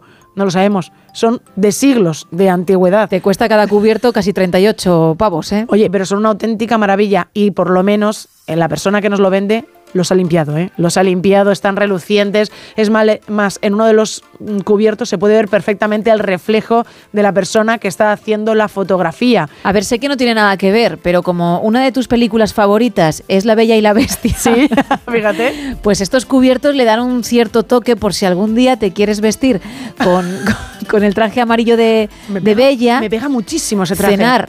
Eso sí, aquí seguramente le quitemos encanto, pero es lo que hay. Una tortilla de patata con estos cubiertos y luego el baile, ¿no? En el salón. Qué maravilla con la bestia. Claro, ¿no? Y el baile también llevaría los cubiertos porque después de haber pagado 150 euros por Te cuatro los metes en el vestido. Vamos, a mí nadie me los quita, no los voy a perder, no los voy a perder de vista, ¿eh? Te los metes ahí en la faja, ¿no? Debajo del vestido. Vaya, lo de la faja. No, claro. Si nos ponemos como Ahí, Bella, hombre, llevaría de todo, vamos. En, en la peluca, más la peluca que, que la faja en mi. Te haces un, un moño de princesa, Bueno, bueno. pero con el tenedor de la nobleza. Efectivamente. Vale, perfecto. Pero hay que darle una vuelta a este anuncio porque 75 personas lo han visto porque han dicho, oye, cubiertos nobles, que la gente quiere tener cubiertos nobles, pero nadie le ha dicho, pues me gustan los cubiertos nobles de siglos de antigüedad. No quería yo hacer el chiste malo de... A ver, hazlo. Por lo menos no van con mala intención.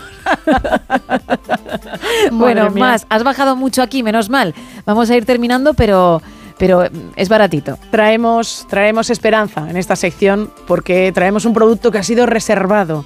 Todavía no ha sido vendido, ha sido reservado, pero tiene truco el anuncio en cuestión. Lo que vemos en las fotografías, vamos a explicarlo, son unos posavasos solo plateado, es como nos explican exactamente este artículo.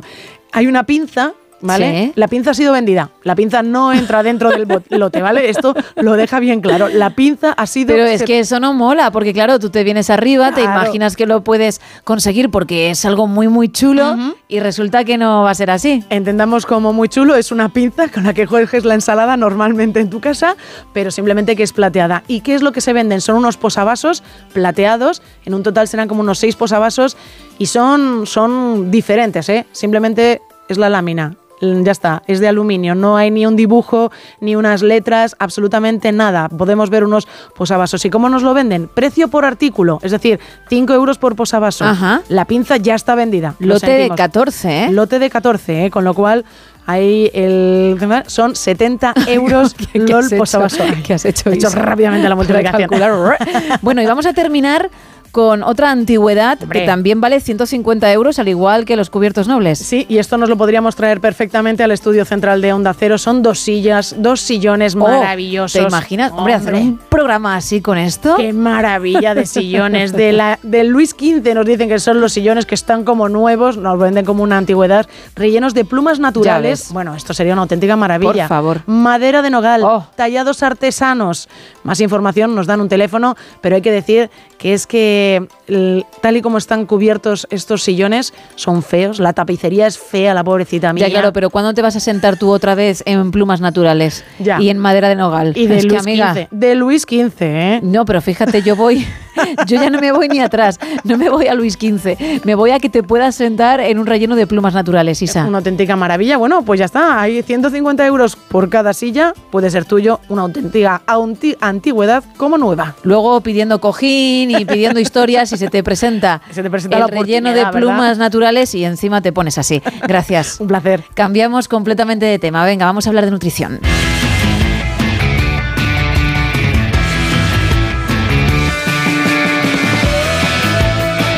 Porque ya me está esperando al otro lado nuestra nutricionista de cabecera, Lara Marín. Muy buenos días. Buenos días, Gemma, ¿qué tal? Muy bien, hoy vamos a hablar de productos light, desnatados, esos que muchos compran sí o sí porque creen que les ayuda a tener mejor salud y también a guardar el figurín. Sí, nos han hecho ahí un lavado de coco maravilloso. O sea, Pues- el marketing alimentario ha sido estupendo. Y ahí estáis los expertos para decirnos, eh, que igual no es el camino o no como crees, ¿no? Sí, totalmente. No, no, no es el camino para nada. Pues cuéntame. Esto yo sé que cuesta mucho porque, porque ya es un dogma, ¿no? El pensar que para perder peso hay que usar productos lights o desnatados y, y no es así. En Ujú. realidad, un producto entero nos va a ayudar muchísimo porque nos va a dar sensación de saciedad, porque tiene grasa que es muy muy importante tanto a nivel cerebral, porque nuestro cerebro necesita grasa, como para además ser precursor hormonal que necesitamos esa grasa para fabricar hormonas, sobre todo las mujeres. Esto se puede ver mucho en, en mujeres que empiezan a usar productos lights y a quitar grasa y se quedan sin regla. ¿Por qué? Porque al quitar la grasa quitamos el combustible que necesita la- el cuerpo para fabricar hormonas y, y nos quedamos sin, sin esas hormonas. ¿vale? Eso sería muy importante. Pero sobre todo la sensación de saciedad que necesitamos para perder peso, para parar de comer, nos la da la grasa. ¿Qué ocurre? Que justo los productos lights lo que tienen es más azúcar. O sea, quitamos la grasa, pero hay más azúcar. Entonces, eh, si lo, esto se puede mirar en los yogures. O sea, la gente puede ir al supermercado y mirar qué cantidad de azúcar tiene un yogur entero y un yogur desnatado. Un yogur debería de tener no más de 5 gramos de azúcar. Sí. Entonces, esto como referencia yo creo que puede, que puede ayudar. Vale, con lo cual tú lo que Y tienes luego que no ver tener es... ingredientes Dime, dime. mm, no tener ingredientes que, que- que no debería tener un yogur. Un yogur debería tener leche entera y fermentos y no pues eh, concentrados de frutas, ni harinas, ni, ni otros ingredientes que no son, que no sean esos, esos, esos lácteos, a leche y esos fermentos. Con lo cual lo que hay que mirar mm, no solo es si tiene grasa o no, sino esa cantidad de ingredientes y también esos gramos de azúcar de los que hablas, que ya en alguna ocasión nos has dicho que cuando uno compre productos se fije muy bien en el etiquetado porque si hay más de 5 la cosa pinta regular, ¿no? Regular totalmente, sí, sí. Y en los productos desnatados es que de verdad os invito a que los miréis porque tienen muchos, muchos ingredientes. Incluso, pues eso, frutas, en el caso de los yogures, que, que no, que no son frutas, que son pues es azúcar puro o es, eh, son colorantes, o sea, pero es todo falso. Vale, con lo cual si alguien es quiere... mucho mejor coger un yogur Sí. un yogur entero de cabra o de oveja. Ya sabéis que yo soy mucho más fan de la proteína más chiquitita. Sí. Le pones unas frambuesas que tienen muy poquito azúcar, un poquito de nueces y un poquito de chocolate del 90% y ya te puedes ir a picar a la mina. O sea, con eso Tiras para todo el día, tienes ¿no? energía, tienes saciedad, claro. Vale, no tienes hambre a la hora. No tienes hambre a la hora y, bueno, pues estás comiendo bien, estás comiendo sano, porque se trata de perder peso, pero no complicarte la vida, no perder salud. Con lo cual hay que comer, pues eso, más sano, mejores productos. Lee primero lo que compras e intenta que sea lo más sano posible, que te llene, como bien dices, de energía y, y haga que aguantes lo suficiente como para no picotear, ¿no? Entre horas, que ahí está lo peligroso también. Eso es, el picoteo, el picoteo. Mm, Que la gente le eche un vistazo al etiquetado, que nos lo cuente si quiere. Viene en los canales del programa, en el 682-472-555 o bien en tu Instagram, que si te parece lo recordamos. Sí, Lara-Marín-López y me pueden preguntar, pueden compartirme fotos de etiquetas, lo que, lo que quieran. Lo que deseen. Perfecto. Pues Lara Marín, nutricionista y enfermera, profe de yoga, especialista en nutrición clínica y salud de la mujer. Mil gracias y hasta la próxima semana. Muchas gracias, Gemma. Buen día. Un abrazo.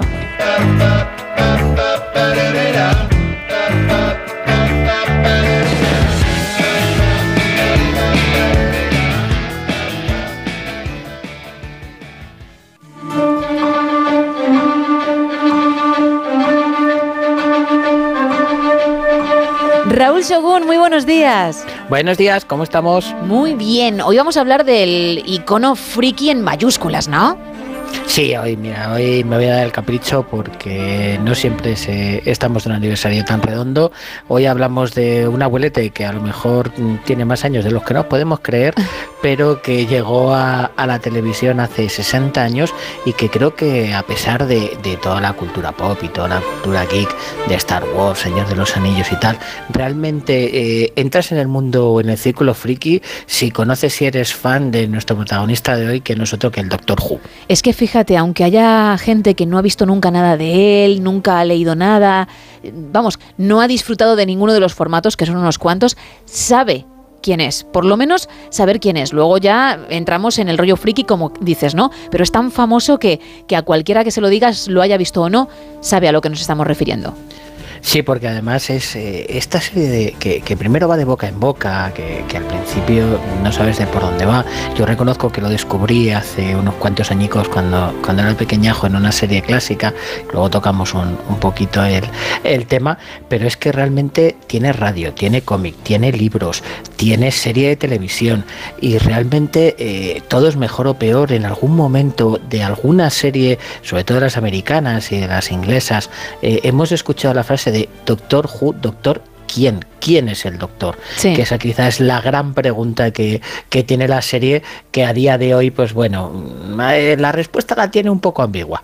Vale. Bueno, para aquellos que no sepan nada, nada, tan solo el título, como yo apuntaba, ¿de qué va? ¿Cómo podemos contar o resumir, que sé que es muy difícil, el argumento? Bueno, vamos a hacer vamos a hacerlo fácil y además vamos a, a ponerlo sencillito para que la gente pique y lo descubra. Eh, aquí básicamente es una serie de aventuras en la que acompañaremos al doctor.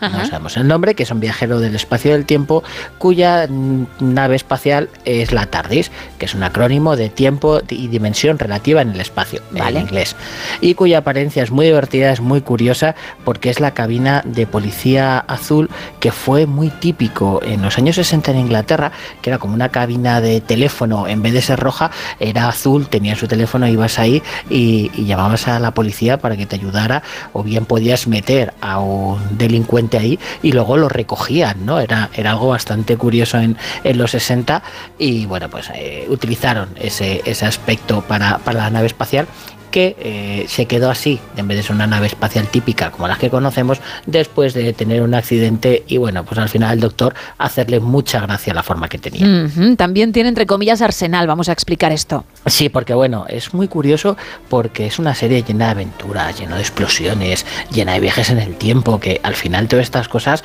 eh, piensas de pues armas, láseres y toda esta historia. Sin embargo, el doctor no usa armas. ¿Vale? No usa armas de fuego, no le gusta matar, eh, por algo que pasa que no vamos a hacer spoilers, pero si empezáis a ver la serie lo descubriréis prontito. Sin embargo, tiene un arsenal hecho de una sola herramienta, que es su destornillador sónico Vale. que es capaz de eh, arreglar, destruir, cambiar cualquier cosa menos la madera. Qué, maravilla. Mm, ¿Para qué quieres más? Sí, sí, sí, sí.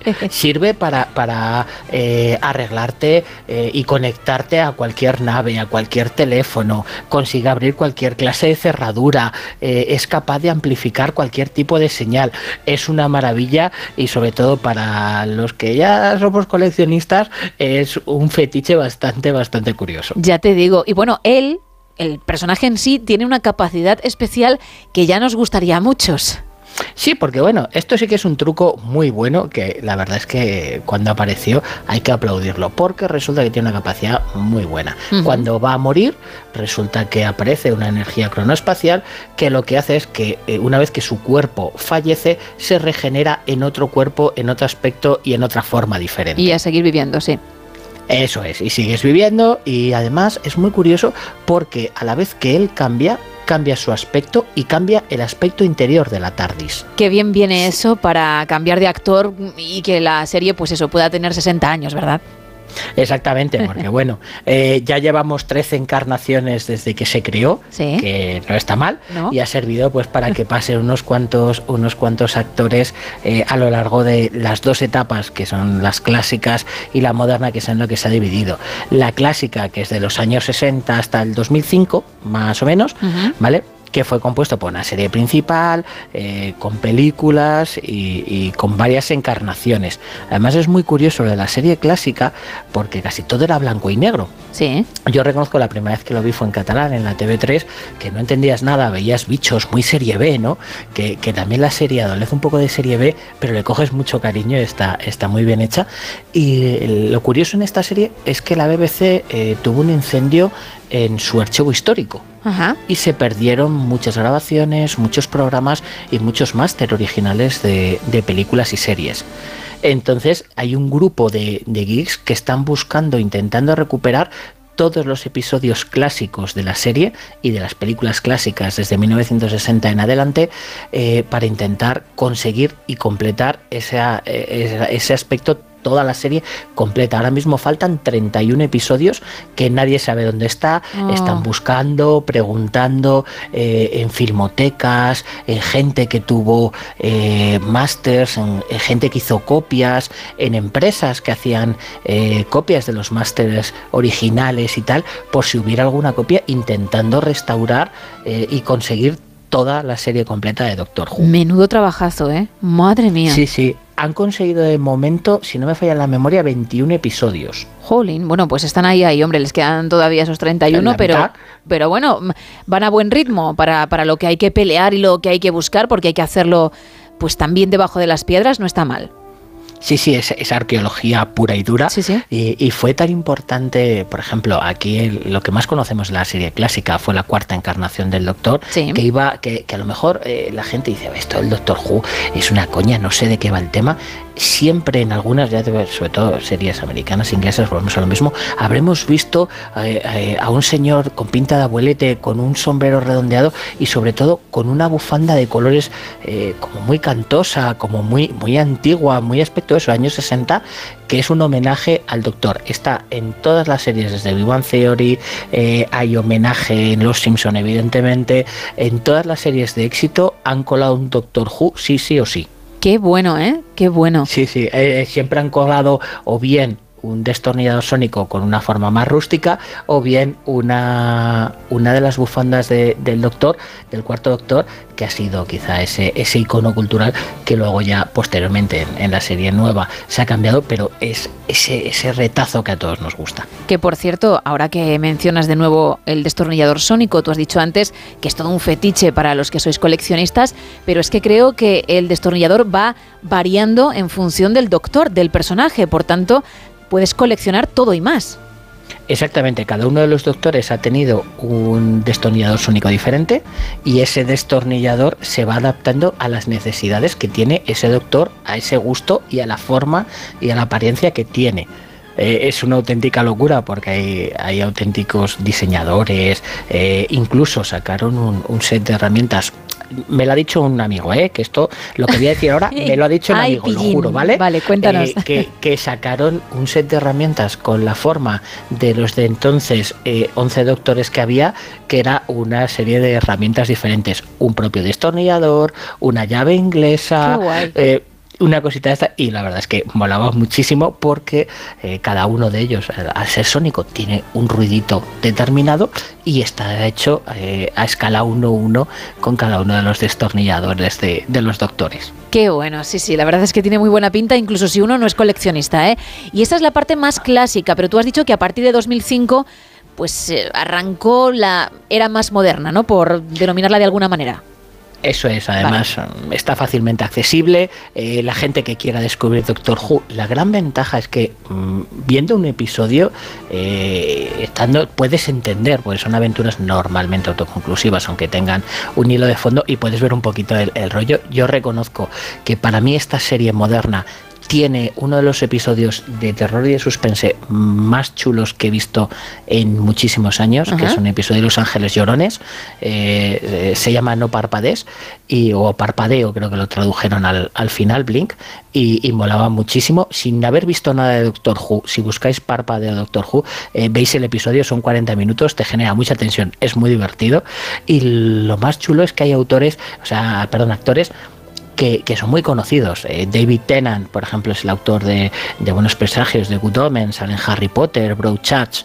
o, o, por ejemplo Matt Smith, el actor de, de The Crow o del spin-off de, de Juego de Tronos. Entonces son actores que, que están funcionando, empezaron ahí y son eh, han generado tal eh, importancia que bueno eh, se llenó de cameos y de y de autores eh, que, que han ido aportando su granito de arena y sobre todo dentro de la historia de, de Doctor Who se puede ver muy sencillo. Bueno, incluso hay un juego, por decirlo de alguna forma, que uno puede mm, comenzar a, a disfrutar ya, que tiene que ver con Google, con Street View. Un Sí, buscar a a encantó. casi, ¿no? Sí, sí, es un busca la Wally porque claro, la TARDIS viaja en el espacio y en el tiempo. Sí. Bien, entonces, ¿dónde está? Se Mm. supone que está eh, en Inglaterra, bien, pero para todos los que viajamos a Londres alguna vez y nos gusta, hay un juego que he metido dentro de Google y dentro de la propia de la propia Inglaterra y es un icono tan importante que si buscamos en Street View eh, TARDIS o bien eh, cabina de policía azul, eh, podemos ver dónde se sitúa en cada momento la TARDIS porque no está en un sitio determinado. La van moviendo físicamente y la van moviendo dentro de, del propio Street View. Qué barbaridad, oye. Y por cierto, hay algunos capítulos que, que han sido escritos por gente de mucho nombre, gente que incluso ha adaptado Sherlock al cine. Sí, porque bueno, Stephen Moffat y Paul Gatiss, los creadores de, de Sherlock, de, de Cumberbatch, que, que se hizo tan famosa eh, esta serie, pues Sí. son eh, los showrunners y, y guionistas de muchos episodios de esta serie moderna de 2005 de Doctor Who.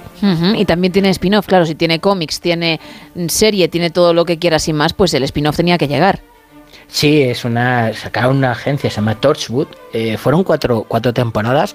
eh, esa cuesta un poquito más eh, de encontrar. Estoy como loco porque se recupere. Porque para mí es uno de los mejores spin-offs y una de las mejores series de, agencias, que no deja de ser una, una agencia que investiga sucesos paranormales y, viajes en el tiempo y demás. Pero me parece de las más divertidas, de las más completas, de las más integradoras y las más curiosas que ha habido en muchísimo tiempo.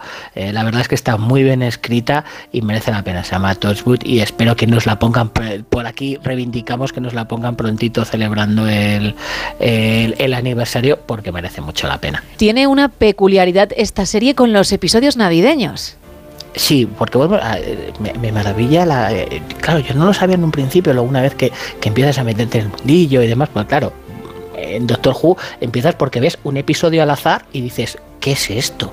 No entiendes nada y sigues y, y- y- y hay un momento donde no eres capaz de, de dejar de verlo. Es una cosa maravillosa y resulta que ahí tiene una, una tradición que viene de, de la etapa clásica, que son todas las navidades eh, que se emitía Doctor Who eh, eh, a realizar un episodio navideño. Está fuera de continuidad, es como un especial, especial Navidad dedicado a, que servía para presentar nuevas tramas, nuevos personajes, nuevos villanos y sobre todo aprovechaban para hacer cameos gente muy famosa, rollo lo que pasa en Los Simpson, pero en imagen real. Qué bueno. No le falta sí, detalle, ¿eh? no le falta nunca nada. No, no, no, además lo tiene muy trabajado en uno de ellos, eh, en, por ejemplo, en el de, el de la etapa moderna, eh, el episodio, el primer episodio navideño, eh, estaba protagonizado por Kylie Minogue. Anda, ¿qué me dices? Que es muy guay, muy guay, muy guay. También sale la actriz de Aria en, de Aria de Juego, de, Juego de Tronos. Tronos, sí. Sí, sí, tiene, tiene varios episodios en, en la etapa de, de Peter Capaldi de, como doctor y la verdad es que merece mucho la peña estos guiños y estos episodios porque se pueden ver de forma, eh, pues eso, de forma independiente y sirven para ver una Navidad diferente porque siempre se desarrolla el día de Navidad. Eso sí que te lo respetan. Ese episodio navideño, pues ya que es navideño, que sea navideño de verdad. Y merece mucho la pena por eso, porque aprovechan ese, esa Navidad para hacerla muy distinta y muy divertida. Perfecto. Especialmente para aquellos que nunca han visto nada de Doctor Who, nunca han leído nada y ahora con todo lo que has contado, pues les ha picado el gusanillo. Porque si se animan, yo creo que lo van a disfrutar y mucho, Raúl, la verdad. La verdad es que está muy bien, es muy divertido. Luego, además, eh, est- está rodeado de, de merchan, está rodeado de libros, está rodeado de, de cómics. Eh, acaban de sacar este, este episodio especial del 60 aniversario que se puede ver también de forma independiente para conocer un poquito lo que es el, el doctor y luego ir retomando para atrás, porque realmente ahora que llega una época de no sé qué ver, no sé qué me apetece ver y no sé qué me apetece leer, vamos a probar por ahí porque realmente vas a encontrar un mundo maravilloso. Pues vamos a recordar tu tienda si te parece, porque quien lo quiera hacer no solo tiene que estar cerca de la física, es decir, de la que tienes en Salamanca, sino que también hay una web para comprar vía online. Eso es, los que estén por Salamanca, que se pasen por calle Valencia 36 y los que no, pues que pasen por cartenverso.com. Genial, pues Raúl Shogun, muchísimas gracias, como te digo, cada semana y dentro de poquito hablamos. Muy bien, abrazote. Chao. Vamos a cambiar de tema, nos vamos a hacer las maletas. Ojo, porque es muy buen plan, ya que Marta López es la encargada en este show, en el No Sonoras, de llevarnos a sitios de ensueño. Todo tuyo, Marta, buenos días. Buenos días, Gema. Hoy traigo tres lugares idílicos a los que nos encantaría viajar. Perdido en el Océano Atlántico a 1.600 kilómetros del continente europeo, podemos encontrar un maravilloso oasis. Se trata de las Islas Azores. Son unas islas de belleza única y un auténtico paraíso para los amantes de la naturaleza gracias a sus numerosas rutas de senderismo y actividades acuáticas. Archipiélago se encuentra en Portugal, salpicado de antiguos volcanes, zonas termales, acantilados escarpados, playas de ensueño y hermosos valles.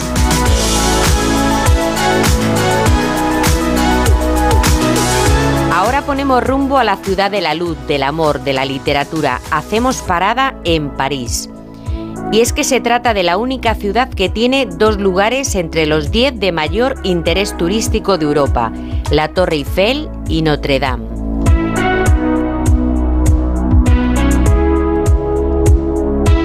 Cada año más de 14 millones de turistas deciden visitar París, atraídos por sus magníficos monumentos, sus calles de época y sus grandes bulevares. Además de ser una de las capitales gastronómicas más reputadas del mundo, París seduce por su ambiente lleno de romanticismo y de lujo.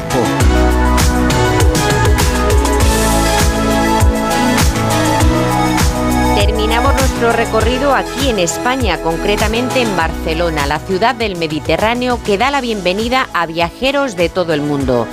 Viajeros que llegan hechizados por las formas sorprendentes de la arquitectura de Gaudí, por las calles animadas como las Ramblas, la Sagrada Familia, exposiciones, bares y restaurantes a la última.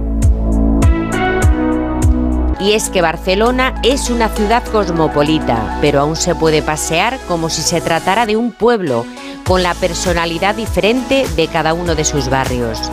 Otra ciudad imprescindible para nuestro próximo viaje. No sonoras. Gemma Ruiz. Pues hasta aquí el programa de este 28 de diciembre. Espero que hayas disfrutado mucho con nosotros y te recuerdo que mañana tendremos una nueva cita en el horario especial Navidad de 3 a 7 de la mañana o de 2 a 6 si nos escuchas desde Canarias. Que disfrutes de este día y mañana más.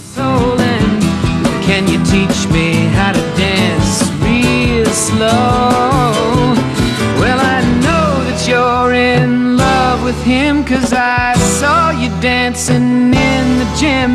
You both kicked off your shoes.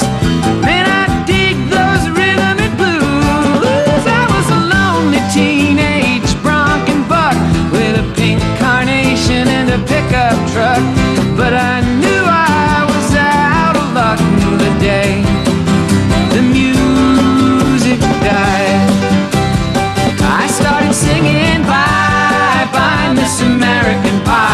my Chevy to the levee, but the levee was dry. Them good old boys were drinking whiskey and rye and singing, This'll be the day that I die. This'll be the day that I die. Now for ten years we've been on our own and moss grows fat on a rolling stone, but that's not how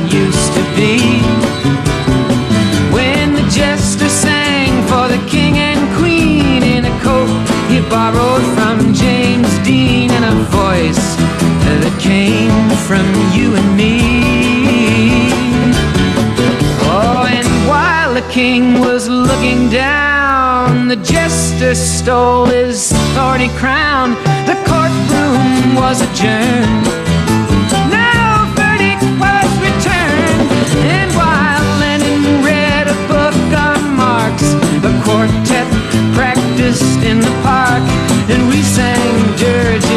In the dark the day the music died.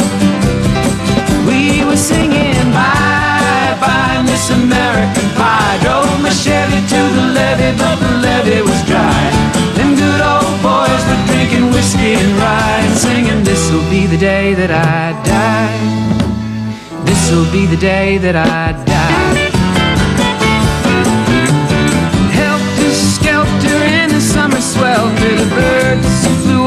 With a fallout shelter. Eight miles high and falling fast. It landed foul on the grass. The players tried for a forward pass with the jester on the sidelines in